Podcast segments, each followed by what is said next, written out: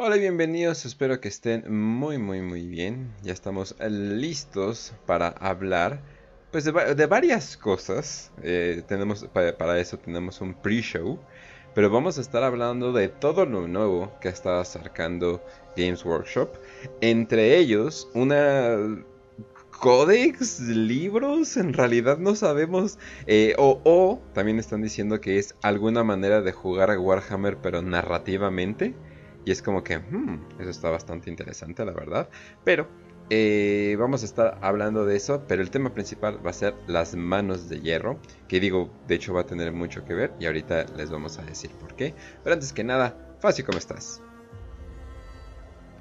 Muy bien, Kench, aquí ya listo otro programa de Warhammer para después de una semana eh, que no tuvimos episodio, pues regresamos con un episodio más de Legiones Astartes. Y en teoría este es el último episodio narrativo del año.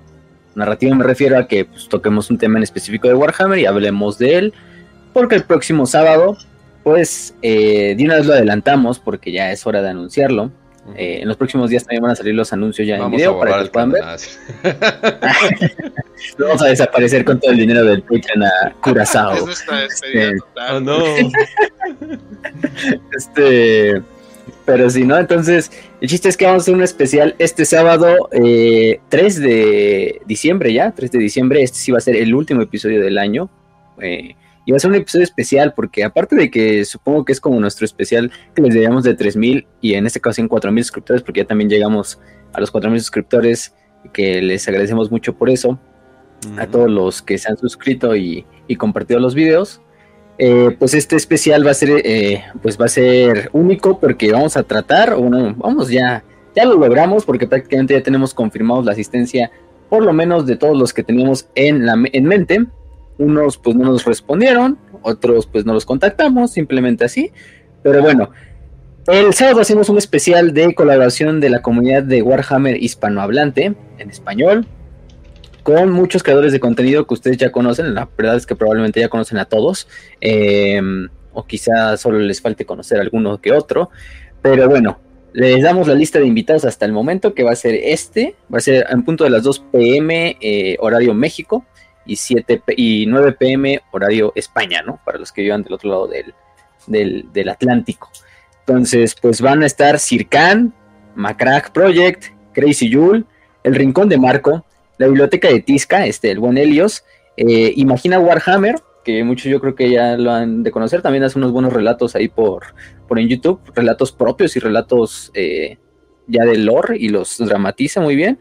Todo estrategia con Juanma, Snotwool, que es muy conocido en TikTok, em, también es español, y el buen tipo cualquiera, ¿no? Que es un gran amigo, colaborador y también tiene su propio canal. Entonces, pues ellos van a estar presentes en este mega especial de fin de año de la comunidad hispana que pues hemos tratado de hacer y que pues ya se viene, se viene este sábado.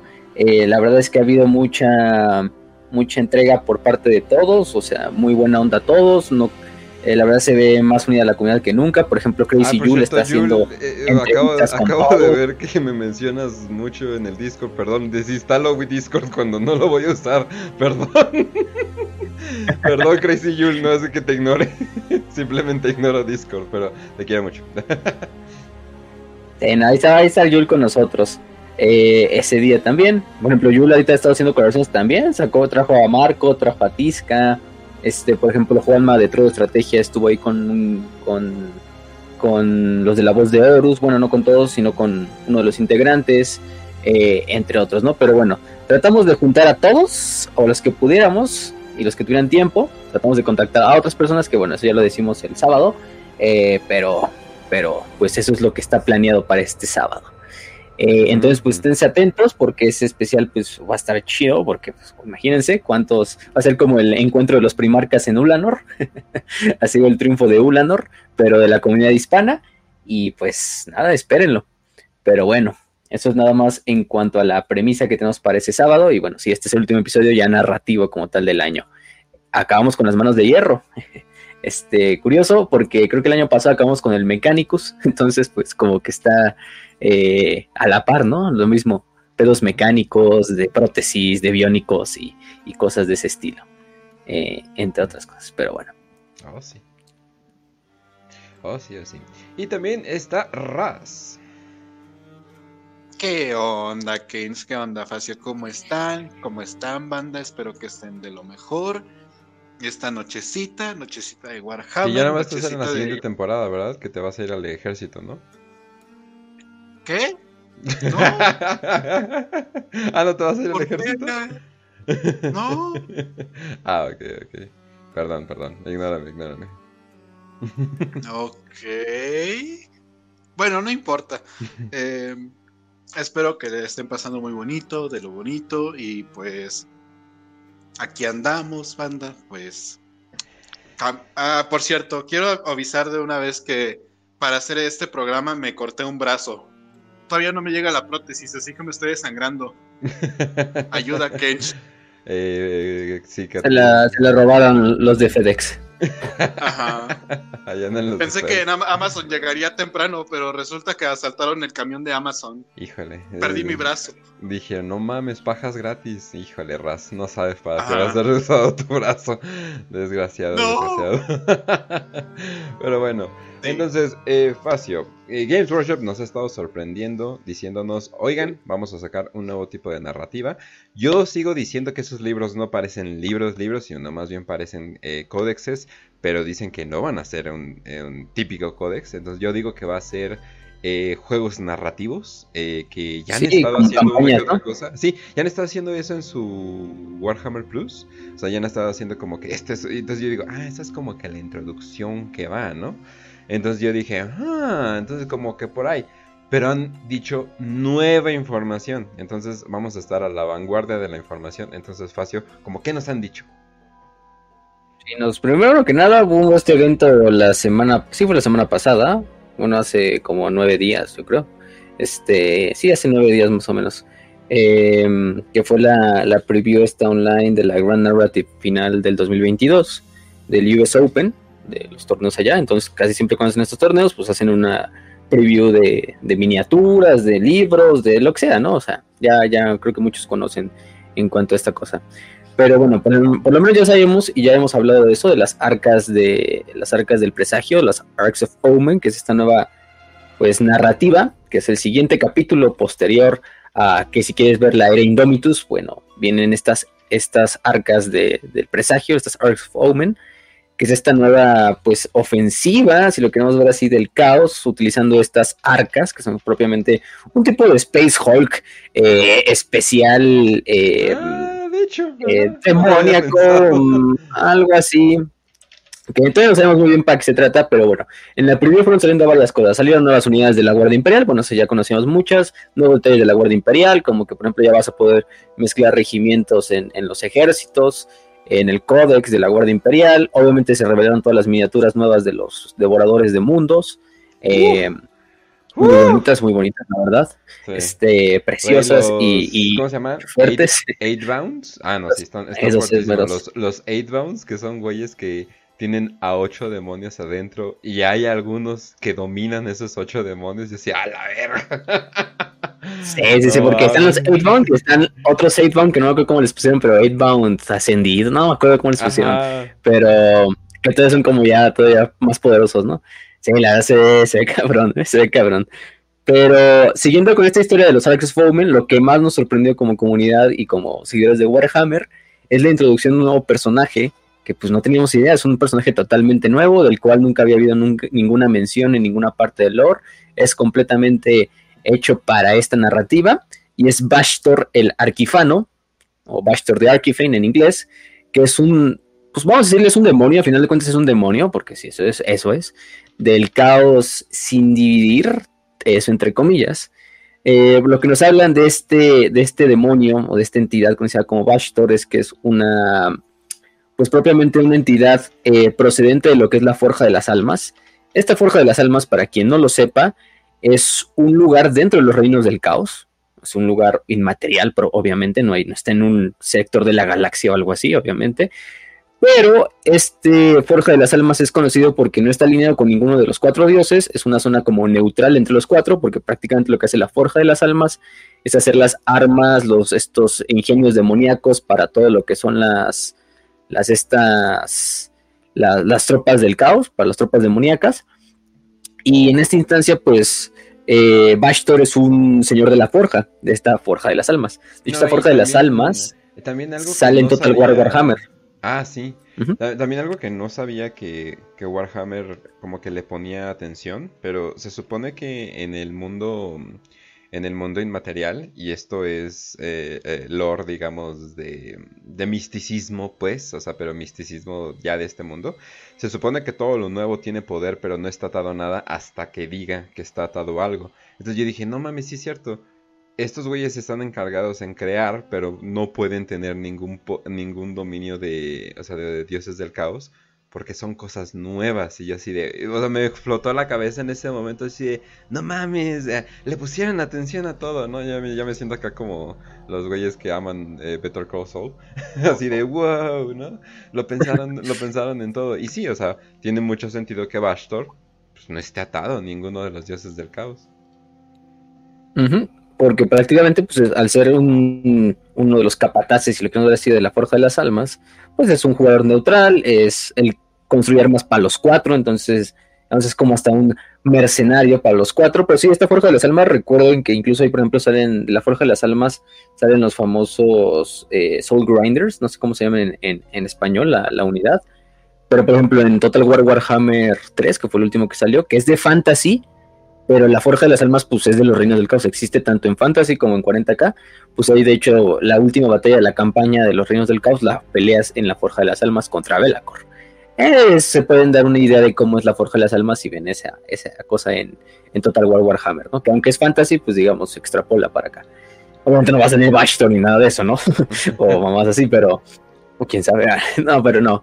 Entonces, se supone que Baxter, eh, como todos los demonios que proceden de un sentimiento, de una emoción, de un anhelo único, pues supone que Baxter procede de, la, de la sed de innovar tecnológicamente, de la sed de experimentar, eh, propiamente de la humanidad, ¿no? De las especies en general, no solo de la humanidad.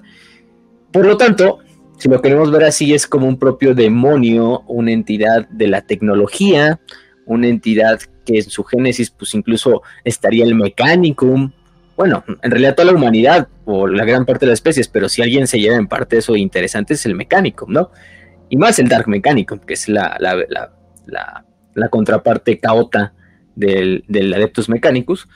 Entonces, pues, este, el, el chiste es que a lo que le ha dado poder han sido eventos tecnológicos, si lo queremos ver así, como eh, la creación de los necrones, como lo que es la fundación, algunas fundaciones de Space Marines, en especial la Fundación Maldita, la creación de los Space Marines primarios también fue como un, plus para él, pero la idea de Bashtor es que Bashtor no está contento con su estado actual, o sea, el güey sí es poderoso, lo que tú quieras, es un gran ente del caos, pero él quiere ser un dios, un dios por sí mismo, ¿no? Un dios, un quinto dios del caos.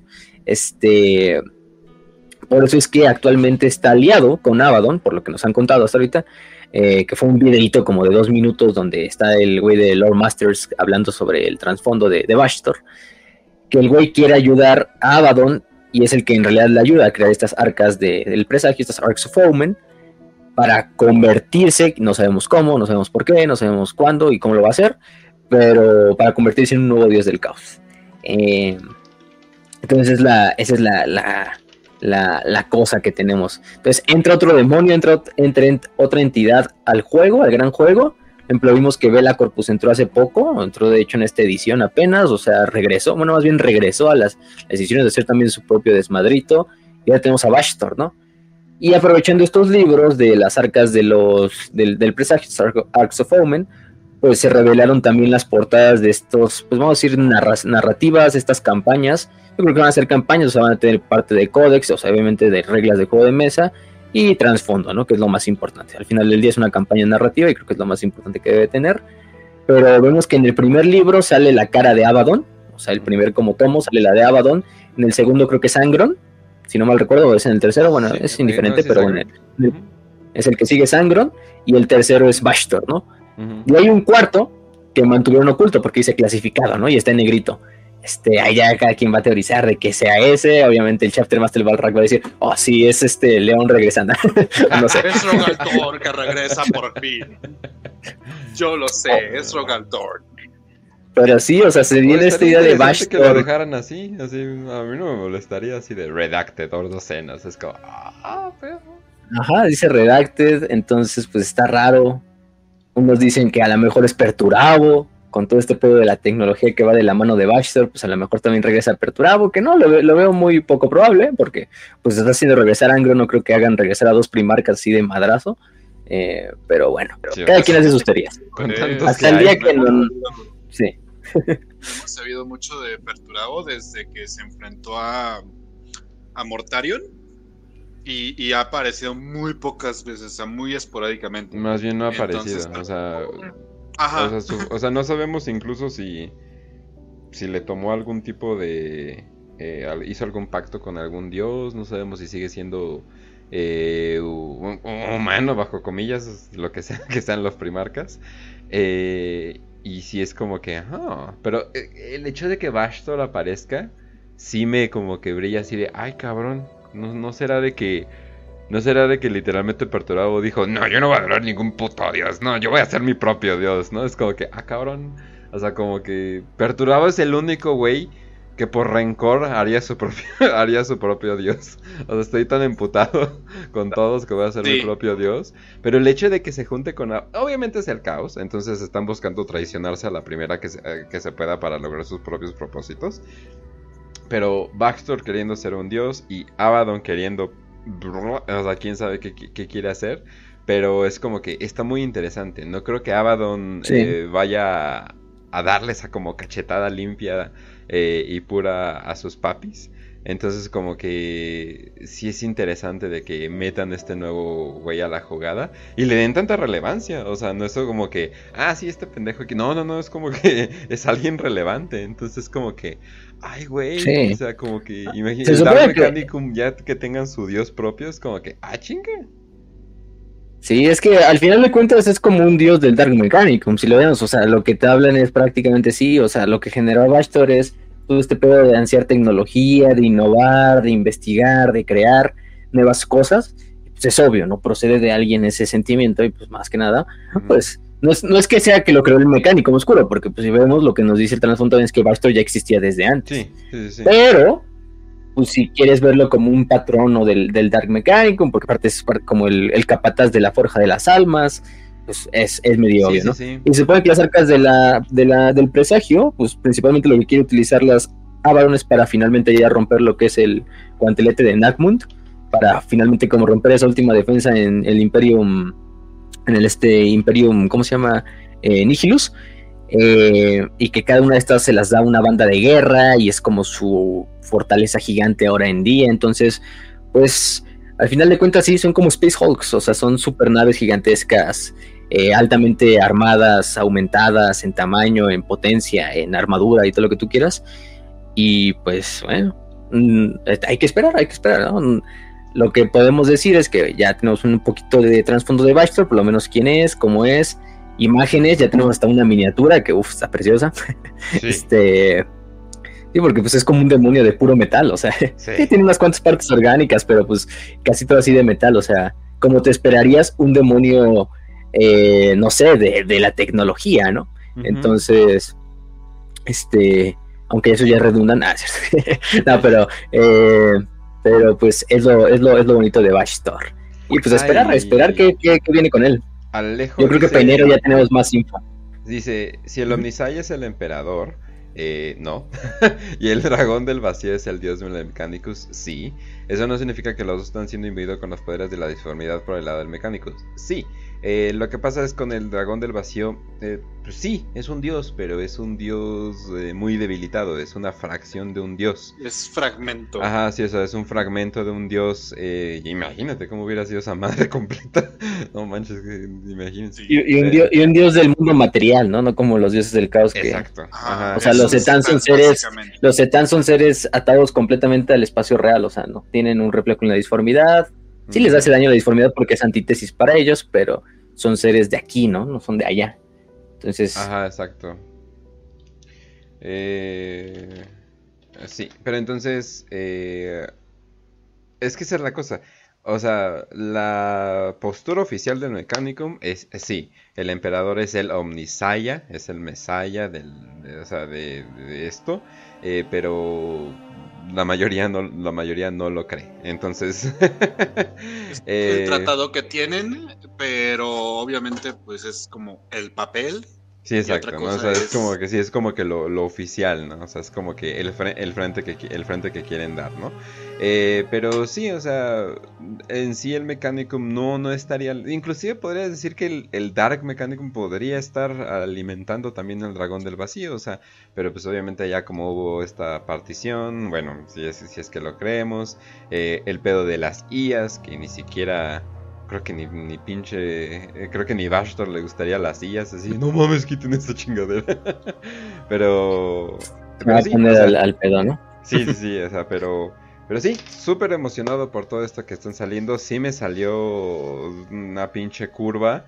A más no dar esto de los Arcs of Omen, que iban a hacer estos, eh, estas campañas. Eh, para, para, los que no sepan, em, son básicamente... Em, o sea, tú juegas el juego eh, pero digamos que estás pasando, estás pasando misiones, ¿no? O sea, en un escenario, ajá. Ajá, exactamente, ¿no? Es algo que sí había en Warhammer, pero no era algo que había con bombo y platillo. Hay muchos juegos de mesa que son para un jugador, lo cual es muy triste, pero, eh, o sea, que hay para un jugador y es con campañas, pero me imagino que este va a ser dos jugadores o dos jugadores y un, y un Dungeon Master, que es algo que he visto que hacen eh, en sus eh, peleas narrativas en Warhammer Plus. Entonces yo dije, ah, no más, o sea, ya están incluyendo como más gente, ya lo están haciendo más como un show. Eso, excelente. Yo estoy así de perfecto. Mientras hagamos este, este juego de mesa lo más variado posible, yo estoy lo más feliz posible. Entonces, súper chido, la verdad. Pero bueno. Además, pues, son como las de, como la, al final de cuentas también son escenarios, batallas que ya están escritas en el trasfondo, recreas, reglas que son específicas solo para esos escenarios del juego de mesa, el clásico juego de mesa, ¿eh? No tampoco crean que le van a cambiar mucho, pero al final de cuentas también es mucho para vender otras miniaturas, como la de Bastor. pero, y la de, y la de los devoradores de mundos, que pues Supongo que si vemos que uno de los libros de la narrativa tiene la cara de Angron es porque Aquí van a utilizar como recurso para esa narrativa, también van a ser a los devoradores del mundo, y es por eso que también le están recreando un códex completo, ¿o no? Aunque lo creando, es de que en la imagen, en la imagen que ponen para promocionar, ponen Ultramarines y Black Legion, y es como, ¿en serio Game Workshop? no hay suficiente de esos. no, y ha habido, muchas cositas. Han sacado, van a sacar cajas de estas de Battle Force, de los puños imperiales, de la Guardia del Cuervo, este, que son estos paquetes como ya prearmados de miniaturas. Eh, que te son caros, pero pues ya tienes todo un squad completo, un ejército más o menos completo, eh, si te lo compras. Entonces, pues eh, se, viene, se viene bien, se viene todo padre. También sacan ya la portada del Códex de los Devoradores de Mundos, que está así en su total gloria Grim Dark, así en la portada, pues nada más tenía que estar él, obviamente. ¿Quién más tendría que estar ahí? Ni siquiera Angron, él. Entonces, pues sí, este, eso es la, idea. Eh, con lo de las arcas de los presagios, eh, con lo de Bastor. Y pues quién sabe, yo creo que ahorita hay que esperar. Bueno, viene todo diciembre. Quizá vayan revelando cositas en diciembre, pero yo creo que ya bien, bien, bien, bien. No sé si hay una fecha de lanzamiento, para estos no lo he visto, o sea, desconozco, a lo mejor ya hay una y, y no lo sé. Pero pues yo creo que para enero o febrero yo creo que ya está, ¿no? O sea, 100, 100%. Oh, y también eh, algo importante para una, de las facciones más eh, ignoradas, podríamos decirle, eh, de todas. Astra Militarum del Caos, también conocido como los malditos, literalmente. y los condenados. Ajá, exacto, The Lust and the Dam. para los que jueguen esa, pues les llegó como que un extra, bueno, más bien, a la verga, 10 modelos nuevos de Jackals que son estos humanos, eh, humanos melee, que serían más bien como estos eh, acólitos, digamos, les, podríamos llamar, pero del lado de... Ajá, sí, exacto, cultistas, exactamente, ajá. Y la neta, están súper chidos para ellos, aquellos valientes que juegan eh, Astron Militarum del Caos o como le quieran llamar. Eh, la neta, está bien chido. Para los que solamente les gusta pintar humanos, pero ahora humanos con piquitos. sí, pues al final de cuentas, eso es lo bueno del caos, que siempre ha habido como esa capacidad para juntar varias tropas de muchas cosas. Pero, eh, y hablando también de otra noticia antes de ya de comenzar con el programa, o con el episodio como tal de la historia de, los, de las manos de hierro, pues ya va a salir Dark Tide este tren, no, el primero de diciembre o el 30 de noviembre, no sé cuál día es el bien que sale. El chiste es que ese día ya sale Dark Tide, la beta ya está abierta para los que precompraron el juego. Bueno, ya está abierta desde hace como dos semanas para los que precompraron el juego. Eh, ya lo has jugado, así que cuenta. Ya lo jugué, ya lo, ya, lo había precomprado, entonces ya lo estuve jugando pues, toda esta semana. Bueno, la semana pasada no, porque me fui de vacaciones, pero eh, por eso no hubo episodio, gente, también fue por esa razón. Pero ya le estuve jugando la pasada de esa y un, y un ratito de, de, este fin de semana. Y la verdad está muy bueno, ¿eh? la verdad está muy bueno. Eh, obviamente está. ¿Cómo lo podrías describir? Como si son veteranos de la saga de Vermintide, de Warhammer Fantasy, es prácticamente el mismo sistema de Vermintide traspolado a Warhammer 40.000. Eso no quiere decir que sea un, juego copia de, de, Vermintide, al final de cuentas está hecho por Fatshark, que es la misma empresa, es el mismo eh, creador eh, o estudio. Eh, y sí extrapola muchas cosas de, de, de Fatshark, de, este, de Vermintide, como eh, algunas mecánicas como encontrar los Grimories y cosas así, pero es más de misiones secundarias. Este, obviamente es un juego de hordas al puro estilo Left 4 Dead. O sea, si han jugado Left 4 Dead, yo creo que la mayoría de aquí, o si tuvieron una infancia, jugaron Left 4 Dead al menos una vez. Este juego de zombies en hordas, donde tú y cuatro y otros tres compañeros luchaban para acabar un nivel, eh, pues básicamente lineal, eh, que iba generando una historia, ¿no? Y bueno, Dark Tide extrapola la misma, la misma fórmula de esos juegos, de ese tipo de juegos. No sé si tengan un nombre en específico, al final son shooters de hordas o quién sabe cómo les digan. Eh, no sé. pero... sí, les, llaman horde shooters, pero. Eh, o zombie survival, luego, luego le ponen. Pero casualmente sí les llaman Left 4 Dead, o sea, porque sí hay muchos que son... Hay muchos que como que tratan de ser eh, Left 5 Dead. bueno, Left 4 Dead... Eh, eh, o tres, sea, sí, tres, o sea, sería como que el correcto. Y pues si Valve no lo va a hacer, no, no, no me molesta que, que, alguien lo haga, pero con skins de Warhammer, perfecto. Y la verdad, Vermintide 2 es un juegazo, o sea, de Fantasy es uno de los mejores juegos de Fantasy que, y de Warhammer en general, ¿eh? No solo de 40 y de. Tomando 40 y Fantasy en uno solo, es de los mejores juegos que han sacado de Warhammer en toda su historia. O sea, Vermintide, y por eso dieron Vermintide gratis hace. Justo cuando iba a empezar la beta, dieron una semana antes Vermintide 2 gratis uh. para toda la gente. Eh, para que lo pudieras tener en Steam, creo que ya no está, entonces ya, ahora sí se van a tener que aguantar y comprarlo. Pero el chiste es que Vermintide, que es contra Skavens de Warhammer Fantasy. Darktide es contra cultistas de. Básicamente, la mayor parte de la idea es que estás en Tertium, que es esta ciudad colmena.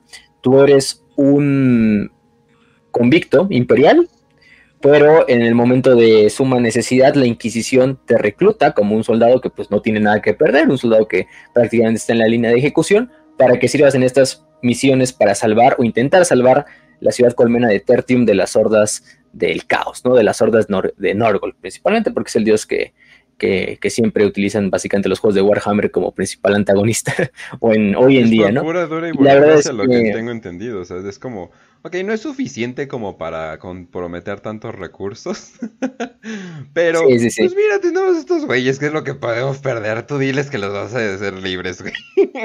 No, y está muy bueno. Hay cuatro clases, a diferencia de que en Vermintide había cinco, o sea, aquí hay una menos, o sea, bueno, en el futuro yo creo que van a meter otras, o sea, no se preocupen, pero hay cuatro, ¿no? Que es el Psyker, que es un estilo de juego muy, muy único, porque pues tú como Psyker, por ejemplo, el Psyker no tiene granadas, su habilidad es que canaliza energía y les hace que les explote la cabeza a los, a los enemigos. Entonces está bien épico, está bien OP para a veces one a enemigos así, a, a elites, ¿no?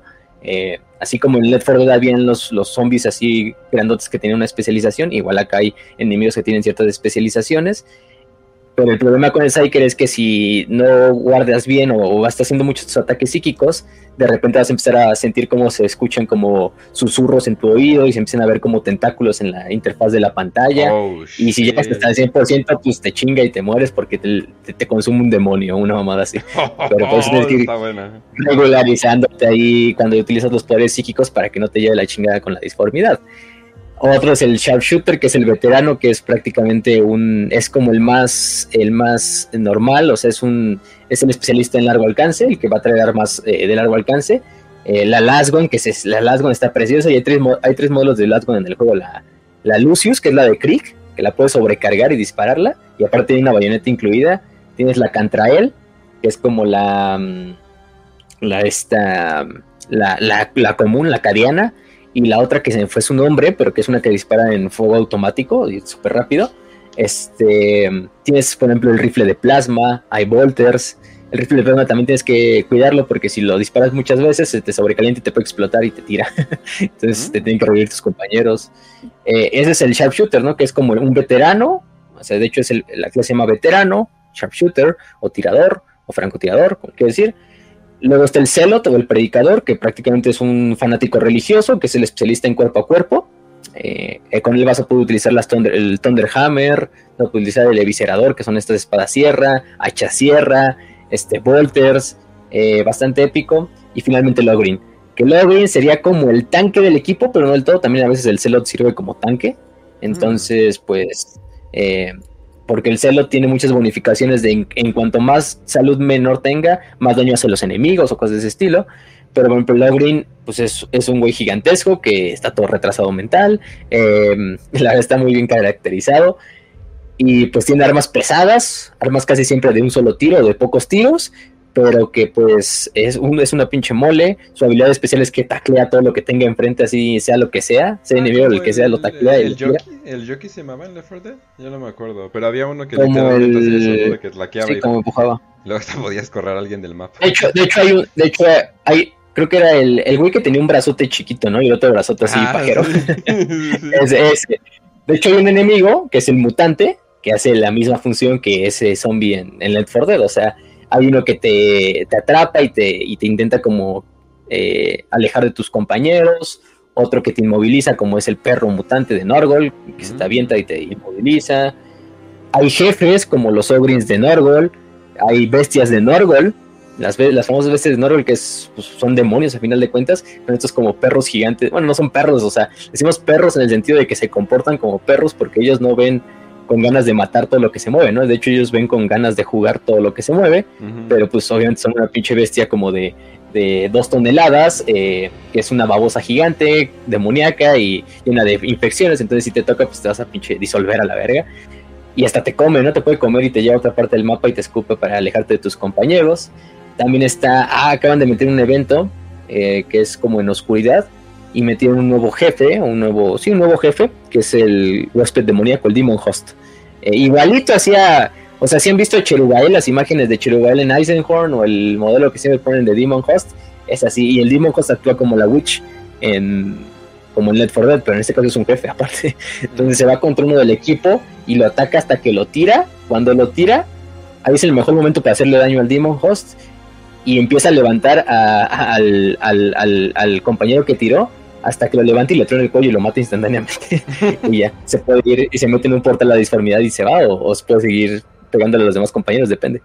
Pero sí, o sea, hay de, todo, ¿eh? O sea, está eso. La verdad, el juego está muy bueno. Eh, gráficamente está precioso, o sea, tiene toda la estética que te podrías esperar de, Warhammer, 40k de una ciudad colmena, o sea, varios escenarios, varias misiones diferentes. Sí, que al final del día hay escenarios limitados, son como que yo creo que son como nueve mapas diferentes, gigantescos los pinches mapas con rutas diferentes en todos lados, pero que aparte van cambiando de misiones. Entonces, a lo mejor una vez es una misión de asesinato donde tienes que ir a acabar con un jefe, otra misión es, no sé, una misión de extracción, de suministros, etcétera, etcétera. Entonces lo van cambiando. Entonces, y un sistema de personalización muy, muy bien. O sea, tú puedes ser tu personaje.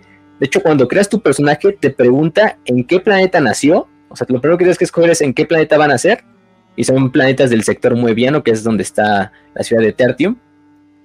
Eh, y incluso está Cadia, y cuando ves Cadia solo son meteoritos, así un aro de meteoritos, así de. Así, pues tu, tu, tu, personaje va a proceder de Cadia, nació en Cadia, pero pues ya no existe Cadia, entonces está como en venganza, ¿no? Pero así un mundo, un mundo oceánico, un mundo agrícola.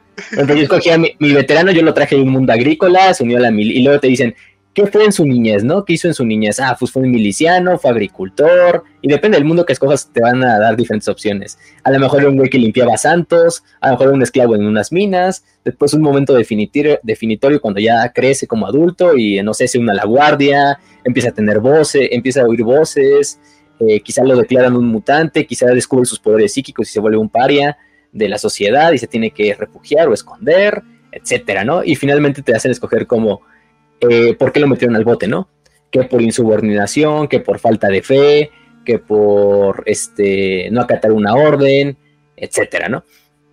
Y ya finalmente le escoge su perfil de voz, porque hay como tres perfiles de voz para cada personaje, así diferentes actores de voz que le dan como una personalidad distinta al personaje, eh, para cada una de las cuatro clases, y ya finalmente ya tú lo personalizas de la cara, le pones tatuajes, le pones cicatrices, los tatuajes así súper épicos, así de con el login así de Love, love, love Emperor. así, Love Me Emperor. Así como Love Me Britain. pero este, pero así, pero Love Me Emperor. Y, la, y se la puedes poner ahí en el pecho, ¿no? O cosas así. Los tatuajes y las barbas y. O sea, hay, unos pinches ogrins que están horribles así. Entras al juego y un ogrin así como con pelo de, de hongo y, y, con barba así como de hillbilly. Y, y, bueno, y cada quien le da sus toques. Y ya le pones su nombre y se te, crea, se te crea como una historia y puedes por el prólogo y de ahí ya abren como el hub de misiones, que es como una central. Como la, la taberna en Vermintide, pues aquí funciona como lo que es una la nave propia de la, de la Inquisición, en esta nave que estás, donde tienen los como lugares donde puedes comprar armas, o donde puedes conseguir mejores armas, mejorarlas. Hay una tecnosacerdotisa del mecánico que te ayuda a mejorar armas, a reciclar materiales para crear armas o, o ponerles, mm. eh, no sé, características a las armas para que sean mejores. Y pues por lo general tienes un arma cuerpo a cuerpo, que es tu arma principal, de hecho, y un arma secundaria, que es tu arma de largo alcance. Las cuatro, las cuatro clases tienen eso, pero de ahí le va a depender, ¿no? Por ejemplo... Me pues, encanta. Hay unas, hay, una, hay unas clases que solo tienen un tipo de armas, ¿no? Por ejemplo, el Volter creo que es exclusivo de la, del Celot, no lo he conseguido todavía. Por ejemplo, el rifle de plasma es exclusivo del tirador. Eh, el Ogrin tiene armas exclusivas como lanzagranadas. granadas Güey, me encanta cómo es el concepto porque usualmente en juegos de, tipo como incluso como combate por distancia o que sabes que existe la probabilidad de combate por distancia, tienes el arma principal que es a distancia y el arma secundaria usualmente es la, la de cuerpo a cuerpo. Sí, tengo una pistola y un cuchillo, voy primero con la pistola, pero sí, sí agarraron muy bien la, temática porque es algo que pasaba incluso en el de Space Marine, en que tenías que ejecutar a tus oponentes para recargar vida, por ejemplo. Sí, exactamente. Aquí en Dark pues es, el equilibrio. Si no utilizas armas, tienes que utilizar, saber utilizar cuándo las cuerpo a cuerpo y cuándo las de largo alcance, ¿no? Y, irte regulando entre una y otra. Por ejemplo, el Celot, pues básicamente sus habilidades se basan en matar cuerpo a cuerpo. Entonces, con él rara vez tendrías que utilizar el arma de largo alcance, más que en situaciones donde nada más hay una horda y a lo mejor está muy lejos o cosas de ese estilo. El Psyker, pues otras, ¿no? El Psyker, por ejemplo, puede llevar lo que son bastones que le permiten hacer poderes especiales también de la disformidad, así como una pinche onda expansiva que queme todo, cosas de ese estilo. Eh, y pues, por ejemplo, cada uno tiene diferentes granadas. Por ejemplo, el, tirador tiene granadas de fragmentación, la celo tiene granadas como de, de para aturdir el Psyker tiene esta habilidad que es de explotarle las cabezas, él no tiene granadas. Y el Ogrin está bien quedado porque él tiene granadas, pero se cuenta que el Ogrin tiene una caja de granadas, así con seis granadas, pero el güey avienta la caja. Estamos una vez y avienta la caja, güey. Funciona como un pinche shot, o sea, avienta así la caja con las seis granadas, pero pues no las activa, güey. Las, que las granadas van dentro de la cajita y él avienta la caja así, ¡pum! y ya. O sea, y sí puedes one-shotear así elites con esa madre, pero, pero sí, o sea, está medio inútil, pero es divertido, así como Laurin está tan idiota que avienta la caja con las granadas en vez de las granadas que están dentro de la caja. Eh, y cosas, ¿no? O sea, la presentación está, te digo, muy buena. Y pues el juego apenas es la beta y, va muy bien, ¿eh? O sea, en cuanto a rendimiento, pues es una beta, de repente hay unos bajones ahí, a veces a mí se me ha crashado el juego, pero eh, una vez nada más ha sido, entonces de ahí no ha vuelto a pasar y lo han mejorado, ¿no? Al final de cuentas han estado actualizando la propia beta y Eso. y, y vaya, no, y, y, las armas, güey, la esencia 40k está ahí perfecto, o sea, creo que no ha, o sea, o sea, la verdad es que el juego, hasta la música está preciosa, este, la estética está preciosa, las, la, ambientación de la historia, las armas, no te digo, o sea, hay, hay, hay este, ¿cómo se llama? Cuchillos de los diablos de Catachán, o sea, es que son cuchillos, pero prácticamente es una espada, espada sierra, hacha sierra, este, bayonetas de las de Krieg, que van en la, en la Lucius, por ejemplo, la Lasgon que se oye precioso, la, el rifle de plasma, el Volter, que es una chingonería, o sea, desmadra jefes así rápidamente, pero pues se taca un bien rápido la, munición. Eh, y bueno, pues quién sabe qué le depara. Para hacer una beta está muy bien. Súper buena espina cuando decidieron que su lore fuera contado por Luitin. Eh, y lo contrataron, o sea, bueno, lo contrataron en el sentido de que le dieron acceso exclusivo al lore y dijeron, güey, si tú quieres hacer videos de esto, órale, ¿no? Y él así de, pues, ¿qué crees, pendejo, no? obviamente, ¿no? Obviamente que voy, obviamente que voy a pues hacerlo. Y yo dije, güey, el hecho de que estén tan metidos en la comunidad como para decir, ¿sabes qué? Luis tienes un verga eh, para, para hacer eh, videos de lore. Así que vente para acá y vamos a hacer eh, acá videos de lore y todo eso. Eso yo dije, güey, esto me está dando súper buena espina. Entonces, vaya, qué, bien se siente. Qué bien se siente. O sea, se ve la pasión por el proyecto. exacto. qué, bien se siente cuando se ve que están haciendo las cosas. O sea, estética, musicalmente, la música este, es este por. Ay, ¿Cómo se llama este? Jesper Kid.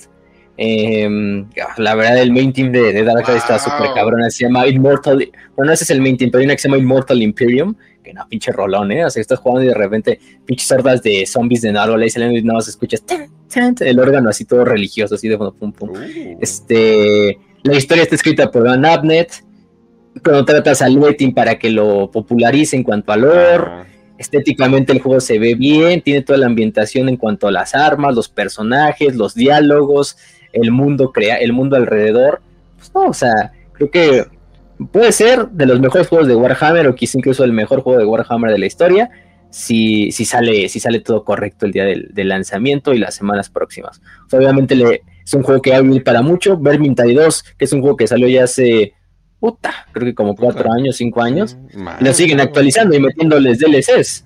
Entonces, pues Dark Tide, que va a ser de 40k, que todavía es más famoso que Fantasy, pues va, a tener de contenido que ni digamos. Este tiene bastante contenido, o sea, es un juego que no te aburres porque a lo mejor los mapas son los mismos, las misiones a lo mejor son las mismas, pero también las juegas en diferentes dificultades, el desafío es diferente, subir de nivel a los personajes, conseguir nuevas armas, conseguir nuevas este, cosas estéticas para tu personaje.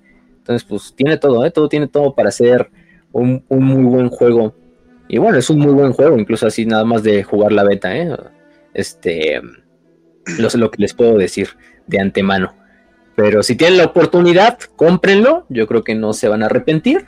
Em, prácticamente ya sale este, este viernes. Si es, no, este, no, pues ya. Perfecto para Sería el día jueves, ¿no? El jueves, creo. Perfecto para las vacaciones. Y pues aprovechenlo, aprovechenlo porque juegos de Warhammer nunca ha habido muchos. Unas cuantas joyas escondidas. Eh, algunas muy bien recordadas y hasta el día de hoy muy bien jugadas por muchas personas, pero eh, la gran mayoría de los juegos pues, han sido juegos que se han quedado ahí como un, recuerdo. Así hubo alguna vez, no sé, un Warhammer 40.000, eh, no sé, Battle Sector. Y bueno, dices, ah, bueno, se ve chido el juego, pero no es lo que me gusta. Pero realmente yo creo que es un juego que, por la misma de ser un, shooter, pues yo creo que la mayor parte de la gente le, le apetece y y de ahí, ¿no? Es que hay mucha gente que dice, no, pues que a mí no me gustan los juegos de estrategia porque es mucho desmadre, es mucho eh, manager y, la verga, pero pues Dark Tide tiene todo para ser bueno. Y todavía falta Space Marine 2, ¿no? Imagínense. Pero uh. para el Space, de, Space Marine 2, pues Dark Tide está, está, perfecto, está más que perfecto. ¿Ese será el juego que Dan Abnett dijo? Que es el juego de los juegos. ¿Ese será el juego? Y si sí, ¿él está involucrado? ¿Dark Tide? No, no, no, no. no. Cuando estaban, no, cuando lo estaban eh, entrevistando por Dark Tide, él dijo, sí, pero también está el juego de los juegos eh, que ahí viene. Y yo así de... ¿Quién sabe? Space Marine 2? O sea... También se, viene, también se viene el de Rogue Trader, que es muy del estilo de Inquisitor Martyr, que Inquisitor Martyr está, está padre, o sea, yo lo jugué y a mí me gustó, nunca lo acabé porque pues, cosas y ya no tuve tiempo, pero pero pero está, está bueno el Inquisitor Martyr. Es un RPG, pero de tercera persona, y es que no es un RPG tampoco, o sea, tiene ese estilo de RPG de personalización, pero pues son misiones donde dejas a tu personaje y vas matando así como desde tercera, desde tercera perspectiva. Y, todo, entonces de tercera persona y desde arriba, sí. Y está bueno. Y el que viene el Rock Trader es parecido, por lo que he visto en los trailers. Sí, sí, Pero Dark sí, Dark cómprenselo y, y si, si, pueden, cómprenselo y, y, no se van a arrepentir, ¿eh? la verdad. Y nada más para hacer una beta, ¿eh? la beta ha estado muy, muy bien, en lo que yo considero. Si me preguntan a Jul, Jul ha estado haciendo, vayan con Jul y ven sus directos, prácticamente y directos, creo que diario, de, de Dark Tide. Eh, de, hecho, he estado en unos con él, con él en, y con Tipo, eh, que nos invitó y estábamos jugando. Eh, y de hecho está sacando unos shorts así como de las armas, como mostrando las armas de, del Dark Tide, así como hay una sala que es como que te permite probar las armas contra los, contra los enemigos, así los enemigos obviamente no se mueven y no atacan, pero las puedes usar para probarlas. Y está, estado enseñando cómo es el Volter, cómo es el, rifle láser, el eviscerador, etcétera, etcétera. Pero, pero bueno. Nice, nice. Pero bueno, hablando de armas y cómo eviscerar a tus enemigos de maneras creativas y con todo tipo de máquinas, pues vamos a pasar al tema principal, que sería... ¿Qué sería las manos de hierro? Así es, banda. Hoy vamos a estar hablando de las, las manos de hierro. Eh, si ustedes son fan o coleccionan cualquier eh, tipo de, ejército y dicen, es que mi ejército está muy olvidado. No, los verdaderos olvidados, los verdaderos, eh, los verdaderos pobres y curiosamente que les falta equipo del mundo de Warhammer son las manos de hierro. Ahí ustedes van a, van a estar viendo por qué. Pero, sin embargo, hay lore. Y no es tan derecha. Bueno, no es una legión. perdón, eh, capítulo. No es un capítulo eh, slash legión tan directo como parece. No es simplemente la legión de acero o algo por el estilo, ¿no? O sea, si hay un poquito, si hay un poquito más de carne. Pero pues bueno, vamos a estar hablando eh, ya comple de esto. ¿no?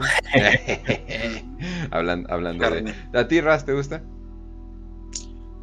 Pues los manos de hierro me, agradan estéticamente e incluso el concepto sé que son los que tienen más eh, cercanía con el mecánico pero la verdad, la verdad eh, eran muy desconocidos para mí. De hecho, tuve una, una situación con uno de nuestros moderadores, que es este Gropersing, en la que estaba platicando con él y me, y me lo dijo. O sea, no, yo, a mí me gusta, mi capítulo favorito son los manos de hierro. Y yo, güey, no mames, es neta. Siento que encontré a un unicornio porque siento que están igual. No, es que encontrar un fan de los manos de hierro es extrañísimo, güey. O sea, usualmente son templarios negros, que este, ultramarines, no sé, puños imperiales, eh, pero, pero sí como que es muy extraño, inclusive cicatrices blancas, ¿sabes? Pero, pero aquí es, es, extrañísimo y un saludo al, un saludo y un abrazo a Gropersing, este, que me cae a toda madre y pues este capítulo te lo dedicamos. Eh, un abrazo. Sí, exactamente. No, y además. Pero, ahí dicen los, los, mancos de hierro. Pues sí, también. pues sí. Pablo Muñoz. Técnicamente. Sí. Sí, así es. Pero pues bueno. Ah, entonces, ¿dónde comenzamos este episodio, Fácil? Sí, bueno, hay que, hay que dar una introducción de quiénes son los manos de hierro. Eh, propiamente, bueno, es la. Bueno, y hablan también de lo del trasfondo. Creo que lo único que le han sacado fue un códex suplemento en octava edición. No sé si lo han sacado para novena, creo que todavía no. No, yo creo que sí, ya creo que sí tienen su suplemento de códex. Eh, pero fuera de eso, una miniatura nada más, como dicen ahí eh, en los comentarios, en 10 años, pues bueno.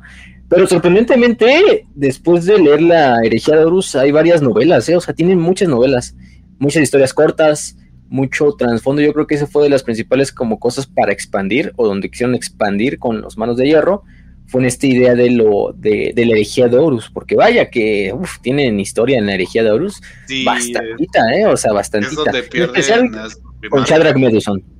Y en especial por eso. sí, es el gran, el gran problema con ellos, de que pues es la primera legión en perder un primarca y, y en Ferrus es el primer primarca en morir como tal. Eh, pero aparte de eso, por ejemplo, tiene historia en el Nova Terra Interregnum, que es un periodo histórico del imperio del cual no hemos hablado en un capítulo. Yo creo que le vamos a dedicar una cápsula próximamente. Este, ahí tienen un episodio, tienen varios episodios, tienen algunas que otras novelas. Este, creo que la de, creo que se llama Ira de Hierro, Wrath of Iron, creo se llama el, el, este, la novela, si no mal recuerdo, de la serie esta de Space Marine Battles, las batallas de los Space Marines. Eh, sí, de Chris Wright. Esa es muy buena novela, léanla si no la han leído. Yo creo que es de las. Bueno, mucha gente la pone en el top de novelas de esta serie de las batallas de los Space Marines. Escrita por Chris Wright, que es un buen escritor, ya hemos hablado de él. Él escribió las novelas de, por ejemplo, Las cicatrices blancas en la herejía de Horus. Pero, pero bueno, yo creo que yo he visto que la ponen a nivel de Hellrich, de, de algunas otras de esta serie. Pero bueno, eso es, es otra historia. Quizá algún día la leamos en un club de lectura. Pero, pero bueno, por el momento es lo que podemos decir en cuanto a... Y bueno, creo que en el juego de mesa los manos de hierro nunca han sido muy buenos, que digamos. Yo creo que han sido de las peores legiones o capítulos astartes que puedes utilizar en el juego de mesa, por lo que yo he visto y lo que sé. Este, obviamente nunca, yo soy templario negro, entonces no me preocupo por esas cosas, pero no tengo templarios negros en el juego de mesa, entonces pues no, pero, pero con los manos de hierro sí yo he visto que pues literalmente cuando buscas un jugador de manos de hierro, pues rara vez vas a encontrar uno. Pero bueno, ahora sí. Eh, en cuanto a la introducción de la Legión, los manos de hierro son la décima Legión Astartes, o la histórica décima Legión Astartes. Recordemos, ya no hay legiones, entonces, pues es una de las 20 originales. En este caso era la décima. Eh, a veces conocidos también por sus otros nombres, como la décima de hierro. Ese es otro de los nombres por el cual se le conoció durante la herejía, bueno, la Gran Cruzada más bien. Es un capítulo lealista con sede en su planeta natal que es Medusa. Eh, tiene algunas, algunas diferencias que, aunque siguen el Codex Astartes, tienen varias diferencias que los, que los apartan de sus hermanos de otros capítulos, ¿no? En especial la organización basada en clanes. Estos clanes son los clanes originales de Medusa, clanes de seres humanos que habitaban en Medusa por lazos familiares, históricos, geográficos, que tenían guerra entre ellos. Entonces, pues de ahí se basan incluso sus compañías, que son las compañías de los clanes, no son, no son propiamente compañías como las de los ultramarines, como las de los ángeles sangrientos, los puños, no sé, etcétera, ¿no? Eh, actualmente son un capítulo, eh, tiene varios capítulos sucesores, de los cuales vamos a hablar más al rato. Eh, y esta, esta sorprendentemente tiene unos cuantos. Yo, yo esperaría que una legión, una de las famosas legiones destrozadas, como lo es la décima, por lo que le pasó en Isban, tuviera pocos capítulos. Y bueno, son pocos, pero me esperaba menos, ¿no? este, algunos de ellos son, por ejemplo, los Señores de Hierro, los Hijos de Medusa, que quizás es el más famoso, las Garras Rojas, este, los Confesores del Acero, los Caballeros de Bizancio, eh, los famosos Brazen Claws, también muy, muy conocidos. Pero bueno, su historia se desprende. Ah, bueno, hay que decir, su especialización es primero que nada todo lo que tenga que ver con biónicas. Tecnología, eh, guerra de alta intensidad, o por lo menos esa, esa era, bueno, sigue siendo en parte su especialización durante la Gran Cruzada y post de la Gran Cruzada, que es esta guerra de alta intensidad. Los manos de hierro hasta cierto punto son famosos eh, por, su, por su alta resistencia eh, en el combate. Quizá la única que se le pueda llegar a nivelar, bueno, quizá en la actualidad del 1941 ya no, pero por lo menos en la herejía de Horus y en la Gran Cruzada era la, la, guardia de, la de la muerte. O sea, si por algo eran famosos los manos de hierro, era también por entrar en guerras de alto desgaste, guerras, ya dijimos, de alta intensidad, contra enemigos eh, a veces muy superiores en, número y en poder de fuego, especialmente senos, em, como lo vamos a ver en, en, su historia. Y yo creo, pero básicamente su especialización principal y por lo que son grandemente conocidos es por su gran eh, utilización de biónicas, de, material, de materiales mecánicos, eh, tanto en sus armas, en su tecnología, en su modo de vida, pero también incluso en su cuerpo, ¿no? o sea, si podemos decir algo de los manos de hierro, es que son una legión de Space Marine. La carne es débil. Exactamente, la carne es débil, que de hecho es su, su grito de batalla. Eh, y ahorita vamos a ver de dónde procede esta cosa de la carne es débil. Si hay algo que decir también de esta legión o de este capítulo es que es uno de los capítulos, o quizá el capítulo más traumado eh, de todos los capítulos de Astartes, eh, porque vaya que sí les pegó la muerte de su primarca, y eso básicamente va a crear toda su cosmovisión de por qué la carne es débil y debemos de suplantarla con partes mecánicas, partes biónicas, etcétera. Y es por esto mismo que tiene una gran relación con el Adeptus Mecánico. Eh, los Adeptus Mecánicos, entonces, pues eso es lo que, lo que los mantiene también. Pero ahora sí, desde la historia de la, de la herejía, lo de la Gran Cruzada, perdón. Pues primero que nada hay que hablar de Medusa. Medusa es un mundo natal, es un mundo eh, que está localizado en el segmento Obscurus. Prácticamente está en el sistema Steneleus, que es un sistema que está al borde del ojo del terror. Entonces, pues, está cercano al ojo del terror. Eh, prácticamente está en la fronterita de el borde límite del ojo del terror. No lo toca simplemente por unos cuantos años luz, pero bueno, es un mundo bastante inestable geológicamente, con terremotos, erupciones volcánicas, algo así. O sea, es un mundo casi casi de puras highlands, de, de montañas. Pero es que algunos también, o yo diría que la principal inspiración histórica de los manos de hierro son los clanes escoceses. O sea, es como la principal, eh, digamos, inspiración, en, por lo menos en cuanto a su organización. Eh, ya viendo en otros lugares, sí, son clanes, son clanes que viven en, en, montañas, en las Highlands, que guerrean entre ellos, pero que son unificados cuando hay una amenaza externa, etcétera, etcétera, ¿no? Eh, incluso algunos nombres se desprenden un poquito de, este, de estos nombres, incluso escoceses. escoceses? Holy shit. Eh, pero por ejemplo, también tienen cierta, bueno, algunos habían visto que es un, hasta cierta inspiración germánica, ¿no? O sea, de, de este pedo de ser fríos y de ser totalmente eh, Güey. y hables en la tecnología y mecánicos y este desmadre, pues también tienen algo de eso. Germania en, el, en, cualquiera de los periodos históricos, ¿eh? No, no, no digo nada más ahorita, ¿no? O sea, yo iba a decir, iba a decir desde, una, desde, que Alemania nació, pero eso fue hace, pues, hace cinco minutos históricamente. O sea, no, eso fue hace nada. Pero no, no, sí, desde que Germania está, los cabrones, no mames, pinches, hasta sus pinches licuadoras siguen funcionando bien, hijas de la fregada, pero sí. Uh -huh. Vato, no mames. Me acabo, cuando, ahorita que sí estoy haciendo una referencia perdónenme, banda, por hacer una referencia a dibujos animados, pero Ajá. es que no mames, eh, son el escocés de Samurai Jack. El no, cabrón. No, son el escocés de Samurai Jack, güey. O sea, el cabrón está como que mamadísimo, mamadísimo, cabrón. Eh, todo el tiempo se la pasa eh, agarrándose a putazos. Ah, Tiene una ya, pierna. Ya, ya. No, no seas como ferros manos, no pierdas la cabeza. ¡Ah! Pensé que iba a ser más fuerte. No, Pensé que eso iba a ser más fuerte. Pero, y te digo, tiene, tiene una pierna y, y, una pierna, en vez de ser una pa pata de palo, güey, porque no tiene pierna, eh, se puso una metralleta, güey. Ah, ya. De ahí sí, ya me acuerdo de la chica con la, pierna de metralleta. Ah, ok, ok. No, o sea, el escocés de Samurai no, Jack no, la tiene así, güey. Jack, no, pensé que era el güey de las chicas superpoderosas, güey. Yo tampoco nunca lo vi, ¿eh? Vi un episodio uno así que de repente ponías Cartoon Network y, ah, Samurai Jack, vamos a ver Samurai Jack, mientras no hay otra cosa.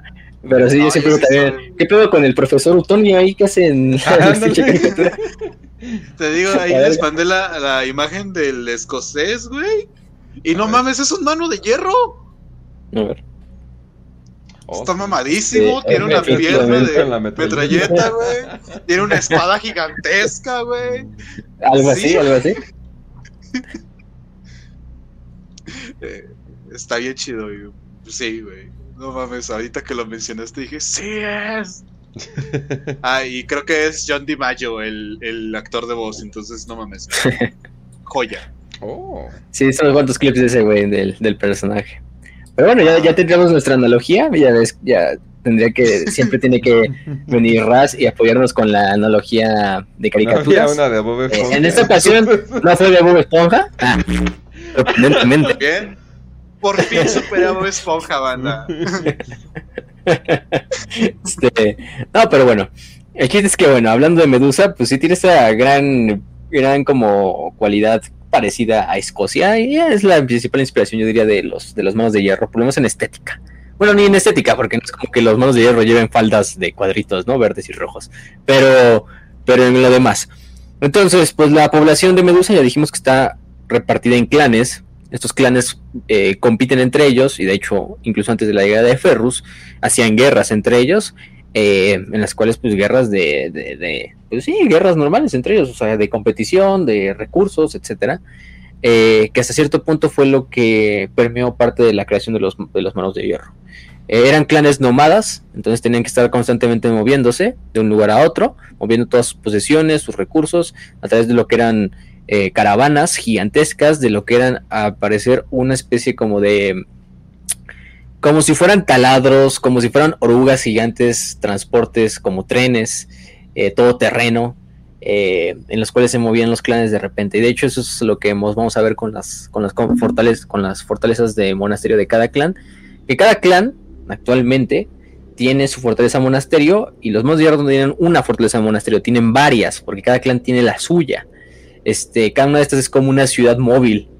Alguna vez creo que lo hablamos en otro capítulo, creo que fue en el de, en el de los hijos del emperador, o no me acuerdo en cuál, que los manos de hierro han parecido esa película de Mortal Engines, ¿no? De, esta, de, estas ciudades que se movían como, como si fueran carros, o sea, que estaba Londres y otra ciudad de chiquillas. Imagínense algo así, pero es la fortaleza monasterio de todo un clan de Space Marines, ¿no? de ser encabronados. Entonces, y bueno, y de la gente nativa de Medusa, propiamente. Entonces, pues se supone y se especula que Medusa fue un sitio de batalla entre los necrones y los ancestrales durante la guerra en el cielo, Debido a que mucha presencia de tecnología necrona se mantenía en el, en el mundo y bueno, se mantiene hasta el día de hoy. Eh, en especial eh, el gusano del cual vamos a hablar ahorita que se enfrenta contra Ferrus. Pero bueno, entonces ya este es el panorama. Medusa, como todo otro planeta, queda aislado de, la, de, Terra en la era de los conflictos. Eh, la gente de, Medusa mantiene algo de tecnología, sí, pero hasta un cierto punto de, vista primitivo. La tecnología se vuelven prácticamente tecnobárbaros, si lo queremos ver así también. Entonces, pues bueno, ahí se mantiene, ¿no? La legión, como tal, la, décima legión, originalmente se llama los Manos de Hierro. Ese nombre se lo pone Ferrus hasta que los se reencuentra con ellos, ¿no?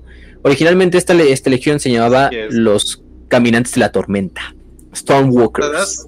¿Te das, cuenta de que el primarca que se llamaba Mano de Hierro se puso una mano de hierro y le puso a su legión los manos de hierro. Y cuando tenían un nombre tan chingón, güey, como, no mames, o sea. Como los caminantes de la tormenta de Stormwalkers. O sea, se escucha incluso mejor que, manos de hierro, mano de hierro, mano de hierro. Hasta los gorgones, como que, ay, somos los gorgones, salen dos, no sé. soy, soy Ferrus Manos, líder de los gorgonitas. Este,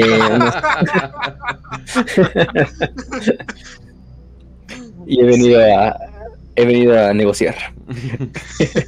No, pero sí, la verdad es que el, nombre de Manos de Hierro hasta, no sé, sí, no, a mí no me termina de...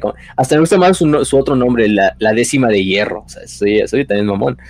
Pero, por ejemplo, el Stormwalkers, que era su, Stormwalkers, que era su, su, su nombre original, pues es el, el, nombre con el que la legión fue creado durante los últimos días de la Guerra de la Unificación. Mucha de, de los primeros reclutas procedentes de Terra que venían a esta legión, a la décima, venían de la región de Albia. La región de Albia, o Old Albia también, la vieja Albia, pues por lo que podemos hilar de las novelas, de las referencias, es básicamente lo que serían las Islas Británicas. Ahí está otra de las relaciones, porque decimos que la principal es escocesa, ¿no? Ya lo dijimos que muchas otras legiones también traían reclutas de Albia, principalmente la Guardia de la Muerte. En otra ocasión lo, llegamos a hablar. Los Amos de la Noche por ahí también, etcétera, etcétera. Y me decían, pero es que Albia nunca se dice que es, Inglaterra, pues no, obviamente nunca se dice que es Inglaterra, bueno, las Islas Británicas. Pero por simple lógica de que Albia es una zona que está en guerra con el, que está en guerra con el eh, Imperio Pan-Pacífico, luego hay otras novelas donde, por ejemplo, se nos habla de, de que autores como Shakespeare, como Marlowe, venían de Old Albia o de Albia, y pues es obvio, ¿no? Porque sí, hay, novelas de la herejía de osos donde se hacen referencias a Shakespeare y hay de hecho hasta frases de Shakespeare y, de poetas y etcétera, etcétera, ¿no? Este, eh, pero, eh, Independientemente de eso, pues ya sabemos que muchos de estos son procedentes de estas islas británicas. o de lo que alguna vez fueron las Islas Británicas, pero este entonces ya no son, son totalmente irreconocibles de lo que alguna vez fueron. Claro. Siguen siendo un shithole al igual que todos los demás shitholes en, en la vieja tierra. Güey, Este- ¿qué punto debe de estar la- las islas británicas para que sean irreconocibles y están peor de lo que ya están? No mames. Hicieron lo que todos queríamos hacer. Noquearlo. Nuquearlo ahí, que dejarlo en un pinche yermo irradiado. Este. Escucho, ¿tienes el chiste es que- para esa bomba nuclear? Oh, y ya. Adiós, verga todo. Y bueno, las primeras, las primeras Sí, batallas pues, de los de manos de hierro. Bueno, no, los manos de hierro no, los Stonewalkers. Aquí todavía hay que mantenerle su nombre, ¿no? Ajá. este, de los caminantes de la tormenta era, fue la batalla este, contra los conocidos como Sighters, que era una especie de banda mutante, no sabemos de qué lugar, pero fue una de las primeras batallas, o la primera batalla de combate eh, registrado de los manos de hierro, uno de los, posteriormente serían los manos de hierro, de la décima, pues. Este, después también se enfrentaron contra los senos del mundo de Oberat, los conocidos como Liax, en los cuales fueron, los cuales fueron exterminados completamente por la décima. Y bueno, las dos, las dos primeras fueron grandes victorias, ¿no? Y entonces no se especializaban, digamos, la legión décima era una legión que pues caminaba a todos lados, ¿no? Era tan buena para guerra relámpago, para guerra de desgaste, para guerra de trincheras, para exterminios, etcétera, etcétera, ¿no? Eh, un paradigma de legión, vamos a ponerle así. No fue hasta la invasión del planeta Orgo conocido como 234, mejor conocido como Rust, como óxido, ese es otro de los nombres, eh, una de las más grandes batallas que jamás ha visto la, la, historia eh, de enfrentamientos entre orcos y eh, humanos, pues los, los manos de hierro, la décima más bien, se enfrenta contra lo que es el imperio de el Warboss, conocido como culo, así se llamaba, ¿eh, gente? Este, ese es su nombre, culo, este, con K, ¿eh? Con K. Este, no, no lo estamos inventando, sino que era el imperio de- del Wardog culo. Eh, que eran aproximadamente 60 sistemas estelares en el noroeste, en el noreste galáctico. Eh, Rost era uno de los mundos eh, principales de este imperio orco, que de hecho era una colonia minera que tenía millones de, esclavos humanos al servicio de, este imperio orco.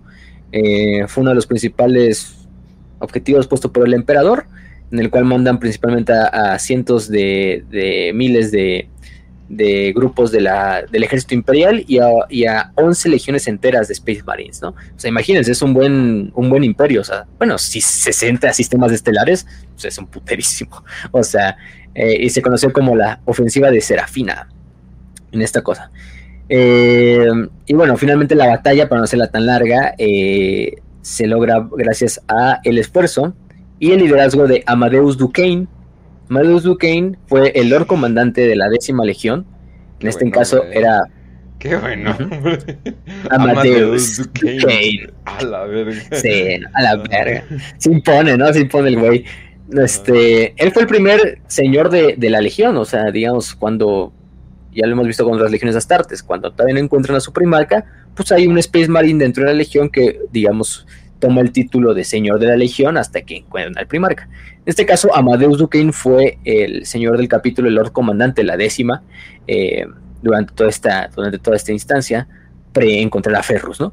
Él nació en, en Albia, nació esterrano, eh, gran comandante, uno de los mejores estrategias quizá de los primeros eh, años de la, de la Gran Cruzada, y pues su, su mente maestra fue la que le dio la victoria a la, al ejército imperial, a las fuerzas de la ley cibernética y a los manos y a los Stonewalkers en la batalla de, de Rust, ¿no? En este caso.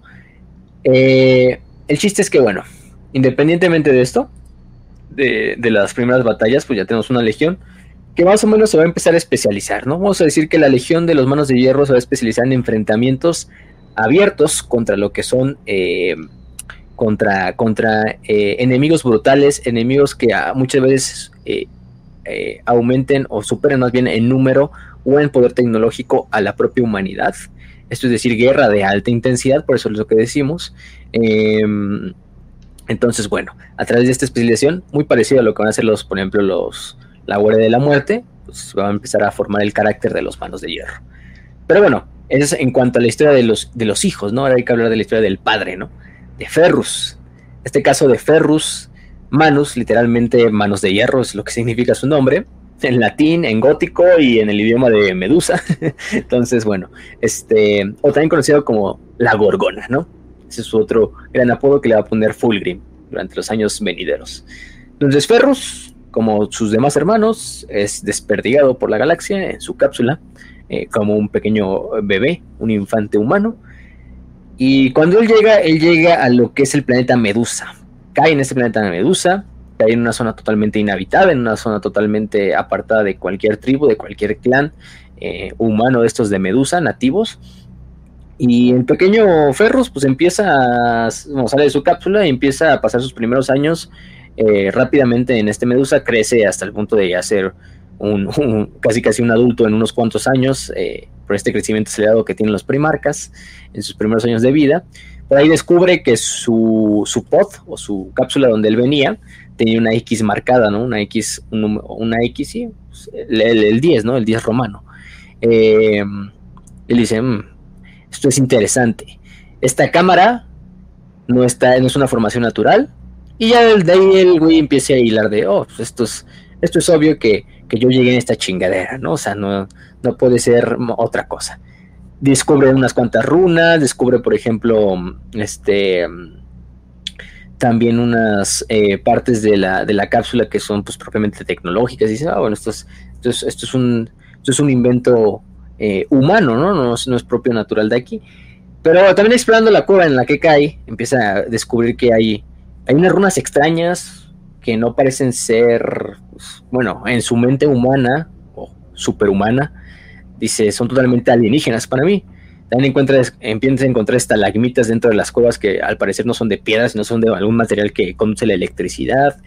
Y de repente el güey en sus curiosidades ahí investigando la cueva, despierta a, un, a una criatura que toma la forma de, o que es parecida a lo que sería un gusano gigante, biomecánico, eh, de varios metros de longitud, de varios metros de alto, eh, que lo ataca, eh, que escapa, y bueno, afortunadamente Ferrus no muere ni, ni es herido, pero dice, a la verga, ¿qué fue eso, no? De repente dice, se sale esta chingadera de la cueva, o de, esta, de ese lugar donde cayó, y la empieza a seguir, la empieza a seguir Ferrus y lo primero que se jura es pues irla a destruir. Eh, rápidamente, ¿no? Pues es, es un primarca, dice, oh, voy a matar a esa chica. creo que es algo medio obvio, ¿no? Entonces, pues la va siguiendo por varios años, porque la bestia pues ya se despertó y está destruyendo pues montañas, pueblitos, aldeas, lugares y todo esto, ¿no? Por ahí, de hecho, por primera vez ve a, a otros humanos a la distancia, aunque no se revela con ellos simplemente como que se, mantiene en secreto. Los humanos sí lo llegan a ver, de hecho, se hace una leyenda entre los clanes de Medusa, eh, de este gigante que habita en las montañas, eh, que pues al parecer está detrás de esta, de esta bestia eh, gusana mecánica o biomecánica, y de hecho cada clan le empieza a dar diferentes nombres, ¿no? Por ejemplo, los, los del Pináculo Karashi le dan el nombre del cataclismo, otros le dan el nombre del cazador, otros lo nombran la finalidad, otros lo nombran como el hijo del hombre y otros simplemente lo, nombran como carne, flesh, ¿no? este... Es que pues, está, leyendo en todos los clanes ya de Medusa así de, no, un pinche gigante ahí eh, que está cazando a la bestia y, la, chingada, ¿no?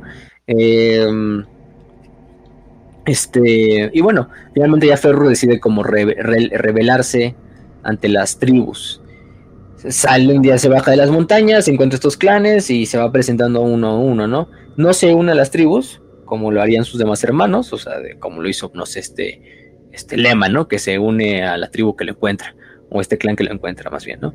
Eh, o otros, ¿no? Sino simplemente él sigue ahí en su misión de buscar a este gusano, que bueno, parece entonces ya recibe el nombre de Asirnot. Asirnot es el nombre que le vamos a poner a esta bestia.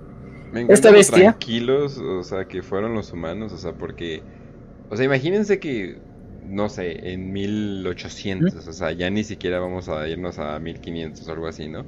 En 1800 conozcamos, un, o sea, viéramos algo parecido a un primarca, ¿no? Eh, no en ese momento lo adoraríamos como un santo, como un dios, o sea, pero así, o sea, pero en ese momento no nos tardaríamos absolutamente nada, o sea, eh, no manches, luego eh, épocas actuales, un pinche güey al tote ya, ya lo quieren ver como Dios, no mames, o sea, no imagínense. no, imagínate esta chingadera, así que de repente baja de la montaña y dice, no, pues mora, es mucho gusto, soy, no, no tengo nombre, pero estoy buscando a la bestia, ¿la vieron pasar? y, de repente, no, pues no. Este, y ya, pues el chiste es que, que, que hace esto, ¿no? Eh, y, va, en busca de, de y finalmente se supone que Ferrus, lo que cuenta la leyenda, bueno, eso se describe en los famosos cánticos de los viajes o el cántico de los viajes, que es un libro sagrado, un texto sagrado que tiene los manos de hierro, en el cual se describen pues prácticamente las hazañas de, Ferrus durante sus primeros años, ¿no? O sea, es prácticamente una, un, mito, un mito fundacional de los manos de hierro. Eh, de hecho, está escrito en lengua technis del Mechanicum, eh, de hecho, es una canción que los Tech Priests tienen que como cantar para que se recite. Es como un poema, ¿no? Propiamente de la, de la infancia, bueno, no de la infancia, de la vida de Ferros y de sus hazañas. Entonces, en esta, en esta historia, en este cántico de los viajes, se describe que Ferrus finalmente tiene una batalla contra este gran gusano, contra Asirnot, en lo que es la conocida como Tierra de las Sombras. Esta Tierra de las Sombras es una región en Medusa eh, muy temida por toda la población de los clanes. Se supone que la Tierra de las Sombras era un lugar donde habitaba el miedo y la oscuridad encarnadas. Era un lugar que estaba constantemente y perpetuamente más bien eh, rodeado o, en la parte de arriba tenía lo que, bueno, cubierto por, por nubes gigantescas totalmente negras. Se decía que en, esta tierra había cientos de dispositivos de metal, de piedra negra, de proporciones gigantescas que, que incluso se perdían en el cielo, que no tenían ninguna no, se sabía para qué servían, simplemente estaban ahí, se veían totalmente alienígenas. Y bueno, se supone, y, lo primero que saben es que, bueno, aquí a lo mejor fueron los que habitaron Medusa antes de los propios humanos. Eh, y bueno, se supone que también los clanes tenían la, idea de que los espíritus de, los fallecidos de los clanes iban a esta zona a descansar y pues era como el, incluso como el Hell, ¿no? Como el infierno de los nórdicos, así. Porque de hecho hay hasta un artefacto de, de, ferros que se llama las llaves de Hell. Eh, pero bueno, es, digamos, es esta zona de superstición de las tribus de, de los clanes de Medusa. Entonces Ferrus se supone que encuentra a la bestia en estas tierras de las sombras, la caza por días enteros, en las cuales finalmente en una de esas la agarra por sorpresa, y con sus puños eh, le empieza a golpear. Se da cuenta de que pues, sus puños no hacen nada a la, armadura de esta, de esta bestia, hasta que finalmente pues siguen luchando por días a lo largo de mar, tierra, montaña, etcétera, eh, hasta que finalmente Ferrus asesina a la bestia, haciéndola y más o menos ahogándola, si podemos decirlo así, en un río de lava, en un río de magma, donde la ahoga. Y se supone que al quemarse la bestia, del calor totalmente súper gigantesco que hay en esta zona, eh, se empieza a derretir, vamos a decirlo como si se derritiera la, la, propia, la propia bestia, este metal del cual está constituido. Entonces, pero al mismo tiempo, pues recordemos que Ferrus la está ahogando, entonces la está metiendo con sus manos al magma. Entonces las manos de, de Ferrus también están en el magma. Pero me encanta que, el metal... me encanta que las historias de los primarcas suenan como historias de dioses así antiguos, así como este a este Gilgamesh, ¿no? Así de, ahí luego Gilgamesh fue y ahogó una bestia en un río de lava. Pero no la ahogó en agua, la ahogó en lava, güey. Casualmente ha, sido su misión de vida, es lo que ha hecho. Ups, mis manos se fueron, no hay pedo. Bueno, va a continuar mi vida. Y bajó al infierno a recuperar a su amigo Enkidu y a la verga ese. Y chinga tu madre, ¿no? O sea, sí, o sea, es lo, es lo, interesante, ¿no? De ese pedo mitológico aquí tiene qué parte real, no lo sabemos, qué parte es mito, no lo sabemos, quizá todo es, todo es, lo, todo es parte, y sí, eh, lo que sabemos es que una cosa sí es un hecho. Ferrus le dio muerte a este gusano. No sabemos cómo, no sabemos si este mito es del todo cierto, o simplemente es la, la, mitificación. Pero bueno, el chiste es que la ahoga y al quemarse él, pero a la parte de estar derritiéndose el, metal de este, de este gusano, lo que pasa es que este metal empieza a subir a través de las manos, llega hasta lo que es el antebrazo, prácticamente al codo, empieza a cubrir las manos de Ferrus. Eh, las cubre, prácticamente cuando Ferrus se da cuenta que ya está muerta el, gusano, la saca y se da cuenta que sus manos están completamente recubiertas de este metal viviente, porque se mueve, este metal es como si tuviera conciencia propia y recubre las manos de Ferrus y se da cuenta Ferrus de, bueno, qué verga es esto, ¿no? está chido, no me quema, es flexible como si fuera carne, pero es tan duro como la ceramita, ¿no? Me sirve. Y obtiene, me sirve, obtiene estas manos de, hierro Y bueno, de hecho, de ahí va a pasar a ser luego conocido como eh, Ferrus Manos, ¿no? Que literalmente es lo, que significa su nombre. pero, pero entonces vemos que mata a esta bestia y este metal de la bestia asciende por sus manos y se la recubre. Un metal viviente.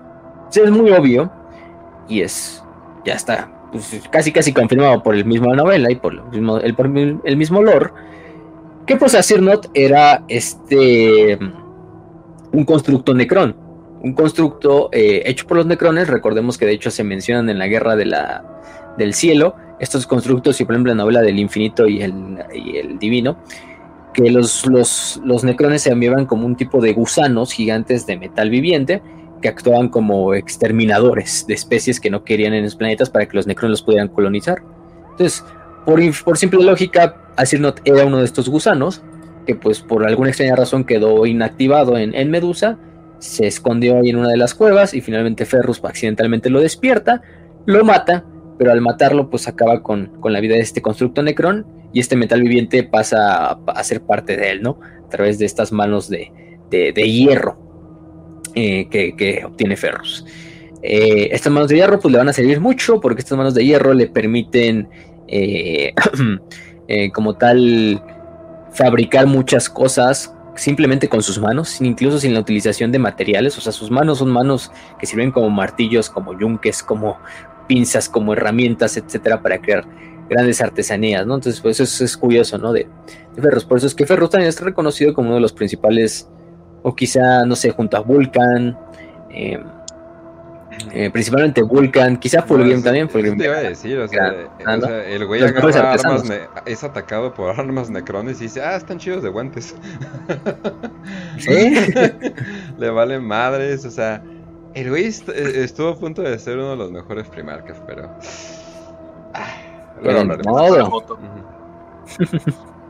Exactamente, entonces pues Ferrus dice, bueno, pues ya, ya, ya chingué a Asir, ¿no? Ya acabé mi, juramento, ya, ya, lo, ya, lo, ya lo cumplí. Pues ahora sí, vamos con estas tribus, vamos con estos clanes y a ver qué pedo con ellos. Entonces Ferrus ya llega, ¿no? Así con sus manos y, la gente obviamente sabe, ¿no? Pues acaba de matar al gusano, ¿no? Eso es, es medio obvio. Porque se supone que la batalla es tan grande que incluso desde desde las inmediaciones de la Tierra de las Sombras se escucha la pinche batalla entre Ferrus. Tiene una batalla de semidioses, o sea, del puro estilo mitológico, así. Y, y Ferrus regresa con las tribus ya con estas manos totalmente de metal, con las cuales llega, y pues la gente le, renombra así, y pues Ferrus eh, adopta, el nombre para él, felizmente. dice, no, pues que, les voy a enseñar qué pedo. Voy a enseñar qué pedo con la tecnología, les voy a enseñar a salir de la mierda en la que están, les voy a enseñar a, cómo avanzar tecnológicamente, a mejorar su vida, a mejorar sus lugares y a que Medusa prospere. Pero toda esa cosa de rivalidad entre clanes, entre y esas guerras que tienen entre clanes, se quedan. este, eso hay que dejarlo. es sano. Sí, o sea, finalmente lo que dice este Ferrus es que esa competición es sana y buena porque permite la innovación, permite el crecimiento de las tribus a través de la competencia, etcétera, etcétera, etcétera. El libre mercado. este, Perros, es este, verdadero capitalista. En tu este, este, y pues sí, ¿no? O sea, mantengan eso. Y va a ser un pedo que se va a mantener hasta el día de hoy. O sea, las clanes siguen compitiendo entre ellos. De hecho, hay hasta guerras todavía entre los clanes.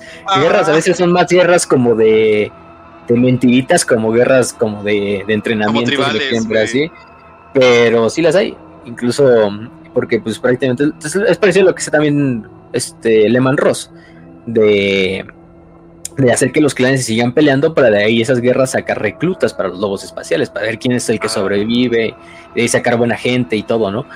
Es lo mismo que hace Ferrus. Lo cual es demasiado extremo considerando que un Space Marine tiene que salir desde la infancia. Entonces son niños soldados en guerras locales, tribales. Ay, qué bonito es Warhammer, güey. Justo como, justo como Latinoamérica. Me recuerda a mi hogar. Pero bueno. Y bueno, empieza a prosperar, ya digamos, Medusa entra en una era bajo el mando de Ferrus. Y de repente llega un día como si nada el emperador, ¿no? Este, así como llega, si no mal recuerdo, Ferrus fue el tercero o el cuarto primarca en ser encontrado, o sea, es uno de los primeritos. O sea, este, luego, luego, ¿eh? O sea, no, no, no, nada de que, nada que Corvus Corax, que, ah, no, hasta lo último y que la chingada, ¿no? No, Ferrus fue uno de los primeritos eh, primarcas en ser encontrados. Se supone que el emperador baja hasta, hasta, hasta Medusa, se presenta ante Ferrus, y así como lo tuvo con otros primarcas, como con Lehman, eh, quien más, como con Vulcan, que también tuvo una competición, pues Ferrus acepta unirse al imperio, pero antes de eso tiene una competición, literalmente una batalla. Vamos a pelear un duelo con, con su padre, con el emperador. Se supone que se van ahí lejos de todos los, se van lejos de todos los clanes, los dos cabrones, así para que no haya ningún problema de que pues en el camino se lleven a 300 personas de un madrazo, ¿no? Algo así. Este y se van a una zona montañosa, se supone que ahí luchan por, por días, o sea, por días enteros, la gente desde debajo de las montañas dice cómo las pinches montañas incluso se quiebran, nada más así de, de ver a los dos pinches casi dioses ahí luchando, y bueno, finalmente se supone que los dos quedan en, tablas, eh, en empate, y Ferrus acepta, ah, sí, tú eres mi maestro, mi padre, y tomo comando de mi legión. Fácilmente Ferrus se reúne con, su, con sus manos de hierro, bueno, con sus Stonewalkers, y ahora sí los renombra los manos de hierro. En honor, bueno, en parte a, él, ¿no? Pues, bueno, tenía Yo que tengo una mano de hierro. Debo a hacer mis manos, de, hierro. Bueno, claro que sí. Entonces, pues ya toma la de la legión y empieza a unificar Medusa con la legión, los clanes con la legión, las compañías con la legión. Entonces, digo, las compañías con los clanes. Entonces, pues la propia gente de Medusa empieza a entrar a la legión y de ahí se va a hacer todo este cambio de que finalmente las compañías van a ser absorbidas por los clanes nativos de Medusa, que van a pasar a ser compañías clanes, ¿no? Eh, los planes vamos a hablar más al rato, pero, pero esa parte, ¿no? Eh, ¿Qué decía de Borras? Güey, es que te das cuenta de que Ferrus tiene que tener unos huevotes de hierro para enfrentarse al emperador y una voluntad de hierro para aguantarle al emperador. Güey, ese es un ese es el hierro total, güey, no mames. Quiero esa voluntad de hierro, esos huevotes de hierro, esa mano de hierro todo de hierro. Chingue su madre, qué huevotes de hierro tenía. Este, exactamente. Y bueno, se lo va a llevar a encontrarse con eh, alguien que va a ser su más grande amigo y su más grande hermano eh, por el resto de su vida, lo que le queda de vida, que va a ser Fulgrim, ¿no? Cuando Fulgrim se ha encontrado y lo lleven a Terra, Ferrus va a estar ahí con los de clanes Terraguat en lo que es hoy Siberia, en, en los montes Urales ahí en las forjas, enseñando y aprendiendo de los, de los clanes Terraguat y él enseñándole a los clanes Terraguat nuevas técnicas y todo, ¿no? Forjando lo que le gusta hacer. Podemos decir es de los mejores artesanos de los primarcas. Quizás solo superado por Vulcan. Bueno, yo soy Team Salamandra, entonces obviamente voy a decir que Vulcan es superior. este, Vulcan era superior, güey. Vulcan es superior. Pero bueno, Ferrus entonces conoce a Fulgrim. Bueno, dice, pues pinche pinche, pinche chamaquito pendejo, ¿no? O sea, como, ¿cómo le gusta el arte y la cultura? Es una pérdida de tiempo. Lo que nos debe interesar como primarcas es conquistar la pinche galaxia y ya luego nos podemos ocupar de esas madres. O sea, o sea, Fulgrim, digo Fulgrim, este Ferros es un güey así de no fun allowed. O sea, de que no, ese güey no se ríe, es un güey que todo el tiempo está con una, cara así como de huele así de. Mm, así. Sí, así. O, sea, no es como. imaginar de bebé y es el, bebé enojado, güey. Ahí mandé la imagen. No sé si Kex la puso. Pero sí, güey. O sea, su imagen más característica es la cara de huelepedo. Que está enojado. Que hasta puedes escuchar un gruñido cuando ves la imagen, güey. Ese es Ferrus. Exactamente. De hecho, su imagen así que está como pintada, ¿no? Como si con carboncillo, así, ¿no? Me llevo la verga. Este, cuando le traen al Fénix, que es pues este Fulgrim, que es totalmente pomposo y así de, no, es que el arte sonriente, sonriente y, carismático y, y hot, ah, este, ¿no? Y, cosas de estilo. Pues dice, no mames, que ese güey que está bien, está, está de la verga, ¿no? Pues, pues bueno, vamos a, vamos a retarlo, ¿no? Y ya se hacen este reto en el cual, no, pues vamos a hacer unas armas, güey son unas armas, el que haga primero sus armas, pues va a ganar, y el que haga el alma más chingona va a ganar, ¿no? Se ponen a forjar, ¿no? Ferros así simplemente con sus manos, así, forjando una chingadera. y, este, y mientras tanto, este Fulgrim también forjando con todas las herramientas. Y bueno, lo que termina creando Ferrus es la famosa este, Fireblade, la espada de fuego. Ajá, ah, que es la que. Y, y Fulgrim termina construyendo lo que es, o bueno, forjando lo que es el famoso eh, Thunderhammer conocido como Rompeforjas, el Forge Breaker. Y pues los dos dicen, no, hermano, te la, te la mamaste con este, con esta arma, está preciosa, ¿no? Uno le dice al otro y el otro le dice al otro. Tú, tú te rifaste, güey. Fuiste una verga, la neta. ¿Qué tal si lo dejamos como un empate? Exacto, sí. dejamos como un empate y, y, y felizmente el otro, cada uno le regala el arma que forjó al otro, ¿no? Entonces, Ferrus le regala el arma, el Fireblade a este Fulgrim y Fulgrim le regala el Forge Breaker. Entonces, Esta es una gran historia de amor y de amistad, güey. Esta es la hermandad más bonita que puede haber. Seguramente nada puede salir mal. nada puede salir mal. Hay muchos decían, no, es que una vez sí, no, de, no, es que no le habrán copiado a la historia de Berserk.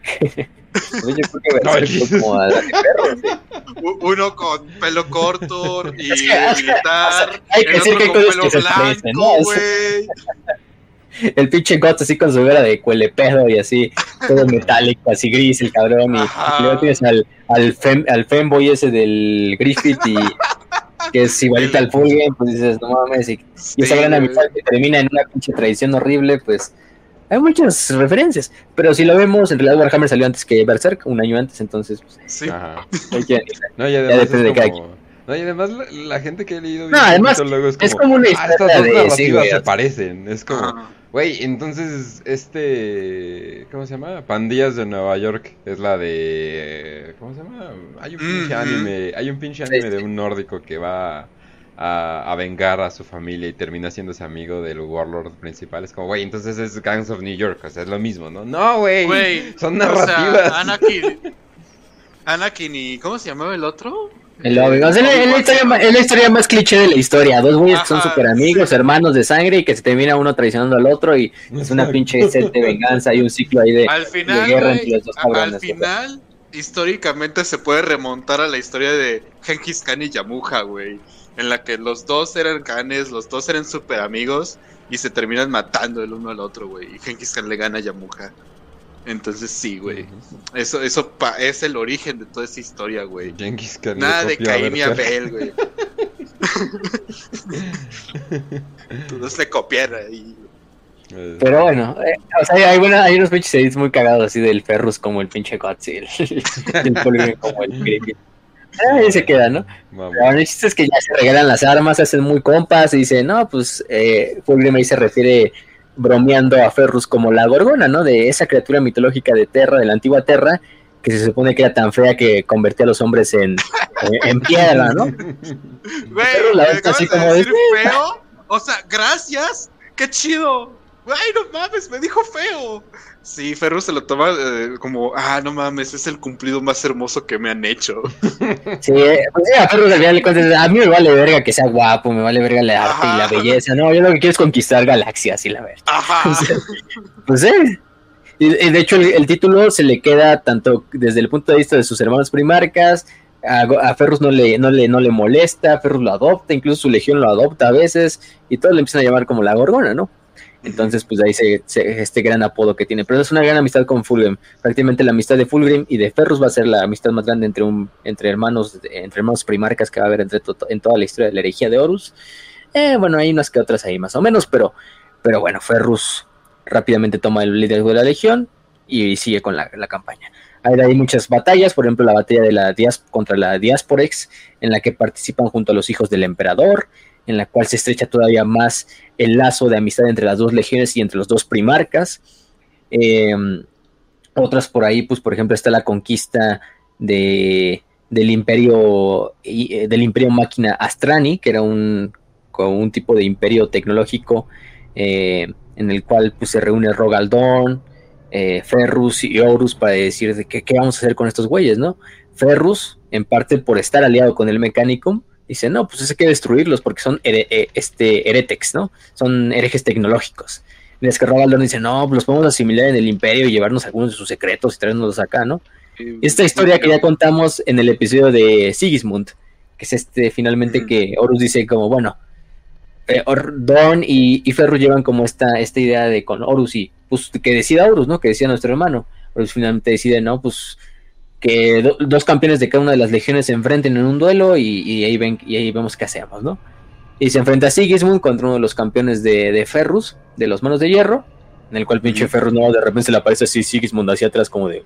así de no, Sigismund así como que se le bajan, se le, se le suben los huevos hasta, hasta, la, hasta la garganta. Y dice, no, este, pero finalmente como que queda, queda como en un empate, bueno, no en un empate, pero como en una... O sea, sí se termina exterminando al imperio de Astrani, pero aparte sí se obtienen algunas cosas y se asimilan algunas cosas del imperio de Astrani. Entonces se queda como una disputa ahí de, de los dos, ¿no? Por ejemplo, Ferrus eh, es uno de los hermanos que pues muchos consideraban en esa instancia como candidatos a ser, de hecho, señores de la guerra. Junto a Gilliman, junto a Horus, junto a Lion. Eh, quizá ellos eran los cuatro que más se consideraba como posibles eh, candidatos a... Ni Dorn, yo diría que ni Dorn, pero este... De hecho, hay Gilliman. Gilliman se refiere es que eso es la otra cosa. Gilliman se refiere a, cuatro primarcas que él considera como los primarcas en los cuales él más puede confiar. Eh, si lo queremos ver así, en este caso. Eh, estos, estos primarcas, eh, que son Rogaldón, de los puños imperiales, Sanguinis, de los ángeles sangrientos, Lehman Ross, de los, este, ¿cómo se dice? Lobos espaciales. Los espaciales y finalmente Ferrus Manos de los Manos de Hierro. Supone que este, este, este término que acuña, que acuña este Gilliman, que son los estos, ¿cómo se dicen? Los Dauntless Few, que se traduce como los pocos intrépidos, este, si lo queremos ver así, de una forma, es este término que utiliza para decir, estos son los, los hermanos en los que más confío, en los cuales puedo depender más, o sea, cada vez que, por ejemplo, Gilliman hacía escenarios de guerra así teóricos, eh, pues siempre que, podía ponía a su legión de los Ultramarines eh, ayudada por una de estas cuatro legiones. O sea, es decir, estos cuatro primarcas en los que más confiaba Gilliman. También, por ejemplo, admiro al Khan, pero, pero, pero, no, pero no, lo veo de confianza. o sea, Gilliman ciertamente dice, ¿no? Este. hay que entender algo. También hay que entender algo y, es que Ferrus Manus, más que por la propia fuerza de batalla o el hecho de estar conquistando y conquistando y conquistando, es que el vato, y esto es algo que se reensembla mucho con su legión, no olvida. Tú le puedes decir algo así de chiripa y el vato nunca lo, va, nunca lo olvida. Tiene una memoria privilegiada y hasta cierto punto traicionera por, por lo mismo. Entonces, el Ferrus Manus hizo el juramento. Yo voy a seguir al emperador después de que medio me venció en este combate. Entonces, nunca va a dejar de seguir al emperador, aun si considera que el emperador está bien o mal. Y francamente, pues no le importa en lo más mínimo, porque él nada más dice conquistar. Entonces, muchos primarcas, más allá de Gilliman, sabían que Ferrus Manus era increíblemente leal. Entonces, bueno, solamente como, como preámbulo a lo que sigue, porque lo que sí está muy bueno. Hola. No, sí, sí, sí. Y bueno, por ejemplo, de hecho, cuando Gilliman le informa a Lorgar de que, pues no, ¿qué crees que Vulcan, Corax y, y Ferrus se murieron en, en, en Nisban? Bueno, no es del todo cierto. Pues Ferrus y este Gilliman dice como, bueno, Perdí a tres hermanos, pero al que, al que voy a extrañar va a ser a Ferrus. sí. Así como de pinche Vulcan y Corax, pues me valen ver. este. Pero bueno, pobrecito, pobrecito por, por Ferrus. Pero bueno, vamos a en esa instancia, ¿no? Entonces, sí, por ejemplo, también tenemos la otra instancia de la conquista del planeta conocido como 1544, en la cual creo que la hablamos. Ay, no me acuerdo en qué episodio la hablamos, creo que fue en el de. En el de Eldrad o no me acuerdo muy bien. Este, que fue la. Mm, fue esta, fue esta parte de la conquista de 1544, que es una batalla que tienen contra. Eh, contra lo que son principalmente exoditas Eldar. Eh, que sale en la novela corta de Nick Kime, conocida como Feet of Iron, si la encuentran. Eh, en este caso, esta novela nos habla muy bien de cómo Ferrus es totalmente eh, aislado de su legión, en una instancia en un laberinto dimensional, en la cual lo último y lo más importante de esta novela que vamos a rescatar es que se le revela una, una, una visión. este, una visión donde él cae, él cae como, él cae muerto. no se sabe a quién, obviamente se nos representa a través de una serpiente, ¿no? Eh, que Ferrus no, no, no, no, no logra captar en ese momento de que se refiere a Fulgrim, pero pues Ferrus rechaza la profecía, ¿no? Obviamente no confiando en estos senos, que bueno, no lo culpo, son Eldars, este, pero sí le reda, no, güey, te vas a morir y la chingada y te va a matar este que, que tú consideras un hermano, ¿no? Pero no le dan el nombre. Sí, güey, sí, güey, sí, sí, sí. Como de, sí, sí, Zelda, sí. Y, es, y ya. Es una batalla bastante interesante, hay que, hay, habría que, para más detalles, leer la novela de, de esta de Feet of Iron. Eh, no la decimos aquí porque si no nunca acabaremos el programa, pero porque se merece también, digamos, una cápsula esa, ese, ese, ese episodio de la batalla de, de 154.4. Pero bueno, este esos creo que son las batallas más importantes de la Legión durante la, la guerra. Pero que aquí aclarar qué, qué pedo con esto de la carne es débil, ¿no? ¿Qué pedo con esto de la carne es débil, de la debilidad que ve Ferrus? De hecho, Ferrus, y creo que muchos lo saben, ya de instancia, si conocían a los manos de hierro, Ferrus aborrecía que sus hijos se pusieran partes biónicas, reemplazando esta carne. De hecho, es algo o sea, Ferrus es un gran entusiasta de la tecnología, es un gran creador de tecnología, es un baluarte de la tecnología, tiene grandes relaciones con el mecánico. Pero si ustedes se fijan en, Ferrus, el güey no tiene nada mecánico, ¿eh? O sea, el único mecánico son sus brazos, si lo quieres ver así, que son pues, de hierro. Pero Eso fue por accidente. Fue por accidente. O sea, a diferencia de lo que muchos piensan de que, ah, Ferrus es de los que dicen, no, no, sí, pónganse biónicas, pónganse biónicas, ¿no? Más bien era que su legión captaba el mensaje mal. o sea, lo que sí podemos decir de Ferrus es que Ferrus sí tiene una cosmovisión de la, de la galaxia de que cada rastro de debilidad debía de ser purgado en la humanidad. Ya fuera en, en el más pequeño de los sirvientes del emperador, hasta en los mismos primarcas, ¿no? El emperador no, porque él es perfecto, él no tiene ninguna debilidad, ¿no? a sus ojos, digo, a sus ojos. Entonces, este esa es la, idea, la filosofía de Ferrus que luego le pasa a sus hijos, que esta filosofía de no debe haber ningún espacio para la debilidad, principalmente en la guerra, que es lo que nos interesa, ¿no? Es decir, cada vez que fallemos, se debe de explotar esa debilidad para hacerle una fortaleza y nunca volverla a cometer. Si no estaríamos fallando ante los ojos de nuestro primarca y del emperador y de su gran misión. Algo parecido que también Perturabo mantiene, porque pues, también le pasaba mucho esto con su legión, también de ahí hay algunas cosas parecidas entre los manos de hierro y los guerreros de hierro. No por nada los dos tienen hierro en su nombre. Este, y es que esta voluntad, ¿no? De acero. Pero creo que sus, sus, estos compañeros, digo, sus compañeros, sus hijos, se lo tomaron muy en serio. Y cuando se refería a esta debilidad, también ellos pensaban mucho en la debilidad corporal, corpórea, literal, ¿no? De, ah, sí, si mi, si mi brazo no puede levantar dos toneladas, pues me voy a poner un pinche brazo mecánico para levantarlas, ¿no? A ver. o sea, o esa distancia de que se malinterpreta el mensaje original de Ferrus. O sea, Ferrus es un güey totalmente así. O sea, el güey no tiene tiempo. O sea, el güey, el güey ve cualquier rastro de debilidad en su legión y lo purga. O sea, el güey llegó a hacer decimaciones también, ¿eh? No, no se crean eh, nada más hacían los manos de hierro, digo, los guerreros de hierro.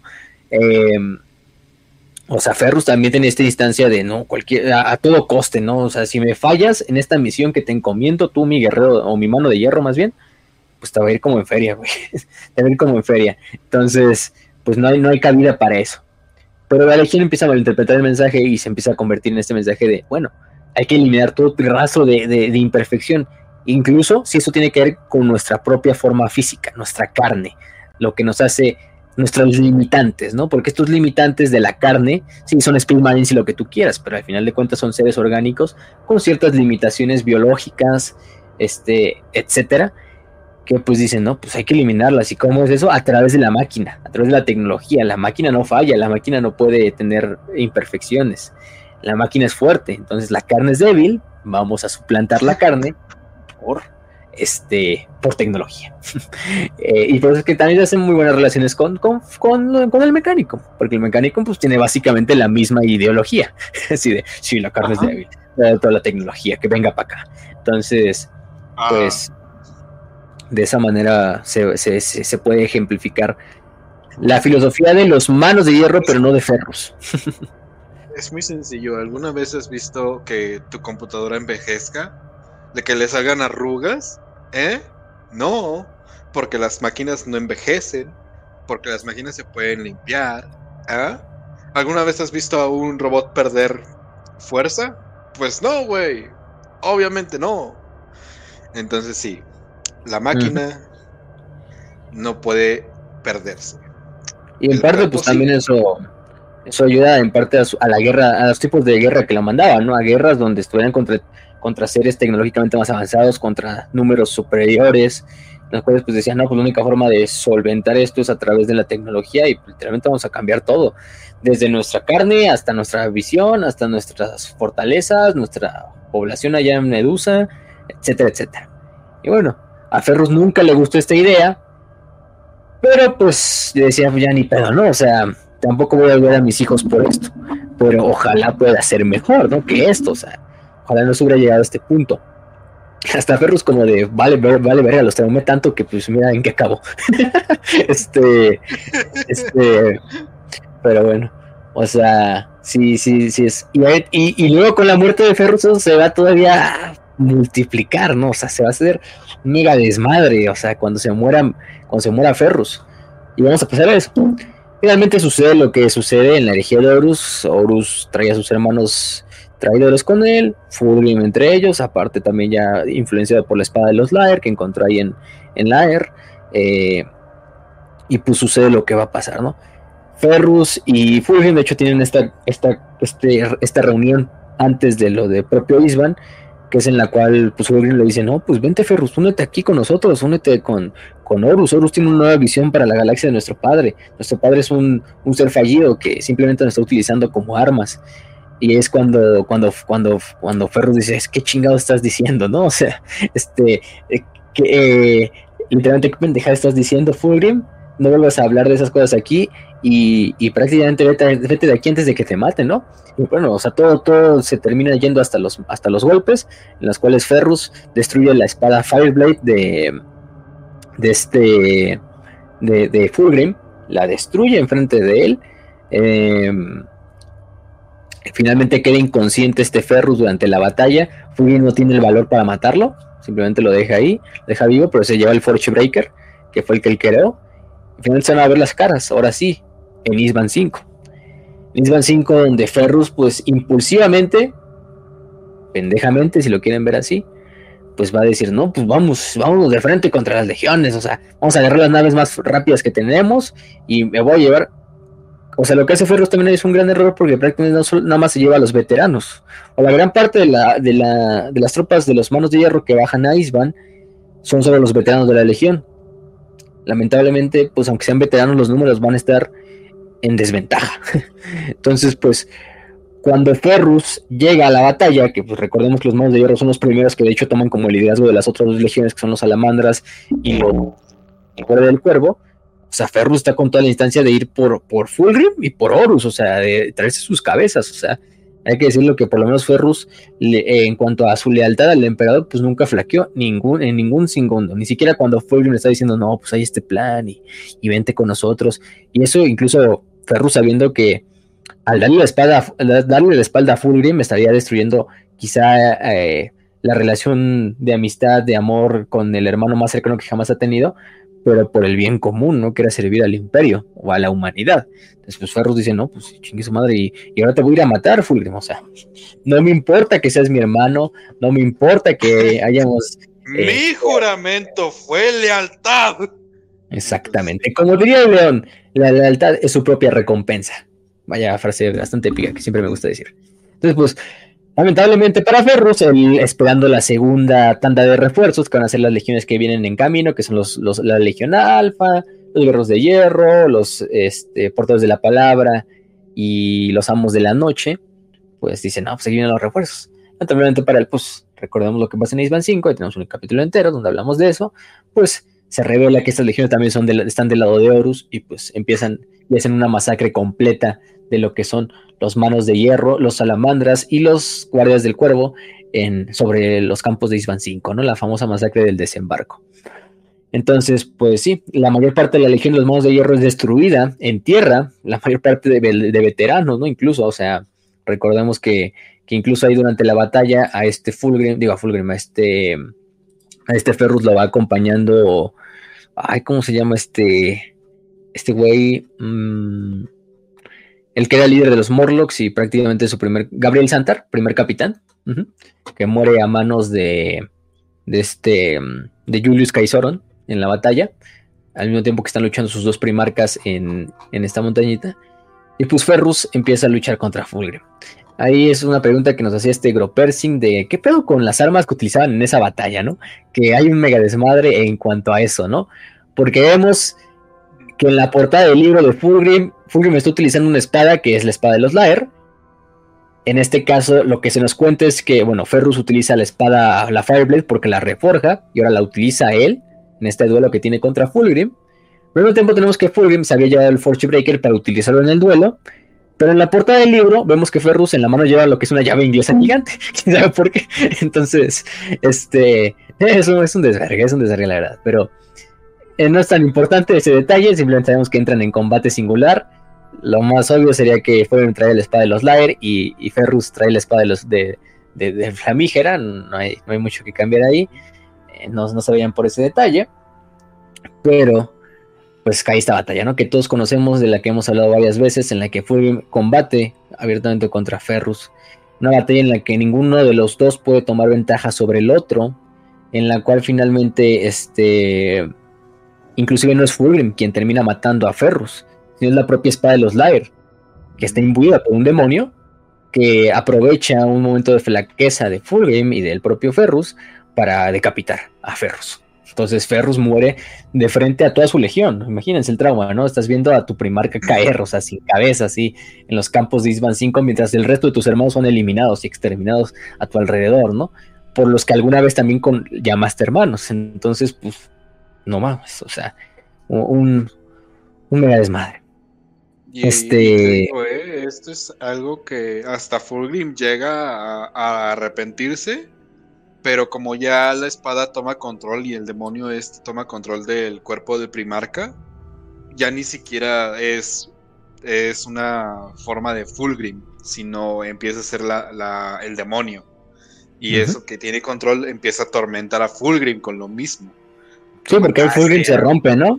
Fulgrim se rompe, o sea, en el momento de que se da cuenta de lo que acaba de hacer, de matar a su hermano. Entonces, ahí aprovecha el demonio y ¡pum! Lo, lo posee. De hecho, el, demonio es el que el, el Fulgrim poseído es lo que, luego el que le lleva la cabeza de Ferrusaurus como un trofeo. Vemos que el cuerpo de Ferrus pues queda ahí en, los campos de Isman y, los, y los Space Marines traidores ahí pues literalmente lo, lo, lo, hacen mierda, ¿no? Y lo, y lo, como dice, lo, lo profanan, o sea, de todas maneras posibles. Eh, Cangrejo queso, la... ¡no! Este, y, ya, este, Fulgrim le lleva la cabeza, bueno, el Fulgrim poseído le lleva la cabeza a Horus, que de hecho ya la trae, ¿no? Este, cuando Horus ya cae más caído en, su estado mental totalmente loco de que empieza a deteriorarse y agarra el cráneo de Ferrus y, y se pone a hablar con él así de, no, ojalá hubiera tenido güeyes como tú, Ferrus, a mi lado y no estos pinches locos que no saben ni manejar su propia vida, estos generales demoníacos y, y, cuánta chingadera, ¿no? Recordemos que luego el emperador también convocó el alma de Ferrus en la batalla contra las hordas demoníacas en la guerra de la telaraña, em, etcétera, ¿no?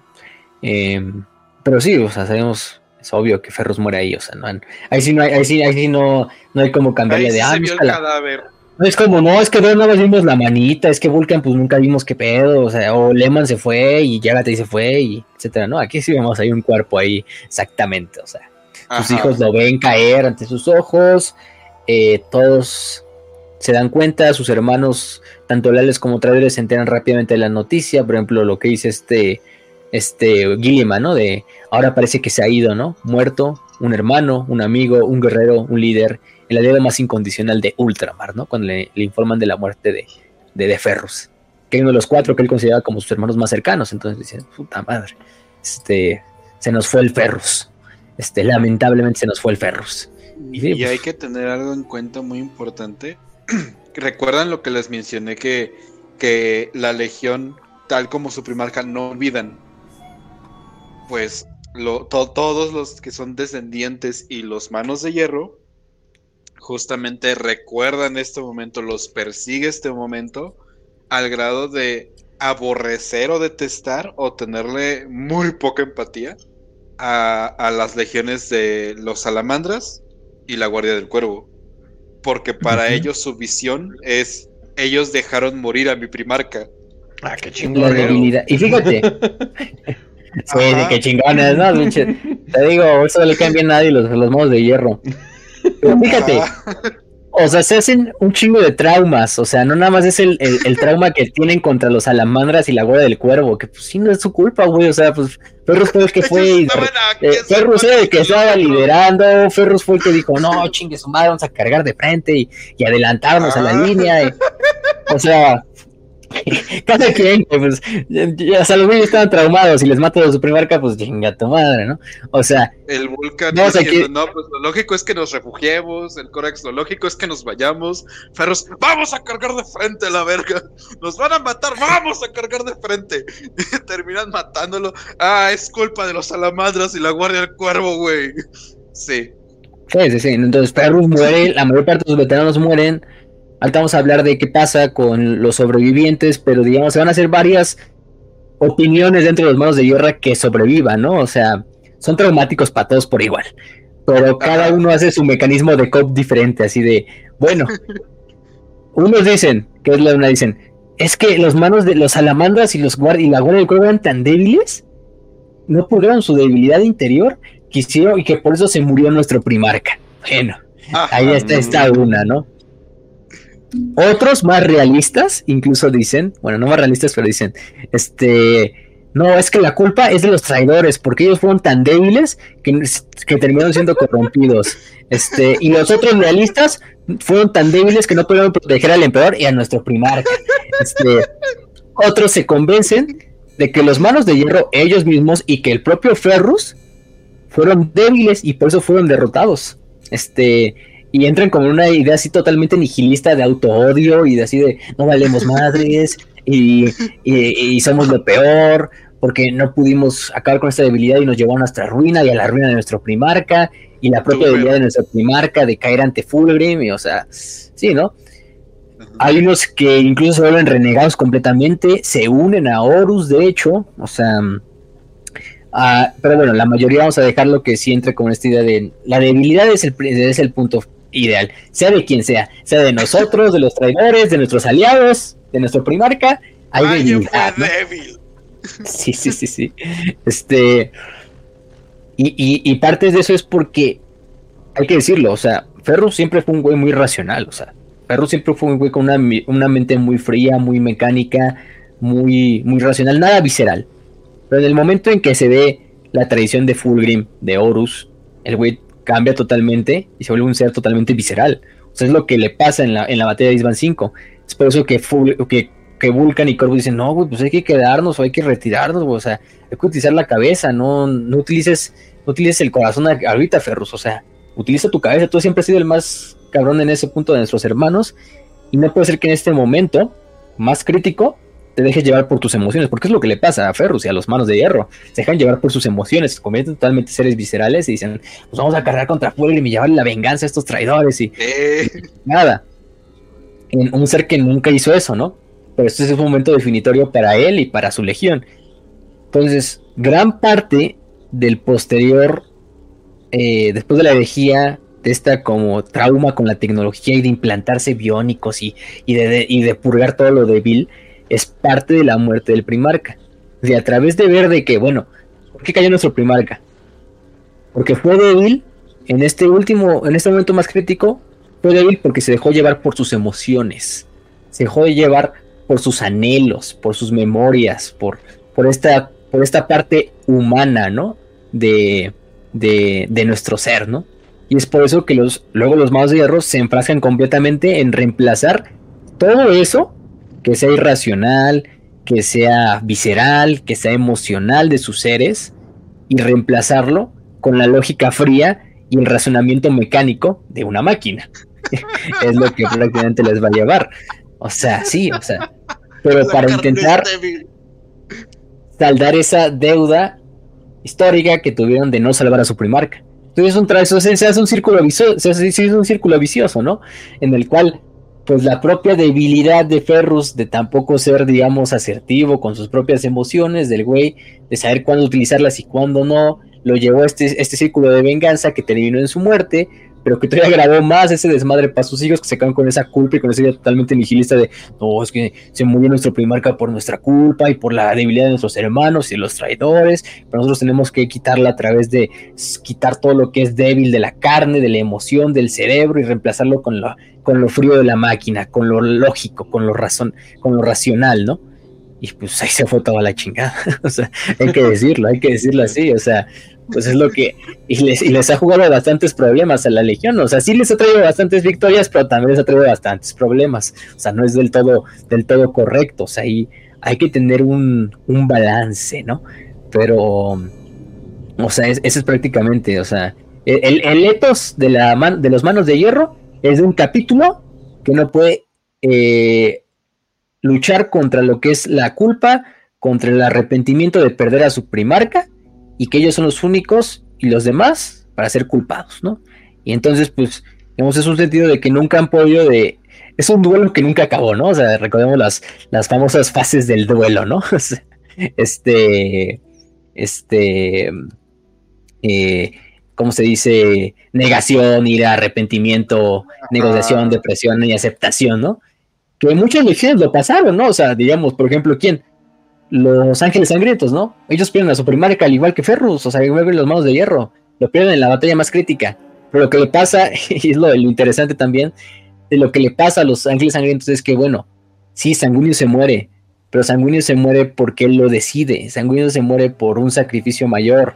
La muerte de Ferrus es totalmente eh, este, olvidada, la muerte de Ferrus es para nada heroica, muere decapitado en un campo eh, en un páramo yermo entre miles de sus hijos asesinados, ¿no? En la primera batalla a manos de su hermano, ¿no? O sea, de unos sucios traidores. O sea, es un final nada glorioso para un primarca, y es lo, de bonito de Warhammer, ¿no? Así de, sí, pues es un primarca, pero no va a tener un final glorioso, va a morir de la forma más, este, este, pues, pues lamentablemente horrible para, para que fuera un ser como lo que representa un primarca, ¿no? O sea, y sí, entonces los, digamos, los, los, los estos, pues sí, los, los, los manos de hierro se quedan en esta parte del duelo de la negación, o sea, de, no, es que, es que fue por nuestra debilidad, fue por este desmadre, o en la ira, si quieres, este, fue por este desmadre y, la chingada, entonces, pues es un duelo que ha durado 10.000 años y hasta el día de hoy lo mantienen. Entonces es un capítulo que se mutila a sí mismo en esta idea de reemplazar la carne, la, la, la emoción débil por las partes fuertes de la máquina, ¿no? Este, entonces, pues sí, es un, es, un pedo que digamos, para otras legiones, o bueno, si lo quieren ver desde el punto de vista heroico, pues no es nada bonito para la legión, pero este es Warhammer 40.000, aquí todos son todos tienen sus problemas, sus traumas, sus, sus, sus problemas, y lo, yo creo que parte de lo chido de los manos de hierro es que pues son un capítulo traumatizado, ¿no? Es un capítulo reprimido, es un capítulo sin piedad, pero por esta misma idea de la culpa que han acarreado por 10.000 años. Eh, es lo interesante, es lo interesante, ¿no?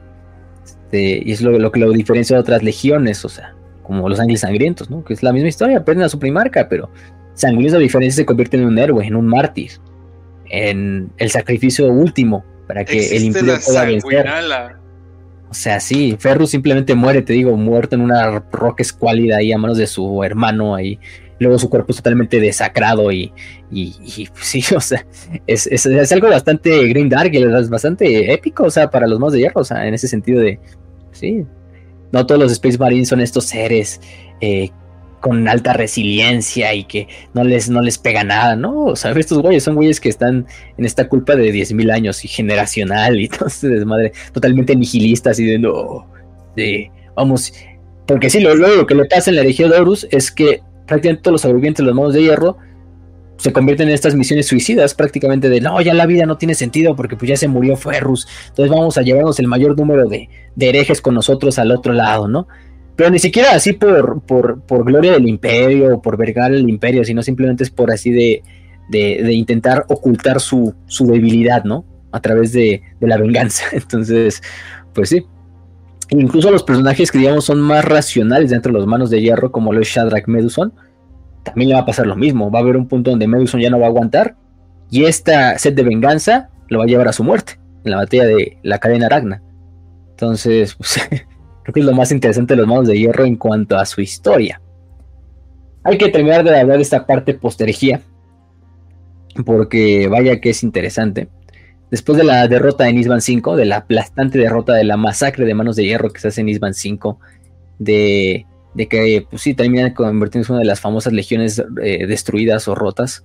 Em, por ahí surge un personaje que es Shadrach Meduson, uno de los personajes quizá más recordados de los manos de hierro, o quizá el más recordado después de Ferrus. Como ves, incluso digo que más que Ferrus en cuanto a las historias de la herejía.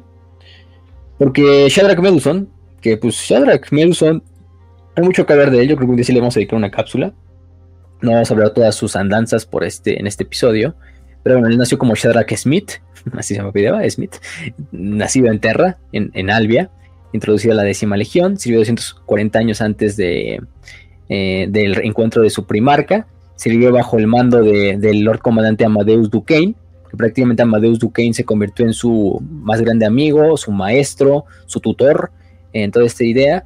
Cuando se encuentran con su primarca, pues él felizmente acepta su lugar en, el gran esquema de las costas de la Legión y adopta el nombre de Medus o el apellido de Medusa, ¿no? En, forma de, lealtad a su nuevo mundo, ¿no? A Medusa. Entonces, pues Meduson, pues va ahí subiendo, este, se hace gran amigo, por ejemplo, de Gabriel Santar, de Bien Enricos, otro sargento ahí interesante de los Manos de Hierro. Em, y, todo esto, ¿no? Eh, de hecho, lidera las fuerzas de las Manos de Hierro en esta batalla de 154-4, en la cual se pierde Ferrus. Gran parte de la batalla él, termina liderando por, por emergencia, porque pues no, no hay otro. Incluso el propio Gabriel Santa le dice, no, pues sí, llévate a mis Morlocks y, y tú eres el que lidera, no hay pedo, durante esta parte. Pero afortunadamente para él, en la batalla de Isban 5, él no estaba en el planeta o en la superficie del planeta cuando sucedió lo que sucedió.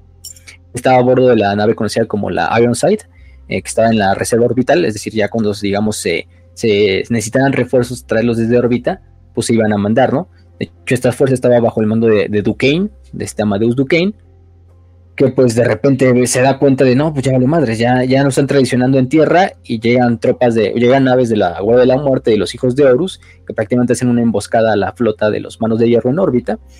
Y, y mientras tanto las naves son abordadas, Meduson eh, es abordada su nave por, por traidores, principalmente hijos de Horus, que termina rechazando en el, en el camino es herido, de hecho le tienen que amputar la mano izquierda por eso luego posteriormente, y ponerle una mecánica.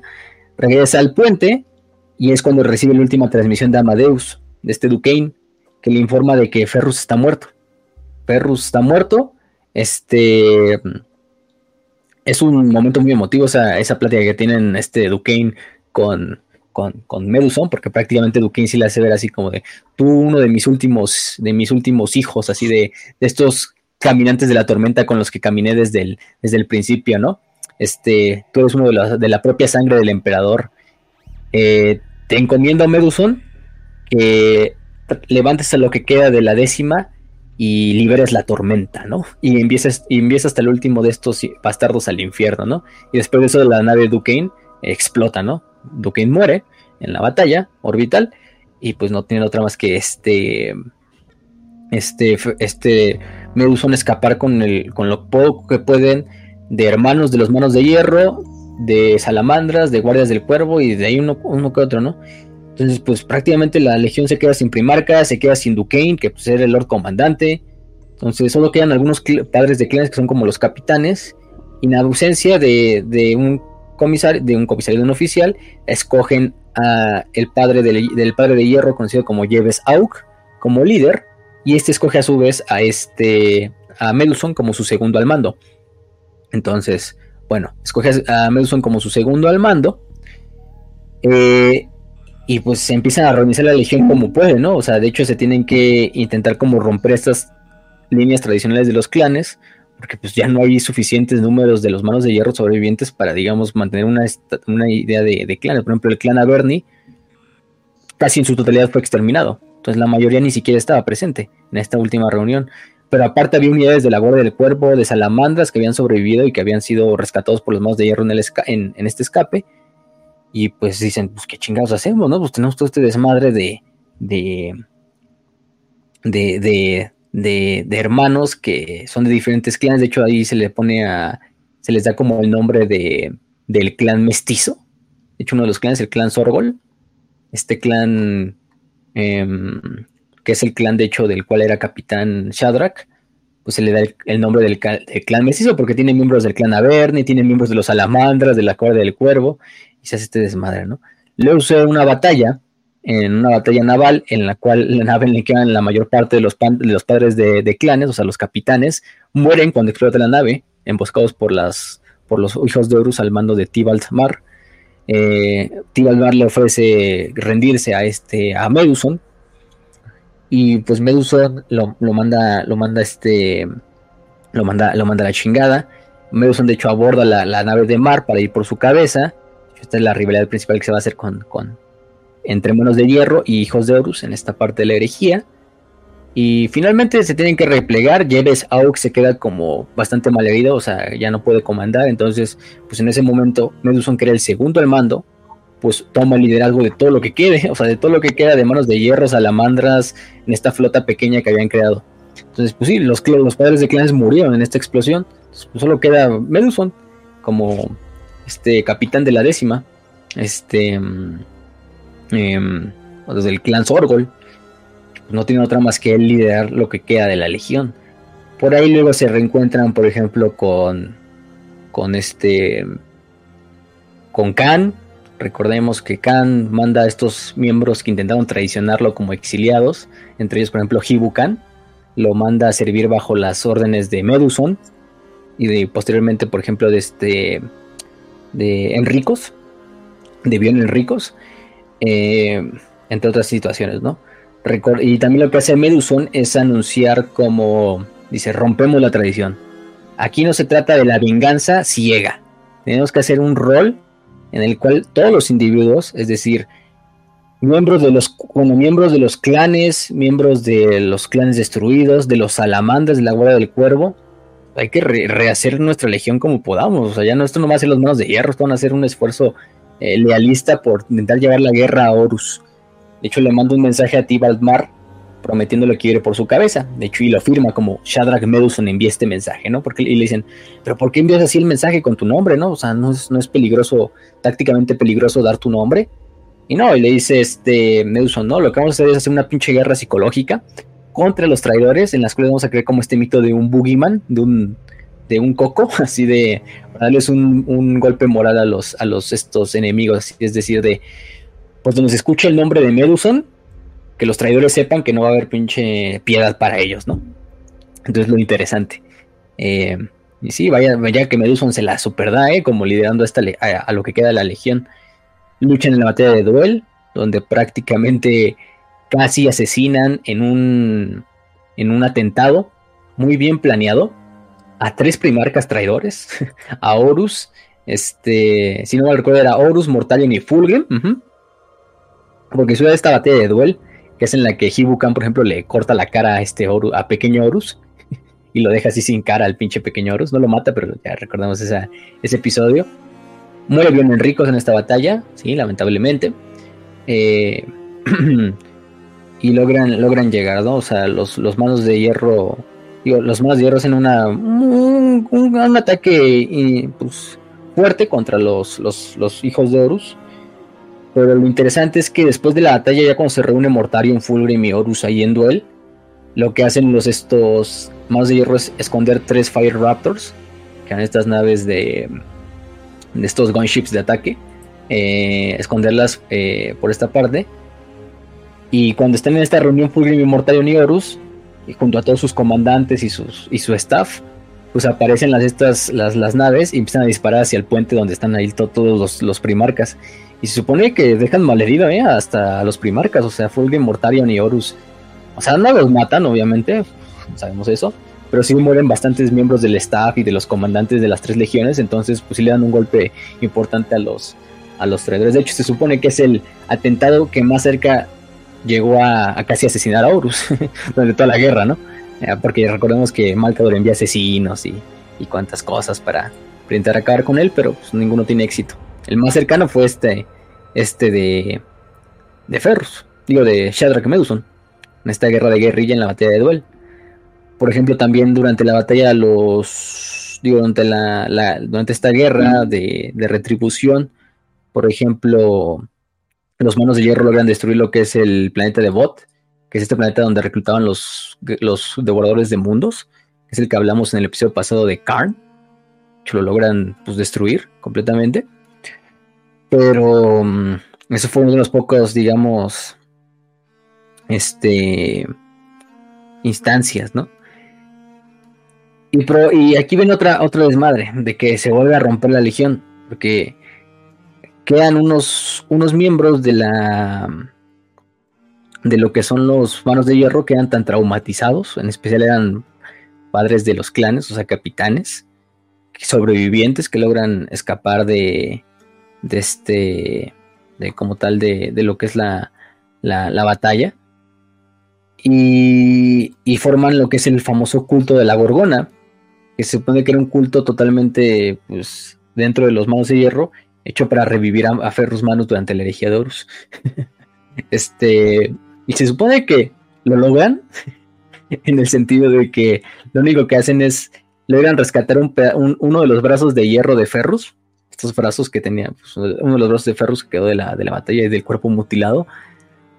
Y lo, y lo, pues cosen o lo, pues lo, lo, se lo ponen a un pinche maniquí o un robot que representa como a, a Ferrus o sea, pero están tan locos que ellos ven que esa madre es Ferrus. O sea, si no, ahí está Ferrus y de eso como un pinche espantapájaros ahí con el brazo. No mames. el brazo de Ferrus así.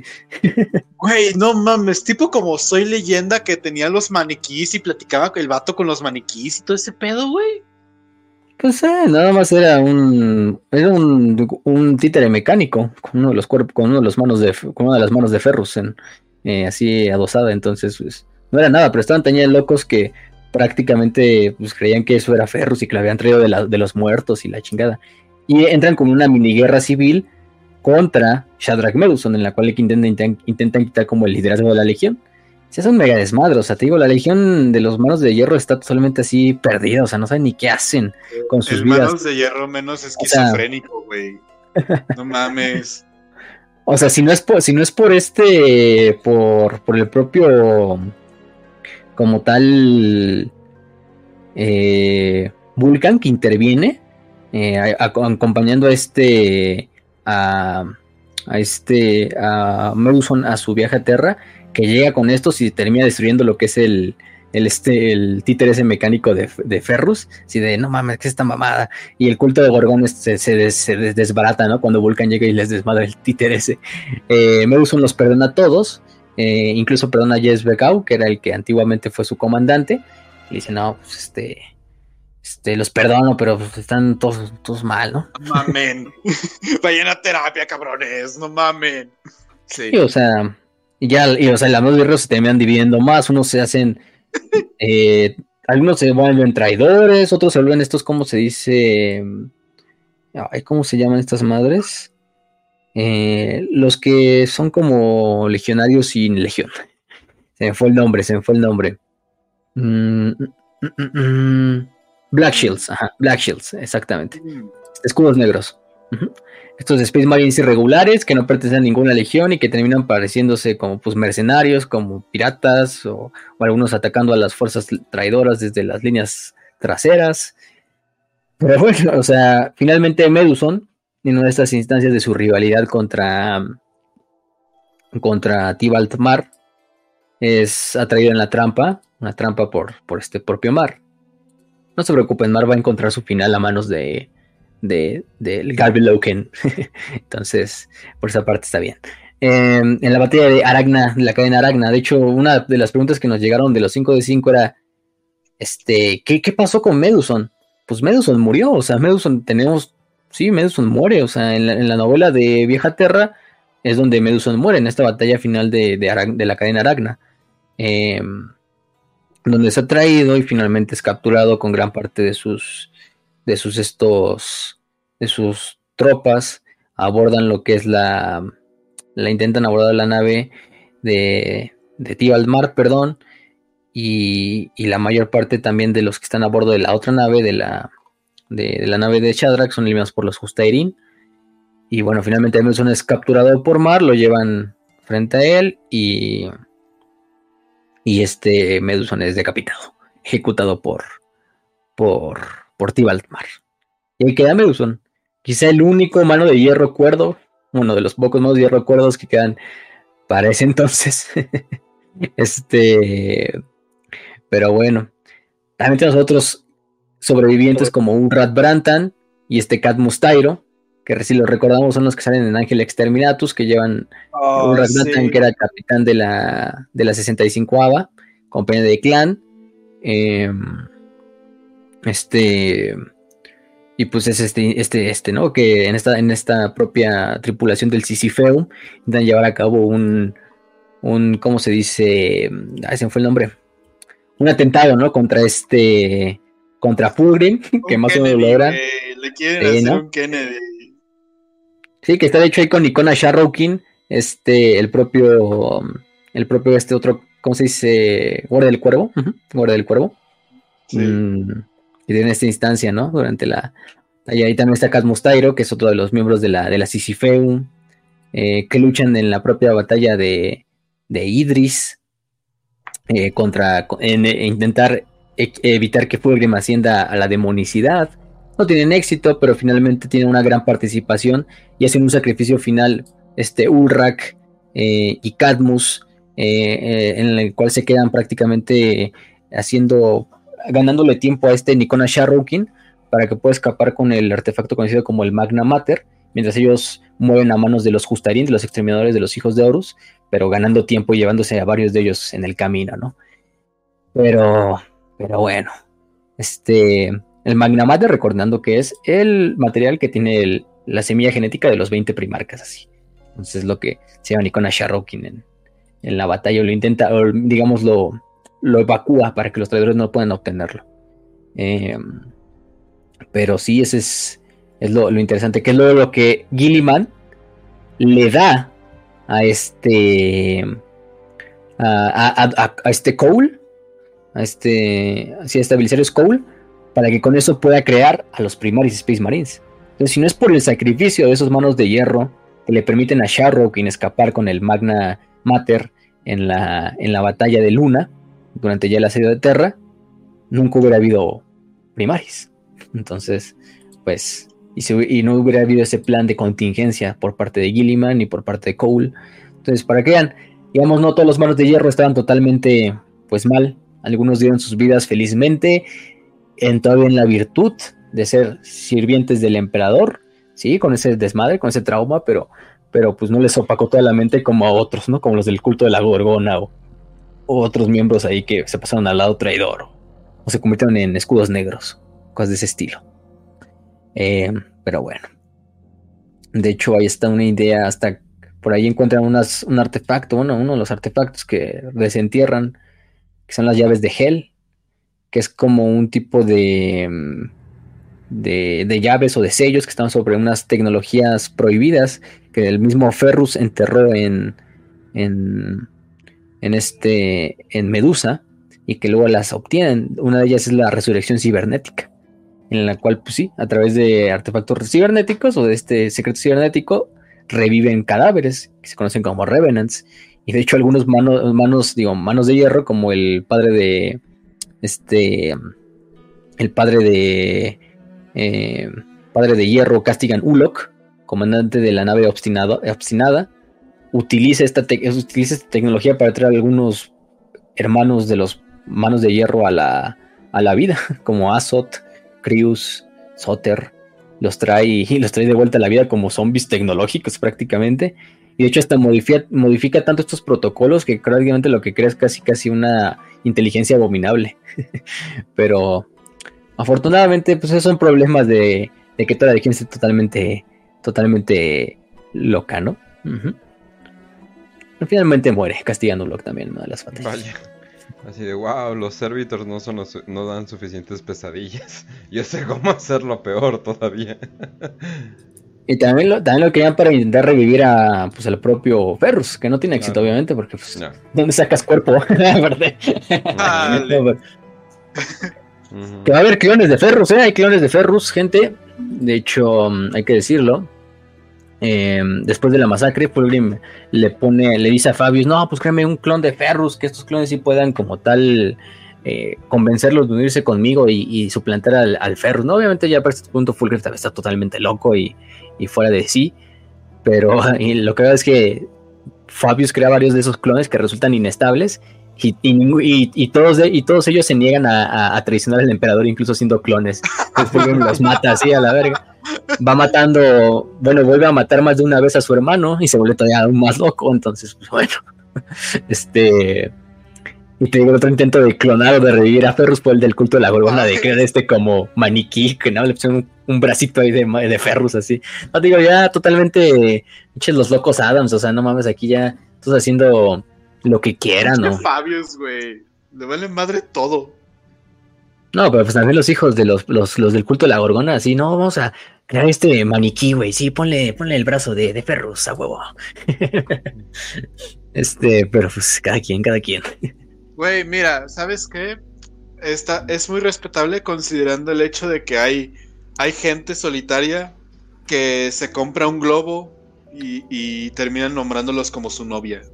¿Saben a qué me refiero? Algo inflable. Que no lo puedo mencionar en un programa familiar. Oh, sí. Pero sí, güey, o sea, ¿sabes qué? Respetable. Si quieres decir que ese pedazo de metal es... ¿Conoces, conoces las apps de que puedes hablar con viejas pero son inteligencias artificiales? No mames. O sea, las conoces. Ya hemos hablado de ellas, ¿no? ¿O no? Bueno, Sí, eh, ya, hay, apps que son inteligencia artificial, pero se supone Ah, que estás hablando con una vieja. Los demonios. Bueno, aparte. Eh, pero tengo una- le, le puedes poner el nombre que quieras y un amigo le puso el nombre de su ex y así de, güey, tienes problemas.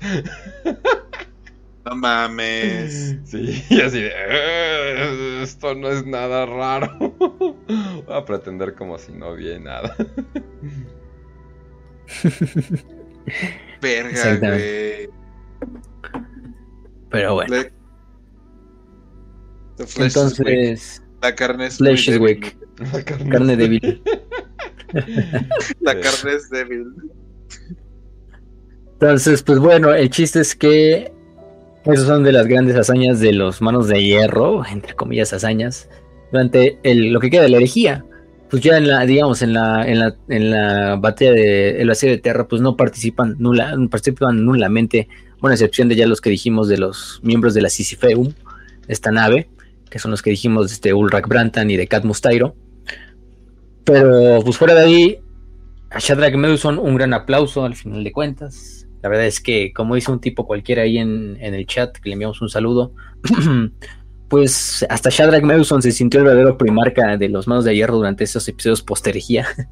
Vaya que el güey se las dio, vaya que el güey, por lo menos fuera del trauma, intentó sacar cosas buenas, reorganizar, salir de la tradición, salir de esta de este, de este nihilismo y de decir, ah, no, nada más vamos a suicidarnos a lo güey, intentando llevarnos el mayor número de, de, de, de traidores con nosotros. No, o sea, llegó y casi asesina a, los- a tres primarcas. Yo, Eh, yo el sábado finalmente sí pidiendo, muere en una pidiendo que le rompieran las piernas a, a Messi a cambio de venganza. ¿Cómo que eso no es una regla? Pues lo, que lo hagan. no, de hecho soy un pedo. ya, criminal. así, así que lo expulsen, no, no pasa nada, ya son unos pinches troncos, entonces... la pierna. Expulsen a, expulsen a Héctor Moreno, de todos modos no hace nada el cabrón. Pero ya mínimo te vas ahí. Ya mínimo le acabas la carrera y al... Ahorita hay, un, ahorita hay un desmadre en Twitter de que se está peleando el Canelo con el Messi. Ah, no sé no, qué mamada. yo estoy explotando todo, güey. El, el Messi, el, Sí, el. Messi es un mexicano, es un mexicano más espiritualmente, de que nada más está buscando vergazos. Así de, "Ay, chinga Y todo, todo madre". fue por la foto así de que estaba la playera de México así en el, en el este y ahí sí, el Canelo así, de, no mames, no están haciendo esto a nuestra bandera. Y yo, güey, es una puta playera de, de Adidas, güey, eso no es mi Ajá. bandera, pero bueno, o sea, Si quieres bandera o, güey, tú tranqui, es solo fútbol y es y- un y- futbolista y se empezó a pelear con el y se empezó a pelear con el Faitelson, con el Kunagüero, con Ajá. y el Messi que ni se mete a Twitter, así como que XD.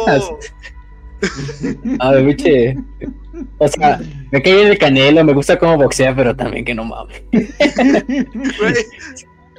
Güey, Denme madrazos, güey. Nada más para que Pero está tengamos- bueno, está bueno. Está bueno también. Estuvo bueno. Estuvo bueno el día de la xenofobia ahí entre argentinos y mexicanos el fue el a sábado, mí me ¿verdad? gustó, güey. Sí. Les enviamos un saludo a todos los argentinos del canal que nos Ya. sigan. Todo Y esto va a pues ni terminar con una pelea sucia ganaron. en un Yo ese día- aeropuerto del canelo. ese día mandé a chingar a su golpe madre del riñón a. Messi. Va a estar genial. Va a estar genial. Mira, como, Solamente como- les aviso, güey. como trabajadores, como trabajadores del, del, del campo, eh, saltamuros y meseros, pues podemos abrazarnos como hermanos, ¿no? Claro, Sí. claro. sí. Este, Güey, Al final yo de cuentas. de la- Yo el día de la xenofobia mandé a chingar a su madre con mucho cariño al morador, güey. Y él también me mandó a chingar a mi madre, bien bonito. Sí, Morador es argentino. Ok, ok. también el David, el inquisidor David también es argentino. Ah. Y ya creo que son, son los... No, no es cierto. y ya. No conocemos a ninguno otro. Aquí haciendo mi lista de Schindler a la inversa. Somos como los clanes de, de los monos de hierro, así agarrarnos a madrazos, pero esta no. Este, Sí. esta no, entre, entre hermanos, entre primos. Pero bueno, ha sido bastante cagado ese día. Este, pero pues sí, no chingaron, no chingaron, ¿para qué digo que no? México se, achicó en el segundo tiempo, vale. Pero bueno, siguiendo con lo que, con lo que viene. eh, ahora sí, con Warhammer, ya dejando el fútbol. Es un poco mundialista, gente, no lo podemos evitar.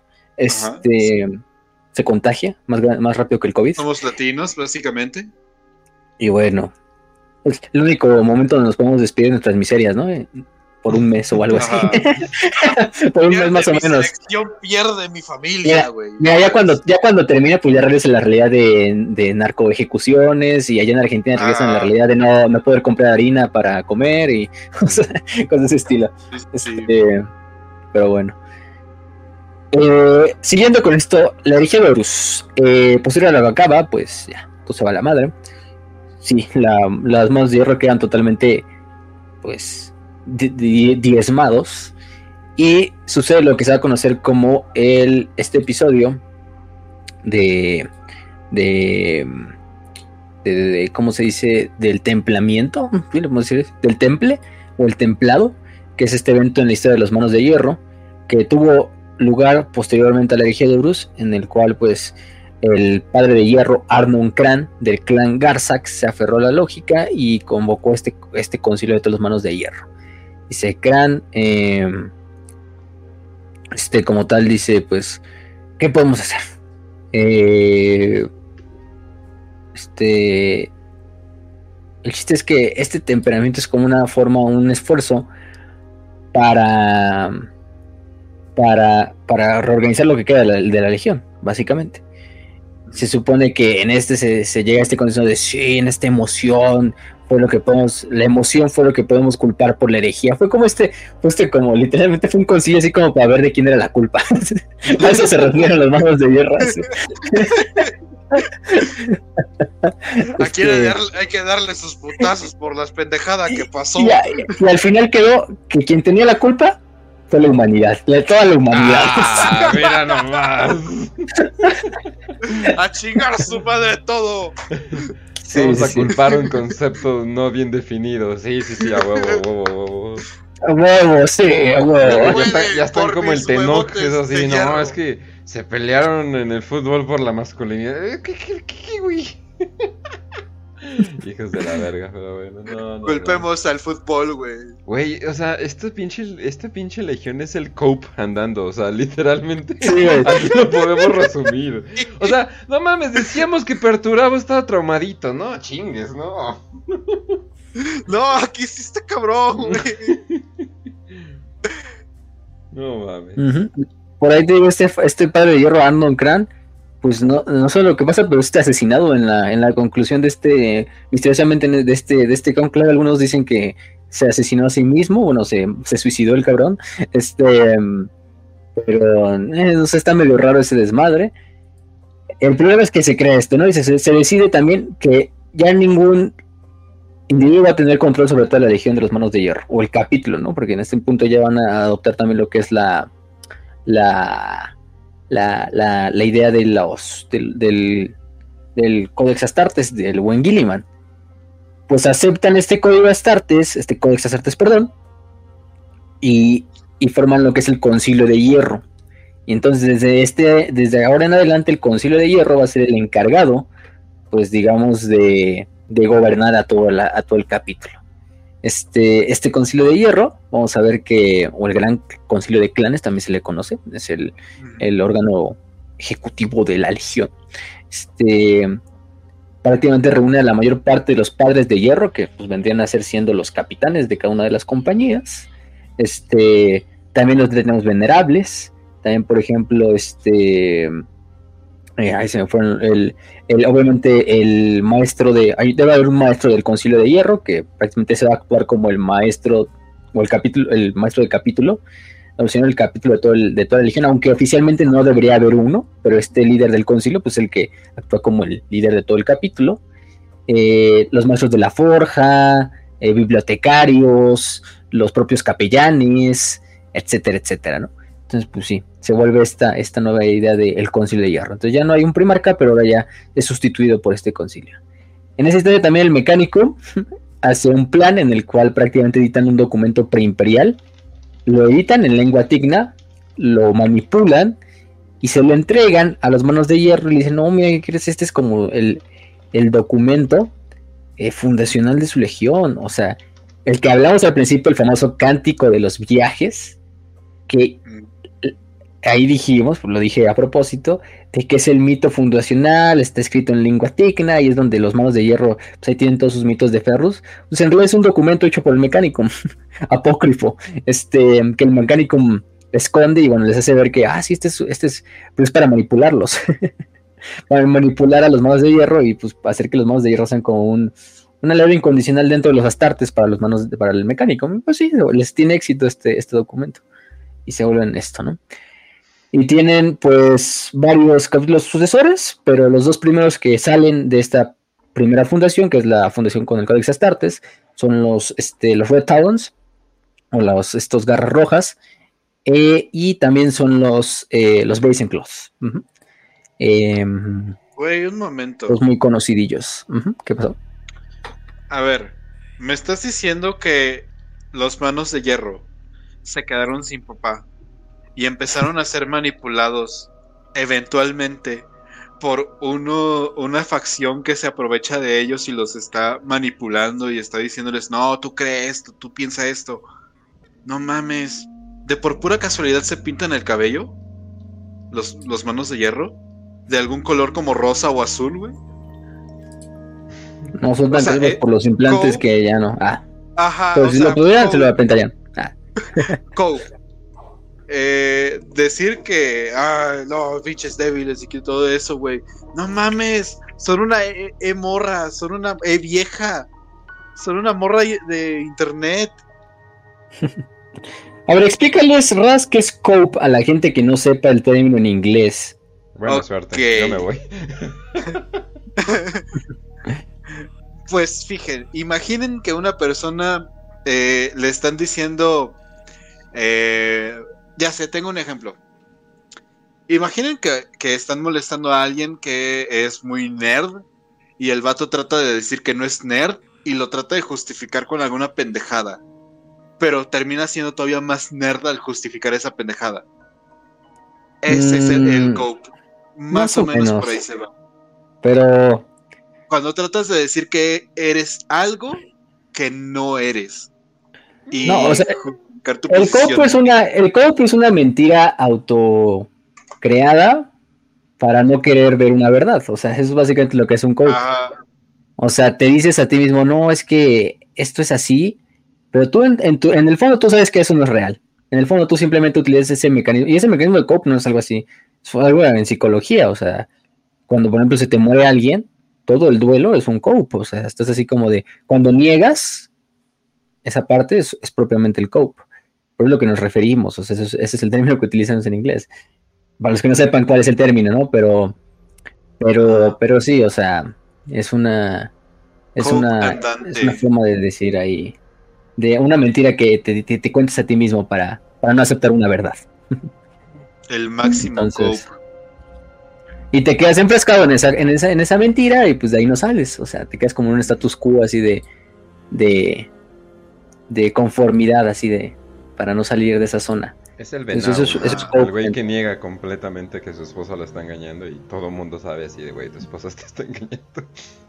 Ajá. Sí, exactamente algo así. O el pendejo que dice, no, güey, los femboys son normales porque se viste como vieja. o sea, tú hace dos semanas, cállese, cállese, cállese. ¡Ey!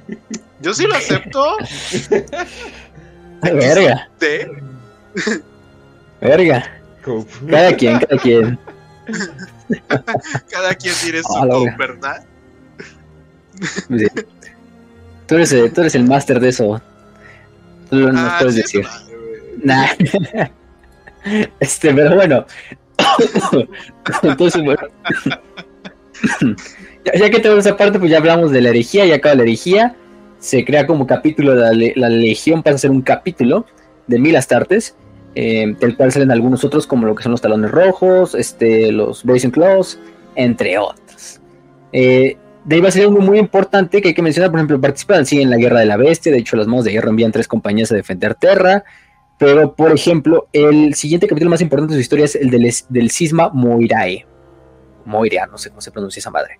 Este, pero bueno, este conflicto, esta guerra civil, ocurre en el famoso episodio de la historia imperial conocido como el Nova Terra Interregnum, que es un episodio que sucede en el 1935, en el cual prácticamente se hace como una guerra civil y política en el imperio entre dos facciones, que una son los altos señores de Terra y otra son la facción de Nova Terra, conocida como este, el concilio de Ur. Este concilio de Ur prácticamente es una pinche, es una, es una, es una instancia que se convierte en dos imperios gemelos, dura por nueve siglos, 900 años, imagínense cuánto a la verga. Este, pues estas dos facciones que son los altos de Terra, la eclesiarquía contra lo que es este concilio de Ur que se encuentra allá en, en Novaterra, que finalmente luego es destruido por los manos, por los estos ángeles oscuros, cuando creen que Cypher está por ahí, o es uno de los miembros de este concilio. Eh, pero bueno, dentro de esta misma, de este Nova Terra Interregnum, sucede una guerra civil también dentro del Mechanicum, que se llama el, Sisma Moirae. Este Sisma Moirae se supone que había un credo, el credo tecnológico de los Moirae, que se basaba en un tipo de cálculos proféticos que decían del mundo forja de Moirae, que mantenían que el Astronomicon contenía mensajes secretos en, sus microfluctuaciones y que estos mensajes eran mensajes del, del Omnisai y profecías del Omnisai. Los, los, los de Moraes se, enfrascaban en buscar estos mensajes apocalípticos, grabarlos en archivos y enviarlos a copias a lo largo de todo el, del, todo el, del culto mecánico. Entonces esto no le gusta para nada a los miembros de Marte y dicen, ¿qué pedo? ¿Qué están haciendo estos cabrones? Este... Em, eh, incluso mandan una flota del mecánico que termina destruyendo toda todo Moirae. este, nada, Marte no se, no se va con, con tonterías. Y bueno, pero el cisma ya estaba dentro de la legión, digo, del, mecánico. Entonces, legiones titánicas enteras, legiones cibernéticas, incluso capítulos de Astartes, algunos se van del lado del credo tradicional y otros del, credo, del credo Moirae. En particular, al que más le afecta son a los manos de hierro por su relación con lo que son los con el mecánico, ¿no? Entonces, pues, si obviamente tienes un elemento sedicioso dentro del mecánico y le llega información a los manos de hierro que son altamente dependientes del mecánico, pues va a pasar lo que va a pasar, ¿no? En este caso el clan Borgos, que es uno de los clanes este, importantes de, los manos de hierro, se va a convertir enteramente a, los, a la creencia de los Moirae.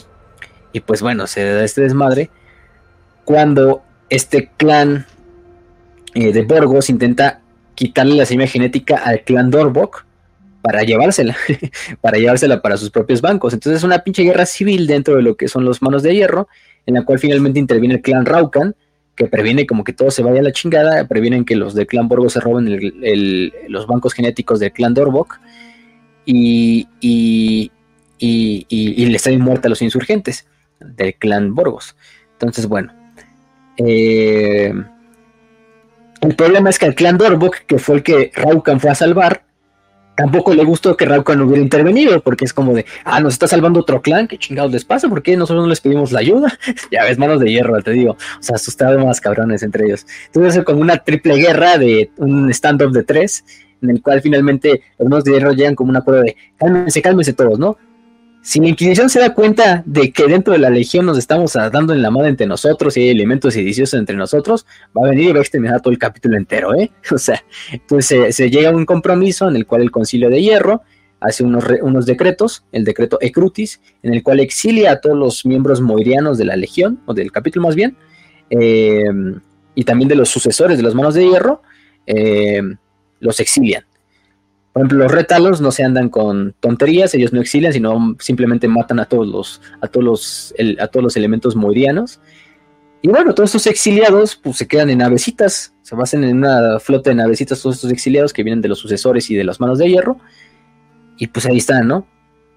El problema es que pues hacen, son tantos exiliados que prácticamente crean por sí mismos un nuevo capítulo, un nuevo capítulo sucesor de los manos de hierro los altos de Terra no tienen otra más que aceptar este capítulo dentro de lo que es la, eh, las legiones de la, del Adeptus Astartes y los terminan nombrando como los hijos de Medusa. Entonces se crea este nuevo, este, este nuevo capítulo que son los famosos hijos de Medusa. Yo creo que es el capítulo Astartes, sucesor de los manos de hierro más famoso de todos. Eh, armadura verde con un logo altamente parecido a lo que podría ser el logo de la Guardia de la Muerte. es una calavera en un círculo con dentro de una estrella de, mm. ocho puntas. Entonces, eh, está interesante, está interesante. Sí, está bastante raro, pero bueno. Están los hijos de Medusa. Sí, está, está raro su emblema. No creo que tenga nada que ver con los, la Guardia de la Muerte, pero curioso que hayan escogido ese. Entonces eso este. Y pues finalmente dentro, dentro de lo que cae el capítulo este de los hijos de Medusa se le... Al principio pues no se le aceptan los demás manos de hierro y los demás capítulos porque pues, procedían de moirianos. Pero finalmente demuestran su lealtad al imperio cuando en una misma misión se les encomienda destruir a la mayor parte de los sobrevivientes del credo moiriano. Entonces los hijos de Medusa asesinan a la mayor parte de estos antiguos compañeros del credo moiriano, entonces ya digamos, se, aceptan dentro de del gran redil de, manos de hierro. Entonces, esas son las famosas, la famosa cisma de Moira. Que bueno, nos faltan detalles, lo hablaremos cuando hablemos del Nova Terra Interregnum en una cápsula, pero eso es cuando se crea otro de los grandes capítulos sucesores de las manos de hierro, que es un capítulo sucesor indirecto, ¿no? O sea, que ni siquiera debió de existir, pero fueron los hijos de Medusa. este, que hasta el día de hoy existen, ahí están todas totalmente eh, vivitos y coleando.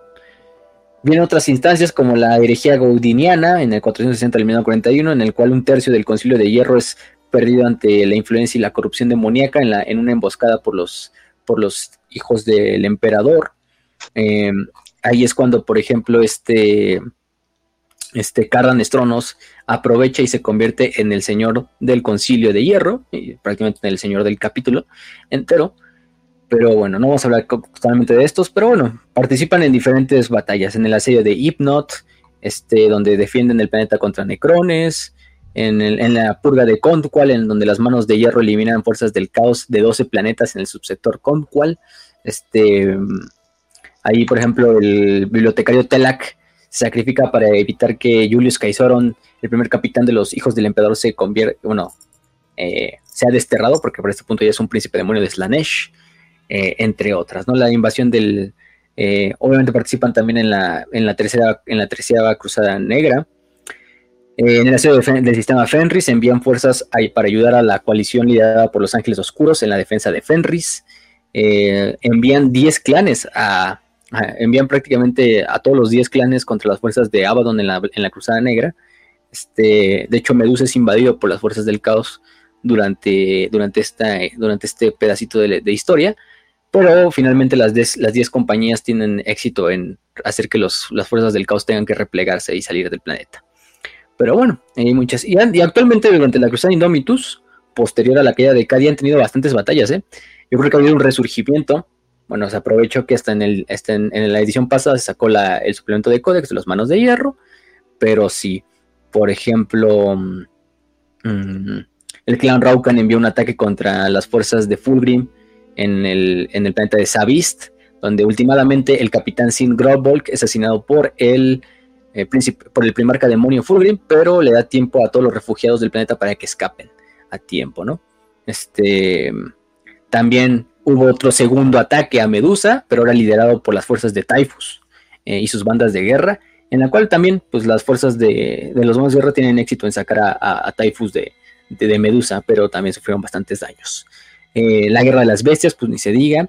Eh, los monos de guerra son una de las primeras fuerzas Space Marines en arribar a Vigilus, luchando contra los cultos Gene Stealers, codo a codo con sus hermanos de, de los Brazen Claws. y luego habían ocho compañías bajo el mando de Cardan Nestrono personalmente a, la batalla de Vigilus.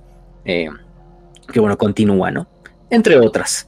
También están activos en la guerra, por ejemplo, de, del guantelete de Nagmund. También ahí están presentes. Entonces, eso es interesante. Y bueno, ya nada más para su organización, sus estas otras cosas.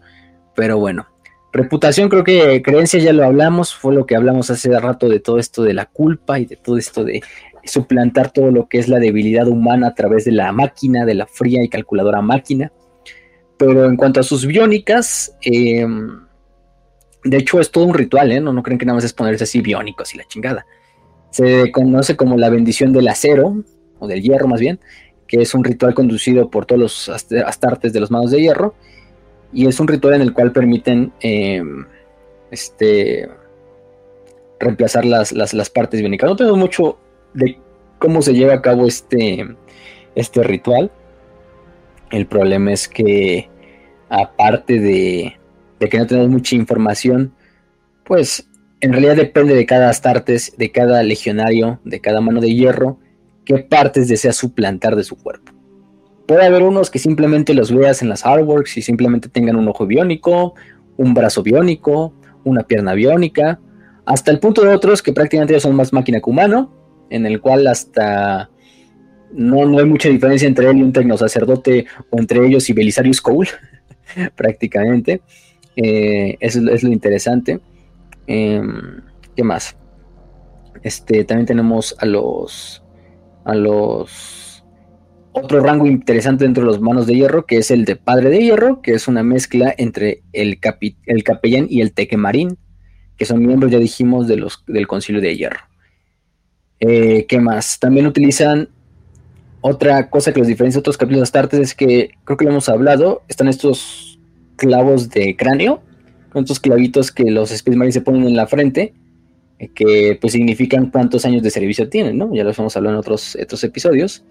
Los malos de hierro no utilizan esas cosas, ellos utilizan una, una, una, una cosa conocida, un artefacto conocido como las cadenas de la forja, que en realidad son vértebras biónicas, auménticas, que se ponen pues sobre la vértebra, la columna vertebral, o la reemplazan. Y esto va siendo como sus años de servicio, pero aparte, cada vértebra es cuando los aceptan en otro clan. Porque digamos, los manos de hierro van constantemente rotando entre clanes, o sea, no siempre, bueno, no, algunos se pueden quedar por siempre en un clan, el clan de su nacimiento, digamos, pero a veces los rotan entre diferentes clanes.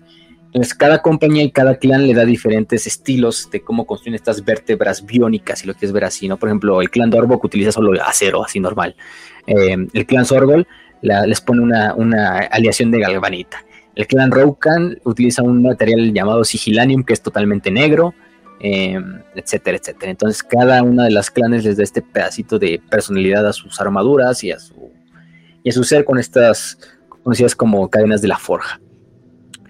Em, ¿Qué más? ¿Qué más? ¿Qué más? Y bueno, su semilla genética, su semilla genética, hasta cierto punto es de las más puras que existen. O sea, la verdad es que físicamente no tiene ningún problema. Es hasta, es, hasta irónico, ¿no? De la semilla genética está perfecta. No habría por qué suplantarlo. Incluso te aceptaría que suplantaras partes de tu cuerpo si, si tuvieras así mutaciones eh, muy comunes o cosas de ese estilo. Pero los modos de hierro no. Los modos de hierro tienen una. Este una, una fisiología bastante buena, o sea, tiene una predisposición y digamos sus cuerpos aceptan más fácilmente los implantes biónicos que lo harían otras legiones, o sea, porque había otros astartes que pues sí les ponen biónicos, pero sus cuerpos los rechazan y cosas de, este, ese estilo. Em, lo que nos dicen ahí claramente hasta en, el lexicano es que, bueno, quizá el único problema de su, de su, de su semilla genética es psicológico más que físico, que es este pedo de, de este odio por la debilidad en sí mismos, y que en realidad se explica porque tienen algún grado de dismorfia, de, dismorfia corporal, que es un trastorno psiquiátrico, de hecho. Entonces, este. A la verga. Sí, como lo, que tienen, por ejemplo, las bulímicas, los anoréxicos, o sea, cosas de los vigoréxicos también, o sea, eso es prácticamente. Disforia completa, güey, no mames, son trans.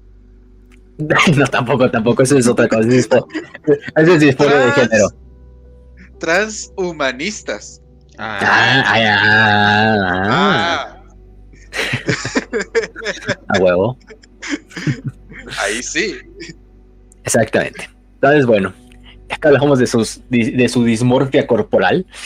Podemos hablar de su organización. Su organización ya dijimos que está constituida por 10 clanes compañía, compañías clan más bien, basados en Medusa, cada uno de estos está compuesto por su propia organización. De hecho, hay una imagen completa del clan Raukan, si la encuentran aquí. Bueno, el clan Raukan es de los más conocidos, eh, quizá el más importante, podemos decirlo así.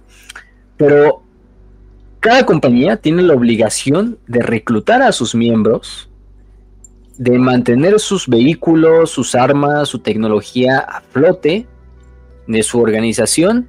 Y solo es cuando se encomienda, bueno, cuando el concilio de hierro declare que toda la legión tiene que actuar como en unísono, pues ya actúan como una fuerza conjunta. Pero sí hay que decir que las 10 compañías son como un mini capítulo dentro de Medusa. O sea, cada una tiene su propia organización, sus propios reclutas, sus propias tradiciones, etcétera. Y solo se unen cuando van a la guerra. Y es decir, ni siquiera a veces todas. Entonces, es interesante. Cada una tiene su, sus famosas Land Behemoths, sus titanes de tierra, que son sus fortalezas monasterio que son sus bases de operación, que dijimos que son móviles. Entonces, constantemente son nómadas y están moviéndose entre diferentes lados. Tienen, llegan a tener guerras entre ellos, guerras prácticamente a veces como de, de, de, simulacro, de mentira, o sea, pero para entrenar y para llevar esta competición que pues Ferrus les dijo desde el principio. Eh, ¿Qué más? Este, y son, pues sí, completamente políticamente independientes una de las otras, o sea, de las compañías. Tendrá sus ventajas, eh, tendrá sus desventajas, claro que sí, pero, pero bueno. Hay que decir lo que Medusa es un lugar que constantemente está siendo reideado por Dark Eldars para en busca de esclavos, eso hay que tenerlo en cuenta. Mm, es interesante. Eh, constantemente son destruidos por los manos de hierro, pocas veces tienen éxito, pero es, un dato curioso ahí.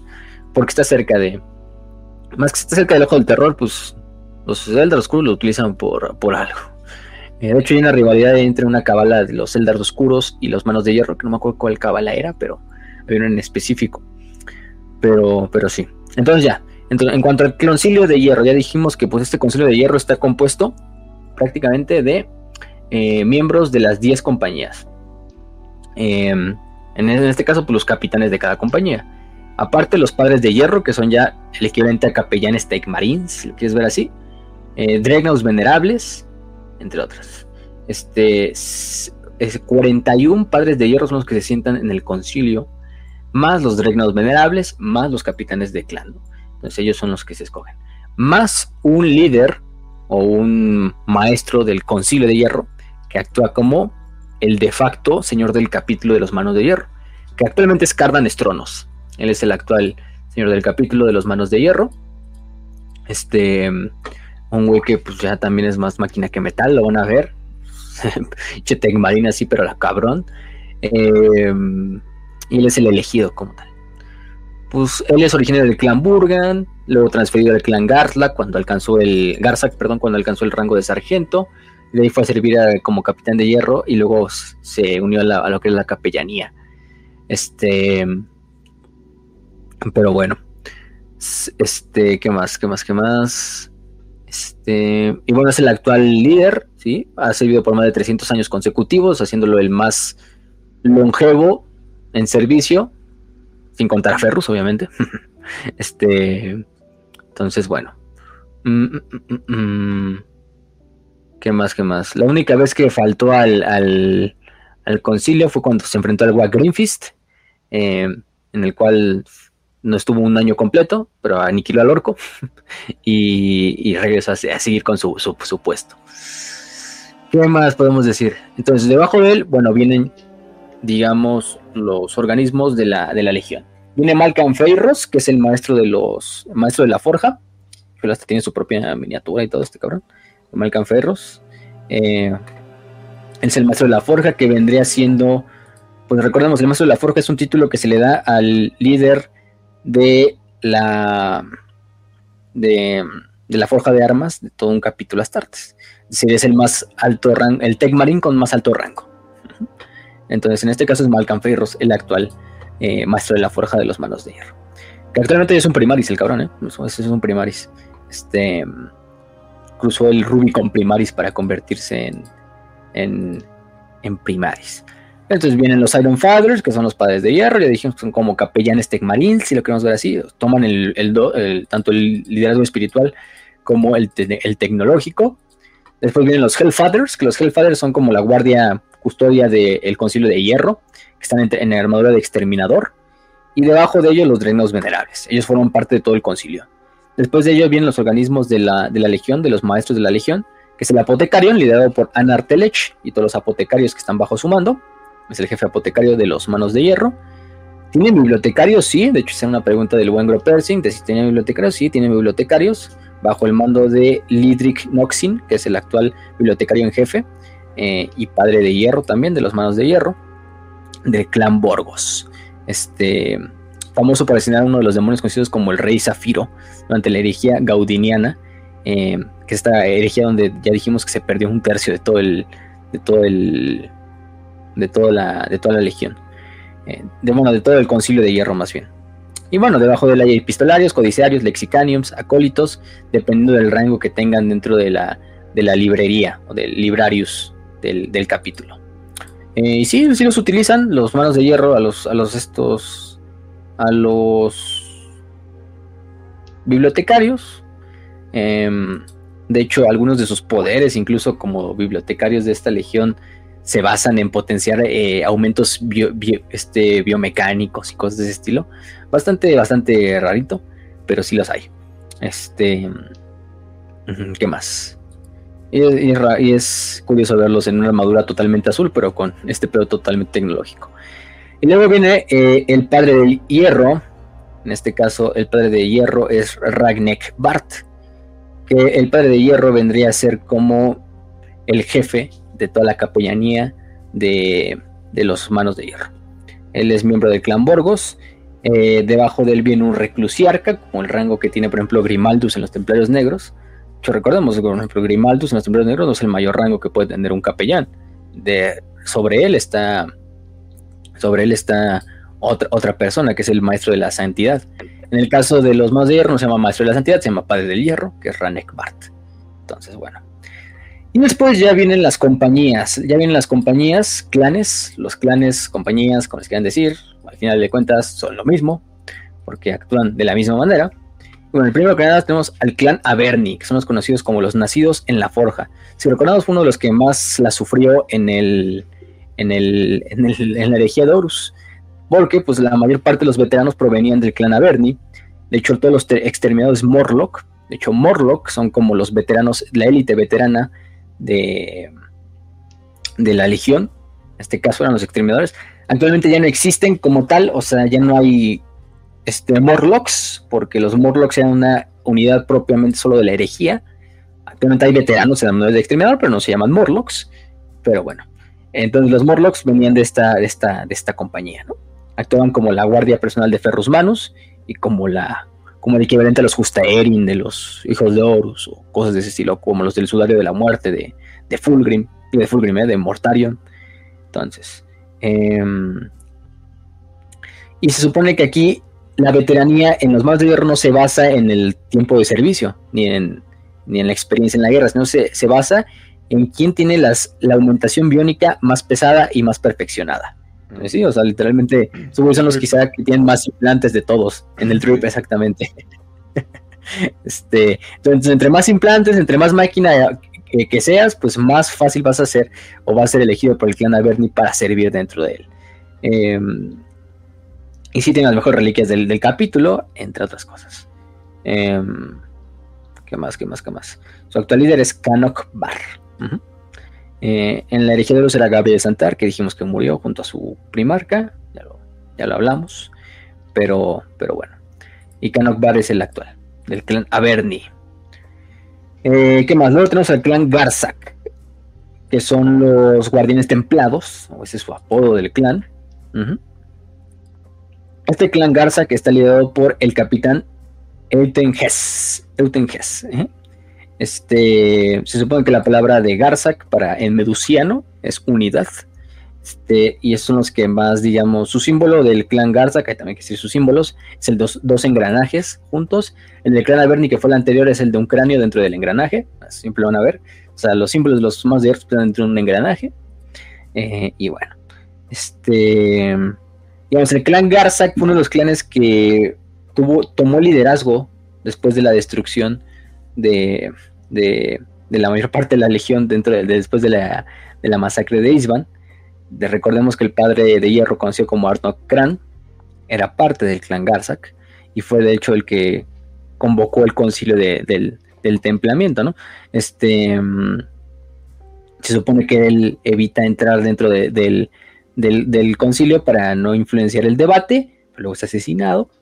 Una misteriosa este, eh, circunstancia, en la cual no sabemos si él fue el que se suicidó y no sabemos por qué, pero bueno, este, eh, digamos, lo que importa de Kran es que la mayor parte de los padres de hierro dijeron, bueno, Kran se convierte en un héroe de la legión, digo, de la legión del capítulo, eh, y un modelo a seguir por su lógica y su fría disposición eh, a convocar estos, este, este concilio. Entonces, el legado de, de, Amok vive en el clan Garzak a través de este digamos, un, capítulo, es un clan muy chill, ¿no? O sea, ellos no se meten en conflictos, cuando hablan en el Consejo de Hierro es solo cuando les toca, bajo lo que le demanda la tradición, este, y a veces sirve como lo que es el árbitro entre disputas entre otros clanes. Exactamente. Entonces, em, sigamos en el más racional de todos. Imagino que es, bastante seguido. Exactamente. Este, Oye, al menos hace buena experiencia digamos, son de los menos que utilizan los implantes biónicos. De hecho, su filosofía es como, antes que acabar con la emoción a través de la aumentación biónica, hay que acabarlo a través de la fuerza de voluntad.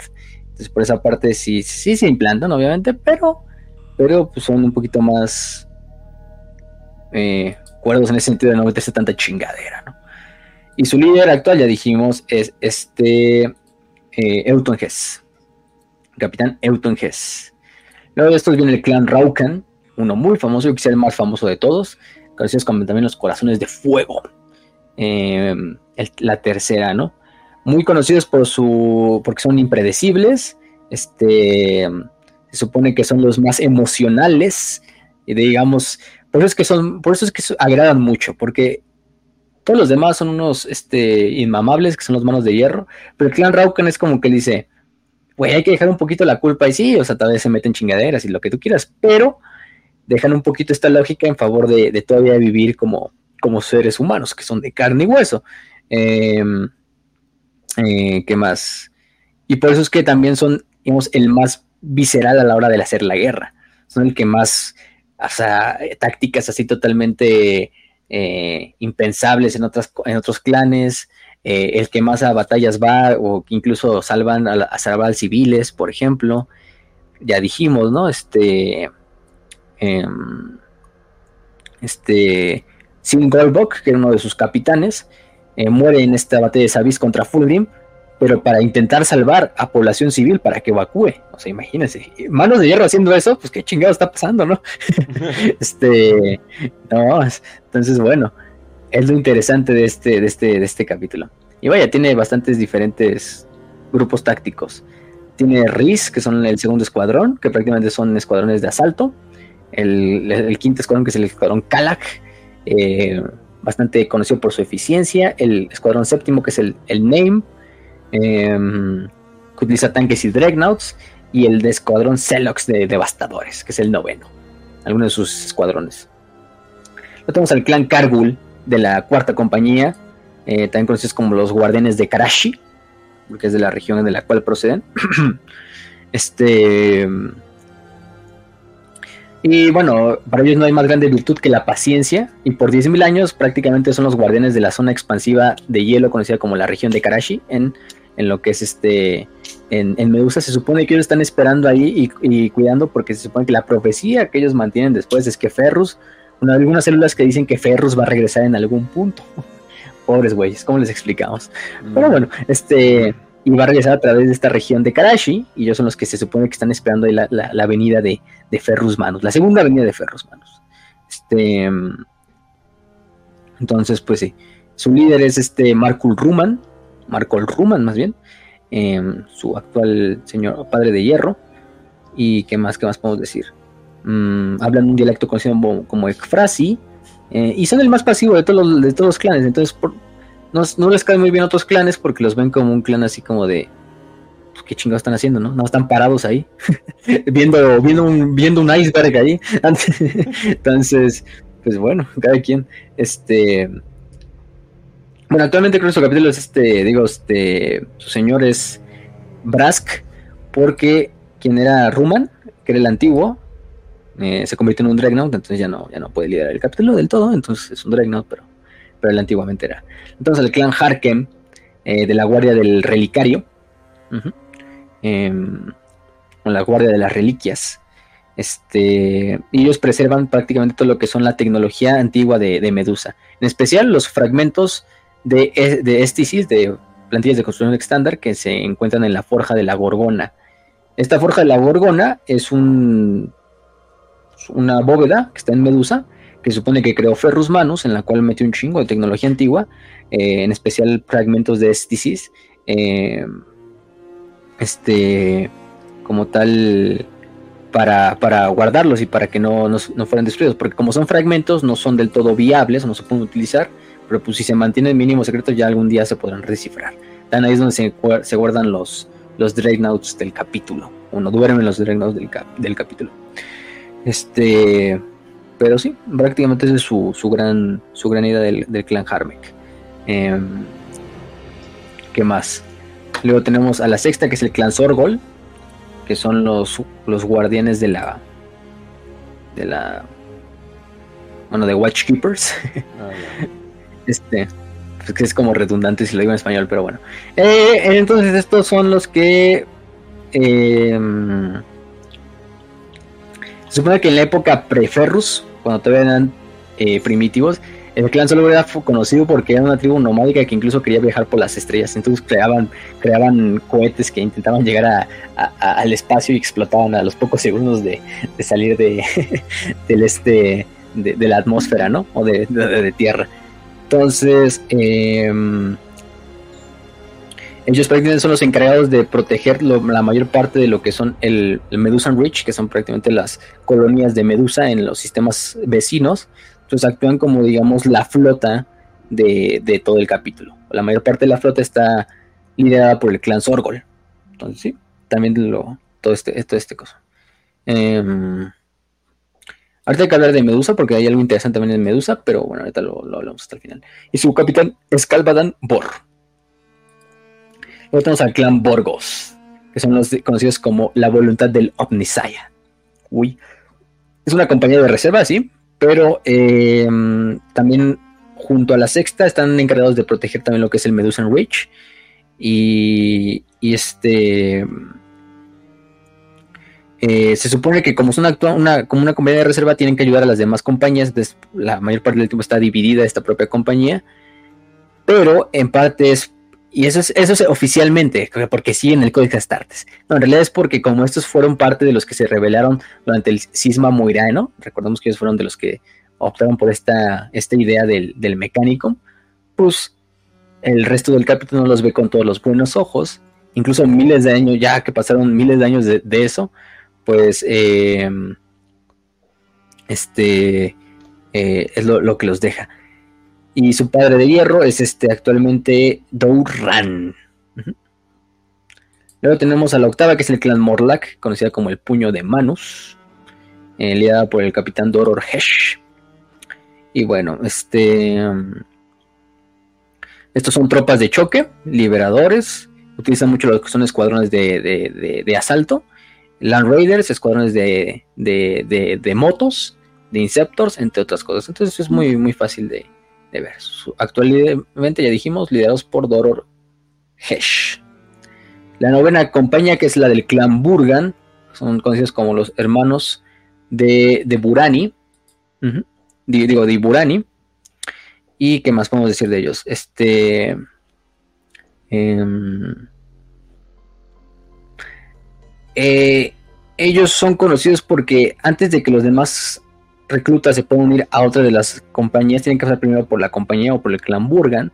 Y el clan Burgan, primero que nada, se encarga de la, de la cirugía y de la implantación de, de cogitadores, o sea, de computadoras literalmente, y de otros implantes a lo que son los demás capítulos. Y, em, y bueno, eso es, eso es principalmente su tarea. No hay mucho que decir de ellos. Liderados por el capitán Agar Berox. Y finalmente la décima compañía, que es el clan Dorbok, conocida como The Crucible. Eh, y son la compañía de scouts prácticamente. Ellos son los que mantienen dominio sobre los, los campos de Oranus, que es donde entrenan los reclutas, eh, para convertirse en, en, en Space Marines, luego en neófitos y recibir sus implantaciones genéticas. eh, y parte también de sus primeros implantes, que es el conocido como el, ritual también de eh, la toma de la alma de hierro, eh, donde se supone que los reclutas se, se purgan del dolor, la, la agresividad, del miedo y lo reemplazan con mantras de lógica fría y mecánica. A la verga, ¿no? Este, mucho autismo por parte de los manos de hierro, pero es lo que dicen ellos. Y bueno, este, pues, a grandes rasgos, es una compañía de scouts. ¿Qué más podemos decir? Como las compañías de scouts que han existido otros. Y había otros clanes que existieron durante otros tiempos, como por ejemplo el clan Atraxi, el clan Burkar, eh, este, el clan Fel, Kadoran, Lockout, Morragul, Umbagar, Borganan, pero actualmente ya no existen, simplemente están estos 10, y eso es en parte porque algunos fueron exterminados completamente durante la masacre de Isban 5, eh, otros fueron asimilados por otros clanes y a la hora de dividirlo según el Codex Astartes, pues tuvieron que escoger 10. Y los 10 clanes más grandes fueron los que te- finalmente, digamos, terminaron opacando a los demás y pues por esa parte ya no existen. Entonces sí. Su reclutamiento todo procede de Medusa, prácticamente. Medusa es la mayor parte de, todo de todos los candidatos. Recordemos que pues, los clanes no solo son Space Marines, sino detrás de los clanes también hay gente normal, o sea, familias, eh, artesanos, agricultores, todo, o sea, de una sociedad completa. Y de ahí, de estos mismos, de estas mismas gentes, se obtiene los siguientes o los demás, eh, como tal, eh, miembros de la, de la legión. Aquí es algo interesante de Medusa, es que tiene un, un anillo alrededor, que también es una pregunta que hacía Gro, decir una estación espacial, que no, se llama Testarax, y bueno, sí es una estación esta- es- espacial, pero no es móvil, como él pensaba que era como la falange, no, es simplemente como un anillo, como el anillo que está alrededor de Marte, eh, que se construyó en la era oscura de la tecnología por, los, por los estos, por los humanos, se supone que se utilizaba para eh, llevar a cabo, bueno, llevar minerales desde Medusa, ponerlos ahí, y luego se llevaban a otros lados para comerciarlos, y luego se abandonó. Cuando para el tiempo que Ferrus Manos llega a Medusa ya está totalmente abandonado. Este, y la estructura hasta el día de hoy está ahí, totalmente abandonada y estudiada por los Tech Marines para descifrar qué hay dentro de ellos. Eh, este, no se sabe para qué, a lo mejor tiene algún, va a tener algún objetivo en el futuro, nunca lo sabremos, pero bueno, es interesante. Em, naves, por ejemplo, sí tuvieron sus glorianas, hay que decirlo. Por ejemplo, Fist of Iron. La Fist of Iron era la nave de clase gloriana de los manos de hierro, la puño de hierro. qué, qué- qué- qué curioso, ¿no? Qué curioso nombre. Pero bueno, nada creativo, no, no se rompieron para nada la cabeza. Iron, Pero pues, Iron, esa. hierro. Hierro. Manos. Exacto, y pues esa era su nave insignia. Y bueno, creo que con eso podemos terminar el capítulo Astartes. Creo que dimos un panorama bastante bueno y en general de lo que son los manos de hierro, su organización, su historia, su ideología y Ferros Manos, ¿no? ¿Qué fue con él? ¿Y por qué son tan repudiados o no queridos? Porque los Olvidados. literalmente son unos rompehuevos, o sea, pero, pero porque De pues, hecho- lo decidieron. De Ajá. hecho, es chistoso, güey, porque en Battlefield Gothic, eh, creo que es en la campaña del Imperio, en la que te tienes que juntar, o bueno, tienes que hacer como una ligerita alianza entre Eldar y los manos de hierro para defender Medusa. Literalmente defender Medusa. O sea, estás haciendo que Eldars acepten estar contigo en una batalla para defender Medusa. Creo que es de los tiránidos, no estoy seguro. Y, y están como increíbles. Son, se ponen necios, güey. Pero necios, padre. O sea, quieren aceptar tu ayuda. Están emputadísimos. Emputan contigo y amenazan con destruir tus naves cuando te acercas y eres de. Ni siquiera es claro, este, armadería, pero ya sabes, los humanos normales. Entonces, sí, rompehuevos. Son necios, rompehuevos, exagerados y cope, absoluto cope. Pero aún así, sabemos que van a seguir siendo leales. Probablemente eh, pasaron los peores episodios de la, de la herejía fueron de los que más sufrieron en la herejía y siguen ahí, güey. Entonces es puntos por eso, resiliencia. Se a la verga por pinches nihilistas gays. Esa es la mamada. Yo estaba diciendo cosas bonitas, güey. No, mucha mamada, mucha mamada así de, ay, no, mi papá, por... este, todos son unos pendejos menos yo. es por salamandra, ¿verdad, güey? No, también porque es mucho autismo y, y sí me caga esa gente en la vida real, entonces, pues, digo. Este, pero bueno, fans de Rick and Morty y los manos de hierro, al parecer. Este, no sé. ¿Tú, Kench, tienes algo que decir? categoría a la larga, güey. Sí, o sea, definitivamente es la, le voy a decir, la legión que más ha dejado como eh, en, pena, eh, ya también por eso, por eso nadie los juega. Yo lo puse hasta abajo en mi tier lista a Ferrus y a su legión. Pues sí, pues sí, y merecido, merecido, merecido completamente. Yo no, güey, no me acuerdo dónde puse a Ferrus, pero sé que lo puse, debe de estar en B para mí, o sea. Era, buen primarca, pero pues no se pudo explotar mucho. Y por eso. Pues sí, o sea, hasta buen primarca, pero sus hijos. Por eso te va a cortar un brazo, hijos, Es tu debilidad, tienes demasiada compasión. El otro brazo para que ya. Eh, eh, eso es lo que, eso es lo que diría Ferrus, güey. eso sí, eso sí. Pero bueno. Entonces, Eh, ¿pasamos a las 5 de 5? Nada más les pido una frase, este episodio como ya es de costumbre, bueno, la parte de los manos de hierro y dice, solo cuando por el poder de nuestro odio realmente nos hayamos despojado de la prisión de nuestra propia carne, seremos juzgados, dignos de estar al lado del primarca que ha regresado. Cada enemigo que mato, cada piedra que arrojo, hace que mi odio sea más puro.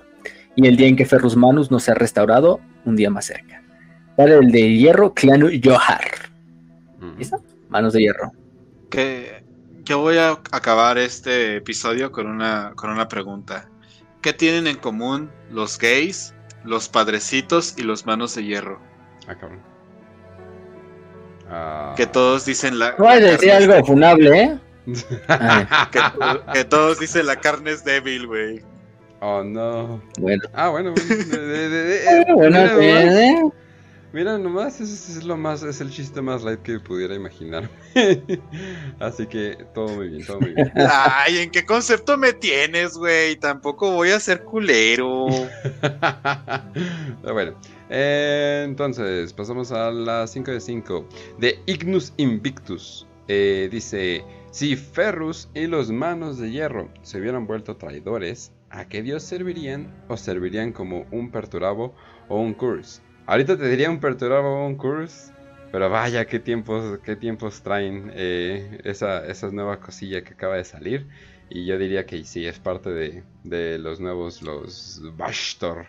Que sabes que es malo porque su nombre se dice Shh, Entonces es como que, ah, no más es malo güey, a huevo, huevo. Pero sí, yo diría que este, ¿cómo se llama? Eh, ay, eh, Bastor, ya sería como que este, bueno, que no es un nuevo dios todavía, tal vez me estoy apresurando tantito, pero yo diría que a Bastor le servirían con mucho orgullo, lo cual los haría técnicamente Legión Negra, lo cual es como que, eh, quién sabe, pero pues veamos. Veamos, veamos. Veamos. Veamos. Pero bueno, eh, entonces. Eh, ah, bueno, ah, perdón, perdón. ¿A una opinión de ustedes antes de saltarme? Groseramente. No, pues sí, prácticamente lo mismo. este. Tendría que ser el caos sin dividir. O si Bastor ya lo contamos como un quinto, a Bastor. Es que como anilla el dedo, literalmente. Pues perturbamos nada más usaba demonios para encerrarlos en máquinas, entonces. entonces el, cabrón literalmente todo lo ve como. A ver cómo me sirve esta a, lo mejor, salió por lo de la, foto esta de Paint New, del que está haciendo así como la herejía de Lionel. Ah. Que hizo a este. A Ferrus él lo hizo de, de Fulgrim, ¿no? En su, en su mundo alterno, alternativo, ¿no? Que es como un Ferrus de Fulgrim, digo de Fulgrim, ¿eh? de un Ferrus de primarca demonio de, de Slanesh. Este, pero así de, el, el, así como de, ah, sí, el, la, búsqueda por la perfección, pero a través del cuerpo de metal, ¿no? Para acabar con la debilidad. Eh, interesante el concepto. La verdad es que se la superda con sus ilustraciones. Este, un can de un can de la plaga, un con de, digo un lemon rose de Sinch, un sanguinius de Corn y un Gilliman que parece un Gilliman del Caos Inhibidir, que se ve súper épico también. También. Entonces, Hay... faltan, ¿eh? Los que faltan. Y los que faltan, definitivamente. Y los que faltan. Oh, bastante chido. Pero bueno. Eh, entonces, vámonos al siguiente de Tovar. 5 de 5. ¿A qué velocidad puede moverse un Space Marine, un caballero gris y un custodes? Porque a veces en el lore los ponen con super reflejos y a veces no. Eh, pues está la famosa frase, ¿no? De que nada, nada tan. ¿Cómo, cómo era? ¿Cómo era? Eh, nada tan grande de esa y grande debería de poder moverse tan rápido, ¿no? Eh, pues se supone que si le, o sea, depende cuánto como que agarran como que pues, literalmente lo que podríamos decir como vuelo. Eh, se supone que entre más vuelo, más vuelo agarren, eh, literalmente pueden hacer como que esta caminata donde nada más van impulsándose eh, pues como cuando vas corriendo pero nada más usando como que las puntas o algo por el estilo, como si estuvieras en un trampolín o algo por el estilo. Así es como se supone que eh, se pueden mover. Pero eh, se supone que son increíblemente rápidos. Obviamente depende de quiénes. O sea, depende de, o sea, de quiénes. O sea, si es un caballero gris, tal vez se movió muy rápido porque te hizo pensar que se movió muy rápido, ¿no? utilizó algún truco de Psyker o algo, o algo por el estilo, ¿no? Pero sí, se supone que son eh, inhumanamente rápidos, pero no tan rápidos como los primarcas, que a veces dicen que se ven como rayos solamente, o sea, de tan pinches rápidos que son. Sí, o sea, Sanguíneo era un pinche rayo, es literalmente en la batalla.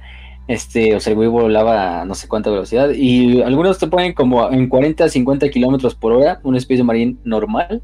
Es que sí es muy inconsistente, no podemos decir un número porque, pues no no tenemos una referencia, o sea, estás leyendo una novela, ¿no? Incluso en Astartes, que es la, animación, pues corren en chinguiza, ¿no? O sea, correrían básicamente más rápido que Usain Bolt. Usain Bolt corre como a 40 kilómetros, creo que por hora, y más o menos. Si están haciendo con un speed de 40 50, pues básicamente la misma velocidad o un poquito más. Entonces es un chinguizo. Por una cosa, por una cosa de ese tamaño, pues no mames, o sea, es una es una, ha hecho otras donde simplemente ves como los Space Marines los describen como manchas que se mueven, ¿no? Así de tan rápido que van y dices, ah, la madre.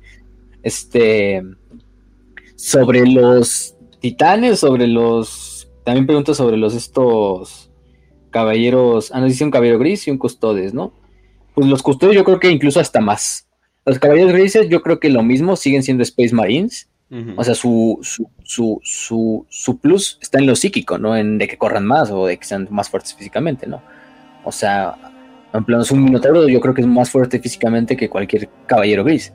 Pero no tiene nada que ver. Pero con los custodios probablemente sí, los, los probablemente sean todavía más rápidos. Incluso en una armadura todavía incluso más pesada. Que es algo que, pues, de verlo, o sea, hasta cuesta imaginarlo, ¿no? Porque algo de ese tamaño, de esa masa, a esa velocidad, pues sí, pero en ve Astartes, yo creo que es uno de los mejores ejemplos cuando los, los Astartes van corriendo. O sea, lo que se tarda de llegar el Astartes corriendo hacia donde están los psíquicos, pues son como, como cinco segundos y, y, no sé cuánto sea, pero sí es una distancia, digamos, pues, buena, o sea, del corredor ese. Entonces, pues, habría que ver, pero algunas estimaciones 40-50 kilómetros. Porque vemos que sean 95, ¿no? Ay, no mames, corren como un chita, ¿no? Yo creo que tampoco tanto así, pero. Pero 40, 50 para algo de ese tamaño, Digamos, pues eso un corre. Cicatriz blanca, un cicatriz blanca de correr en putiza, ¿no? Sí, todavía a lo mejor. Pero pues ya depende de cada uno. A lo mejor un minotauro corre más lento, pues tan grandes que están. Y un exterminador, pues va a correr menos, también por el peso de la armadura. Claro. Pero. Bueno, los exterminadores rara vez corren, o sea, es que en esa armadura incluso no puedes correr, o sea. Simplemente eres un tanque, o sea, ¿para qué quieres correr? Puedes dar lo que quieras en llegar al enemigo absorbiendo más daño. pero bueno. No, y un custodes ya me imagino, o sea. También depende del custodes, pero me imagino que es como que, ah, chinga, ya estás aquí. Ups. Eh, pero bueno, entonces. solamente, solamente chequen el códex cuántas este cuántas pulgadas se pueden mover y lo pasas a, distancia real no ajá y listo o, simplemente lo dejas ah se mueve 5 pulgadas por turno. Y listo. Visto desde muy arriba. Visto desde muy muy muy arriba. Algo por el estilo verdad pero bueno eh, vamos con el siguiente demorador eh, del abismo. En el caso de que Fulgrim se una a la fiesta que está por montar a su hermano Angron. ok. ¿Creen que la llegada de los hijos del emperador se traiga un, también un rework o una mejora de manos de hierro? Eh, de las dos, espero. O sea, ¿qué te, puedo decir? O sea, de las dos espero que obviamente haya como que un tipo de rework. Porque la neta siento que los dos se lo merecen. Pero eh, creo que todo es un... Ojalá, ojalá, ojalá. Nada más se quede en eso. Sí, yo, creo que si habría un rework, yo creo que lo ideal o lo lógico sería que después de que ya salga el rework de los, bueno, sí, el rework básicamente de los devoradores de mundos, pues ya quien le tendría que tocar lógicamente sería los hijos del emperador, ya tendrías a las cuatro legiones de cada monogod, de cada dios, con un códex, ¿no? O sea, ya tendrías a los mil hijos, a los a la guardia de la muerte, a los devoradores y a los hijos del emperador. Y vaya que lo necesitan, ¿eh? Porque pues oh, desde cuando hay miniaturas de Noise Marines y de, de Fulgrim, ¿no? O sea, te hace un montón. Y entonces, dice, yo lo lógico sería eso. ¿eh? o sea, sí parece. Se venga un reward de los manos, no creo. Ah, no, de las manos. O sea, de las manos yo creo que va a seguir sacando. o sea, a los manos de sí les puedes sacar ah, este kits, o sea, de conversión, o sea, y al final de cuentas los manos de hierro están actualizados porque hay primaris, entonces tú tus primaris los conviertes en manos de hierro así de fácil, entonces nada más. Este, pero de que se venga por parte de los hijos del emperador, no, pero que los hijos del emperador vayan a tener una, probablemente. Habría que ver, pero yo creo que van a tardar mínimo un año. No creo que así lo suelten, ¡pum! O sea, tienes que dejar el, que el hype de los devoradores del mundo se apague y ya luego sacas el, los hijos del emperador. Sí. Ándale. Eh, ok, vámonos a la siguiente. De, de Germán Treus. Eh, dicen 5 de 5 porque el, el, imperio sigue intentando destruir los mundos astronave Eldar además de matar senos. Si nos guiamos por Hammer and Bolter, perdieron como 500 Ultramarines. Eh, los dejaron ahí. ¿Cómo? Hay gente. Eh, yo creo que se refiere por la semilla. 500 ultramarines y que los dejaron ahí los cadáveres porque se ven los cadáveres ahí cuando ya regresan ah, sí. Ok, ok, ok. Yo creo que se refiere a la semilla, ¿no? Ortografía para aprietos, nuevo programa. Eh, no, pues. Ay, no, eh, luego me, sí he tenido que ver cada cosa. no, pues eh, muy sencillo. son senos y representan una amenaza para la. o sea, su mera existencia representa una amenaza para el imperio. La. ¿Cómo le podríamos llamar? ¿Hegemonía? Eh, del imperio necesita ser eh, completamente alimentado con sangre, eso es eh, con sangre y acero, eso es algo que se tiene, eso es algo que se tiene que dar. El imperio básicamente declaró un jihad contra todas las especies y el, o sea, el hecho de que existan otras especies conscientes que, que, de paso no adoran al emperador, obviamente ya sería una preocupación muy grave y sobre todo porque, ok, tú dices Eldar, ¿no? Astronaves Eldar, ¿no? O sea, tú los conoces así, ¿no? O sea, pero el mundo no conoce eh, el lore como pues, nosotros que lo vemos, ¿no? Decimos, ah, mira, son Eldar, ¿no? Tal vez eh, están tratando de sobrevivir, ¿no? Es así de, pues, en realidad el grupo de Space Marine común y corriente va a decir, no mames, esos son secuestradores, raiders, han secuestrado a cientos de los humanos y los torturan y los hacen anillos, hacen terribles cosas con ellos, ¿no? O sea, para ellos todos son Drukaris, o sea, todos son de lo peor que te puedas imaginar, o sea, eh, y tú dices, no, pues es que deben de aprender más de otras razas, y de qué, qué, qué, herejía estás diciendo. o sea... Sí, no. O sea, conocer, eh, a otras especies. No, no, no. O sea, la mera existencia de otra especie que eventualmente con el tiempo pueda lastimar el poderío del imperio representa una amenaza total.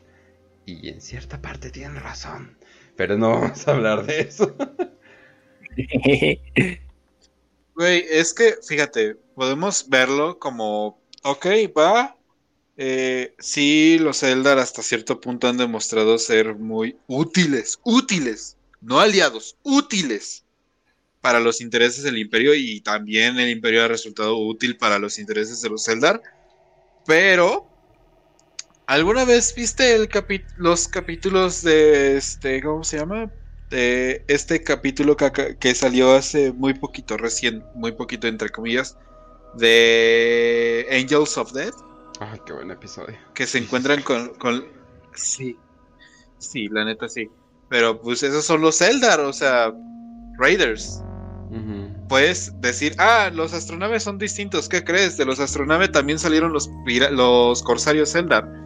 Entonces no son tan distintos.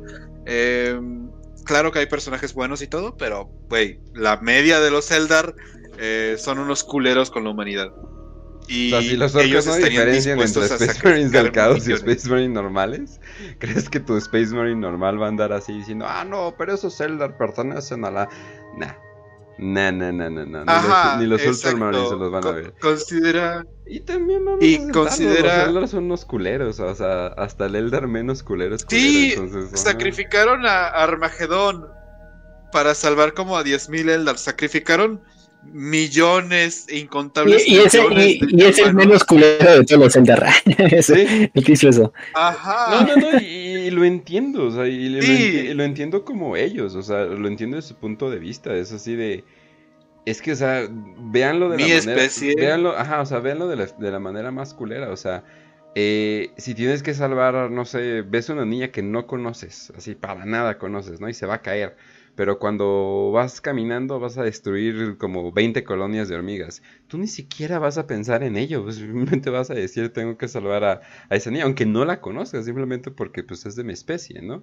Entonces es como, así es más o menos, o sea, es como, o sea, nos dicen Monkai, o sea, ¿qué chingados esperas? O sea... Monos. Ajá, o sea, Gilliman no confía en los Eldar y tantos pinches fans que le hacen su, su ship, o sea, no, no, no. Eh, es una cuestión más bien de, de mera sobrevivencia. Que, eh, bueno, muchos dicen, bueno, es que aprendieron de los Tau, ¿no? O sea, de que dejaron a los Tau. No dejamos a los Tau, ya iban a exterminar a los Tau.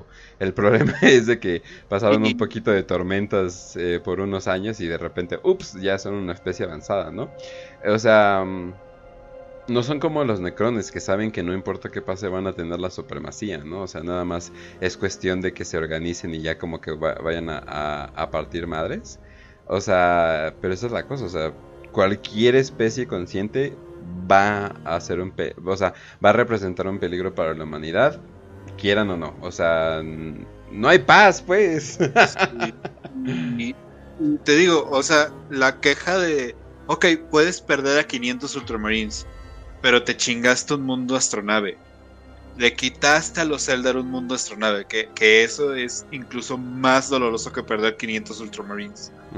Puedes perder un chingo de marines espaciales, pero si aseguras que deje de existir un centro quirúrgico o logístico de los senos más avanzados tecnológicamente, vas a hacerlo, güey. Vas, vas a tomar el sacrificio necesario para eliminarlos. Porque hasta los Ultramarines muertos van a estar conscientes de la decisión. Así, Sí, sí, a huevo me sacrifico. Exacto. Sí, es eso, güey. Sí, sí, sí. Pero sí, no, no, no hay paz. Eh, ve, la frase principal de Warhammer y. de todos los libros, los códexes. Ajá, exacto. Te vas a dar cuenta. Eh, por, qué el imperio sigue tratando de destruir todo eso? Pues sí, o sea, si lo ves de tal manera, o sea, el imperio, bueno, ha bajado obviamente su cantidad de poder después de la cicatriz. Pero pues sí, o sea, si lo ves como si tú eres un Alien X, sí, serían los malos, serían el imperio de, de, Star Wars, serían el imperio malvado que te quiere destruir solamente por lo que eres. Sí. ¿Y, ¿y qué? Pero bueno. ¿Y el problema? ¿Y lo malo? Exactamente. Eh, vamos al siguiente. De Yalmar Anil. Dice 5 de 5. ¿Seguirán profundizando sobre la vida de Ferros Manos? ¿O creen que ahí acabó toda su historia? ¿Y qué creen que faltaría para enriquecer al primarca con tanto potencial desperdiciado? ¿Alguna novela eh, que hacen como usualmente lo han hecho con, con otros primarcas que como que no está tan desarrollada su historia? Pero, verga, o sea, incluso monetariamente, ¿valdrá la pena? O sea, ese es el, ese es el problema, ¿no? Cuando tratas de una franquicia así es de que alguien está así de, uy, no mames, la historia de Ferros Manos, o sea, alguien se está muriendo rascando por ello, ese es el problema. Es que ya se le pudo expandir lo que se le pudo expandir, o sea, él tiene su novela de, de Primarca, la de Ferros Manos Gorgona de Medusa, este, creo que fue una hasta de las primeras. es que lo único que puedes expandir de Ferrus es lo antes de su muerte, porque pues está muerto, ya no puedes expandir más hacia enfrente de él, no es como otros Primarcas, ¿no? Entonces este es el gran problema con Ferrus yo creo que sinceramente ya no, ya, o sea, ya con Ferro ya, ya acabó. No creo que lo vayan a revivir, no, obviamente sí. No Sería como relleno, ¿no? Sería muy tonto revivirlo. Ay, Dios mío. Ay, tenía una hermana. y yo creo que, y yo creo que, o sea, ya todo lo escrito de él ya está, o sea, lamentablemente, afortunadamente para él. Y sí, desde el punto de vista tampoco como que atrae mucho, ¿no? Así, mono de hierro. Mm. ah, ok. Y, y, y bueno, o sea, es que incluso lo veo como, como un primarca con potencial desperdiciado. O sea, la historia de Ferrus, su destino era morir y su historia se basa en su muerte. O sea, la gran historia de su legión se basa en su muerte. Entonces es el punto, uno de los puntos críticos y que dan empuje a la historia de la herejía de Horus. O sea, ver el primer primarca morir, es como de, ¡ay, güey! O sea, sí te pega porque es un primarca a final de cuentas dices, ah, no mames. Este, pero yo creo que como que su muerte es necesaria para la narrativa, o sea, no, no, no, no le veo otra forma de ahí. Lamentablemente, a quien le tocó fue la décima. De, de, 20 hermanitos le tocó la décima. Entonces, pues ni modo. eh, Ferrus más bien funciona eh, como el elemento tráfico en la vida de Fulgrim. O sea, no, ni siquiera no tanto para... o sea, obviamente lo hicieron de que no, pues la legión se fue a la, mierda y andan ahí todos paranoicos, o sea, y tienen más pedos internos eh, que los ángeles oscuros. o sea, o sea, y sí, o sea, pero el elemento... Chinguen todos a su madre, o sea, pero yo me hago bolita. Sí, o sea, pero funcionó más como un elemento trágico, pero con Fulgrim de que es así de, ah, mataste a tu hermano, que tanto querías, y se llevaban bien, ¿no? Y es como que, ah, chinga tu madre, ¿no? Y ahora sería una serpiente orgásmica, ¿no? O algo, o algo así, ¿no? Entonces sí, es triste. Cada sensación que tiene le genera todo, todo sentimiento y sentido. Y es un... Es horrible. Sí, entonces, eh, pues sí, o sea, así pasa gente Así pasa en la historia verdadera. También hay. Eh, ¿Cuántas historias hay de el joven caballero listo para cambiar el reino? ¡Eh! Le cortaron la cabeza. pasa mucho, pasa mucho. No sé. Sí, eh, váyanse acostumbrando. Pero bueno. Sí. Eh, entonces, pues bueno. Entonces yo creo que vamos a terminar este episodio. Nos vemos el sábado, que vamos a estar teniendo un mega episodio con varios youtubers de la comunidad. Y con eso vamos a considerar nuestro último episodio, eh, o al menos eh, en vivo del año. Pero les vamos a dar unos dos episodios más. Eh, pero los vamos a estar tirando, unas capsulillas, los vamos a estar tirando ahí mientras va pasando diciembre para regresar a este enero.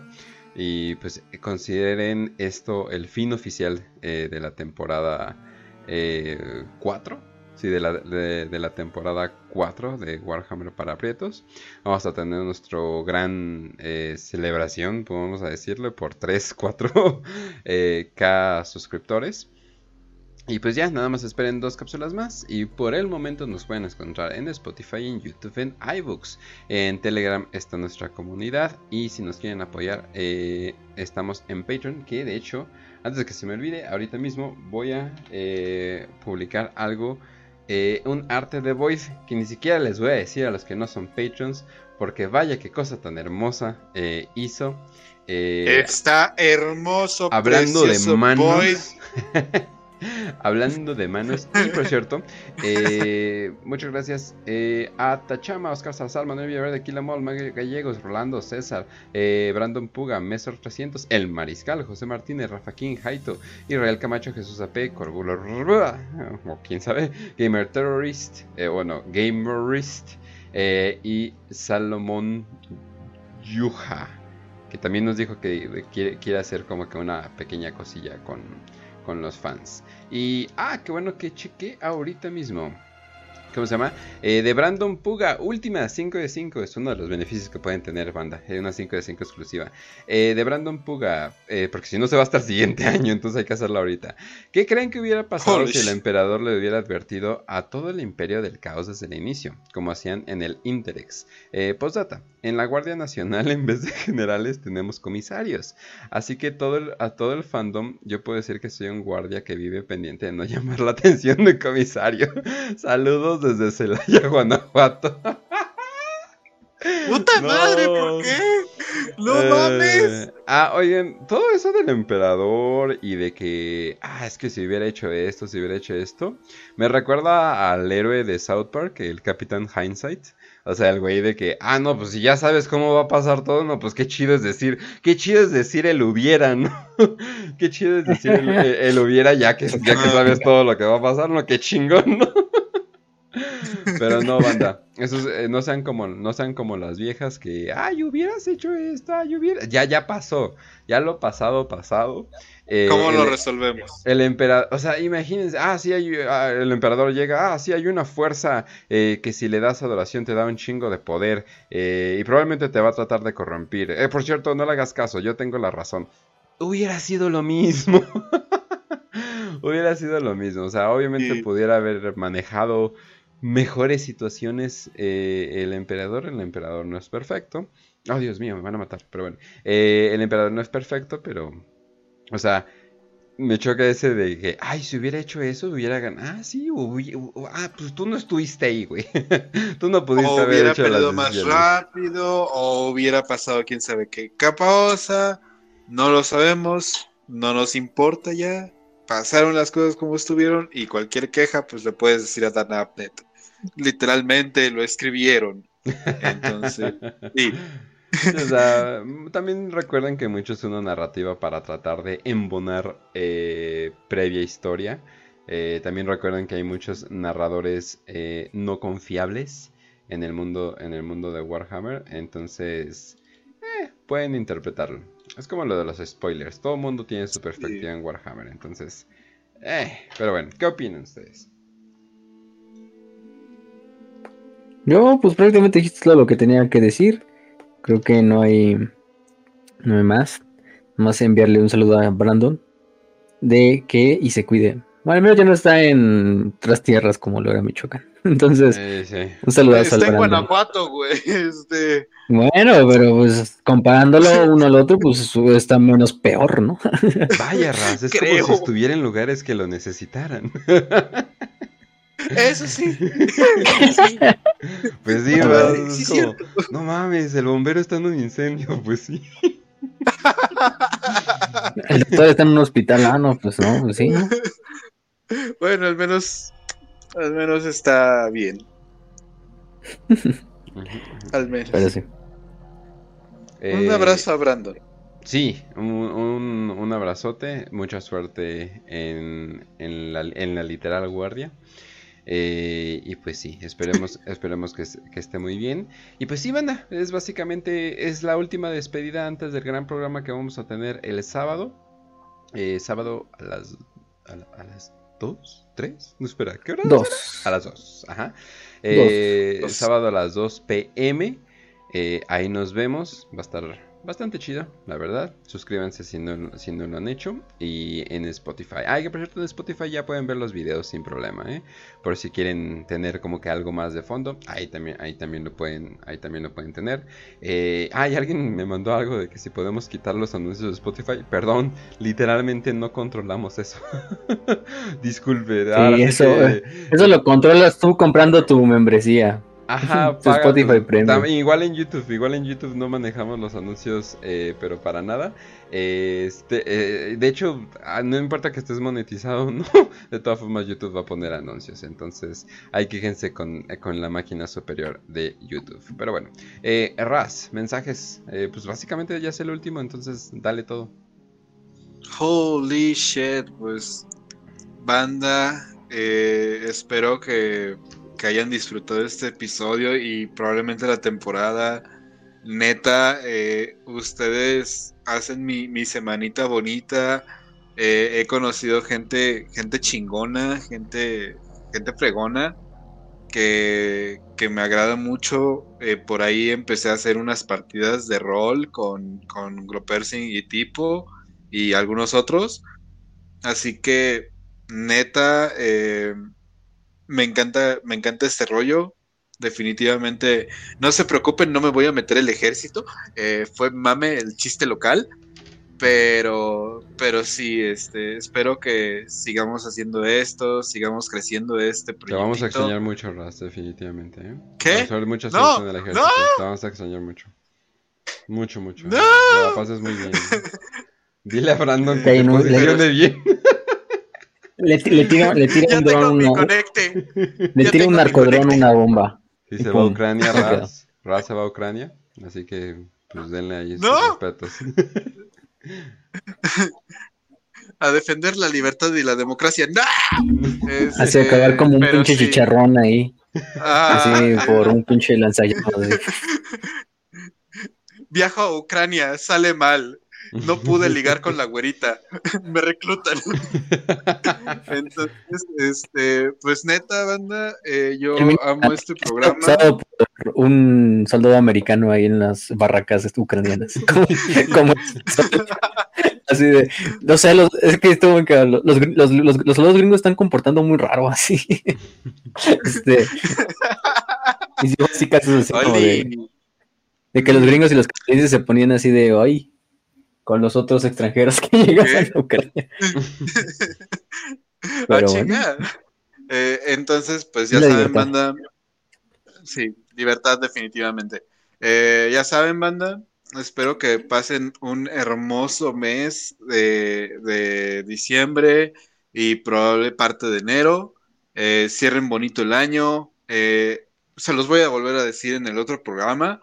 Pero neta, espero que, hayan disfrutado todo este pedo. Eh, si son nuevos y si son viejos, si son este de donde sean. Eh, neta, gracias por todo el apoyo al programa, a, al que en los otros proyectos que tenga, eh, a Facio. por favor, no le colmen la paciencia en el Telegram. Yo sé que a veces dice algunas cosas eh, medio, medio basadas y puede romper con, cosas, pero, pero lo hacemos con mucho cariño para que no... Los estamos cuidando de sus propias cosas. ¿Qué pasó? ¿Qué pasó? No, no, no, todo bien, todo bien. Ok, todo bien. Entonces, puta madre, me va a dar sentimiento, así que pues los quiero mucho, banda. Los quiero vamos mucho. A extrañar, Te vamos a extrañar. Espero que nada malo te pase, definitivamente. Antes de que antes de que me tenga que tenga que soltar como esta partecita, eh, por ahí vi que se me olvidó decir este hola a la queridísima audiencia. Eh, entonces es una e, es un adiós queridísima audiencia, hasta pronto. Nos vemos el próximo año, lo prometo. Feliz Navidad. No me voy a ir a Ucrania feliz Navidad, o sea, este, Saturnalia, Sanguinala, lo que sea que ustedes celebren, disfrútenla y pásenla con familia, con amigos y échense una chela en nuestro honor, banda. O vino, no importa. Lo que, sea, lo que tengan a la mano. Pero bueno. un churro de mota, adelante, lo que sea. Pero bueno, ya con eso Gracias Raz, gracias Kench, también por estos dos años y medio que llevamos haciendo este programa. En esta ocasión, pues acabamos con las manos de hierro. Entonces, pues eh, creo que la enseñanza ya la dijimos cuando hablamos de los manos de hierro hace rato. No se encierren en traumas, ¿no? No culpen a otros por cosas que ustedes cometieron.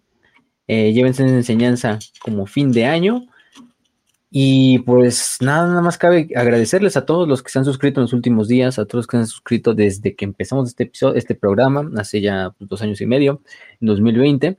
Em, hay muchos temas todavía de los que hablar. o sea, todavía nos falta, pero, pero sí, pero sí, ni, ni la mitad llevamos, ni un cuarto, yo creo. Entonces, pues va a haber Warhammer para aprietos para largo, si es que primero Dios. Entonces, pues nada más, eh, les deseamos feliz Navidad, les deseamos felices fiestas. Nos vemos este sábado, ¿sí? Con el especial de fin de año, o el especial de la comunidad hispana, donde ya dijimos, vamos a estar con varios eh, creadores de contenido, con varios colegas. Algunos ya han estado aquí, otros no. Otra es la primera vez que, vamos a entablar, digamos, eh, plática con ellos, pero va a ser Circan, Macrag, Crazy Jule, El Rincón de Marco, la Biblioteca de Tisca, Imagina Warhammer, Estrategia, es Not Ghoul y el buen tipo cualquiera, que también le dimos un saludo. ¿Cómo no? Este, y pues nada, o sea, eso nos vemos el siguiente sábado a las 2 pm horario de México, centro, y a las 7 pm horario, digo, a las 9 pm horario España. Creo que nada más tiene una, una, zona horaria, entonces ahí no hay problema. Pero bueno, entonces para que ahí nos sintonicen en este canal, y pues ahí vamos a estar también poniendo los anuncios para que no se lo pierdan. Entonces vayan agendando ese día, esa hora. Y si no, de todo va a ver la repetición. Pero bueno, el chiste es que estén en ese momento. Pero también este domingo, yo creo que hacemos el club de lectura. Mm, está difícil porque, bueno, para los que no lo han leído, porque además de que es una novela que nada más ya tiene una semana, eh, es Requiem Infernal y solo está en inglés. Requiem Infernal de Peter P. Herbary.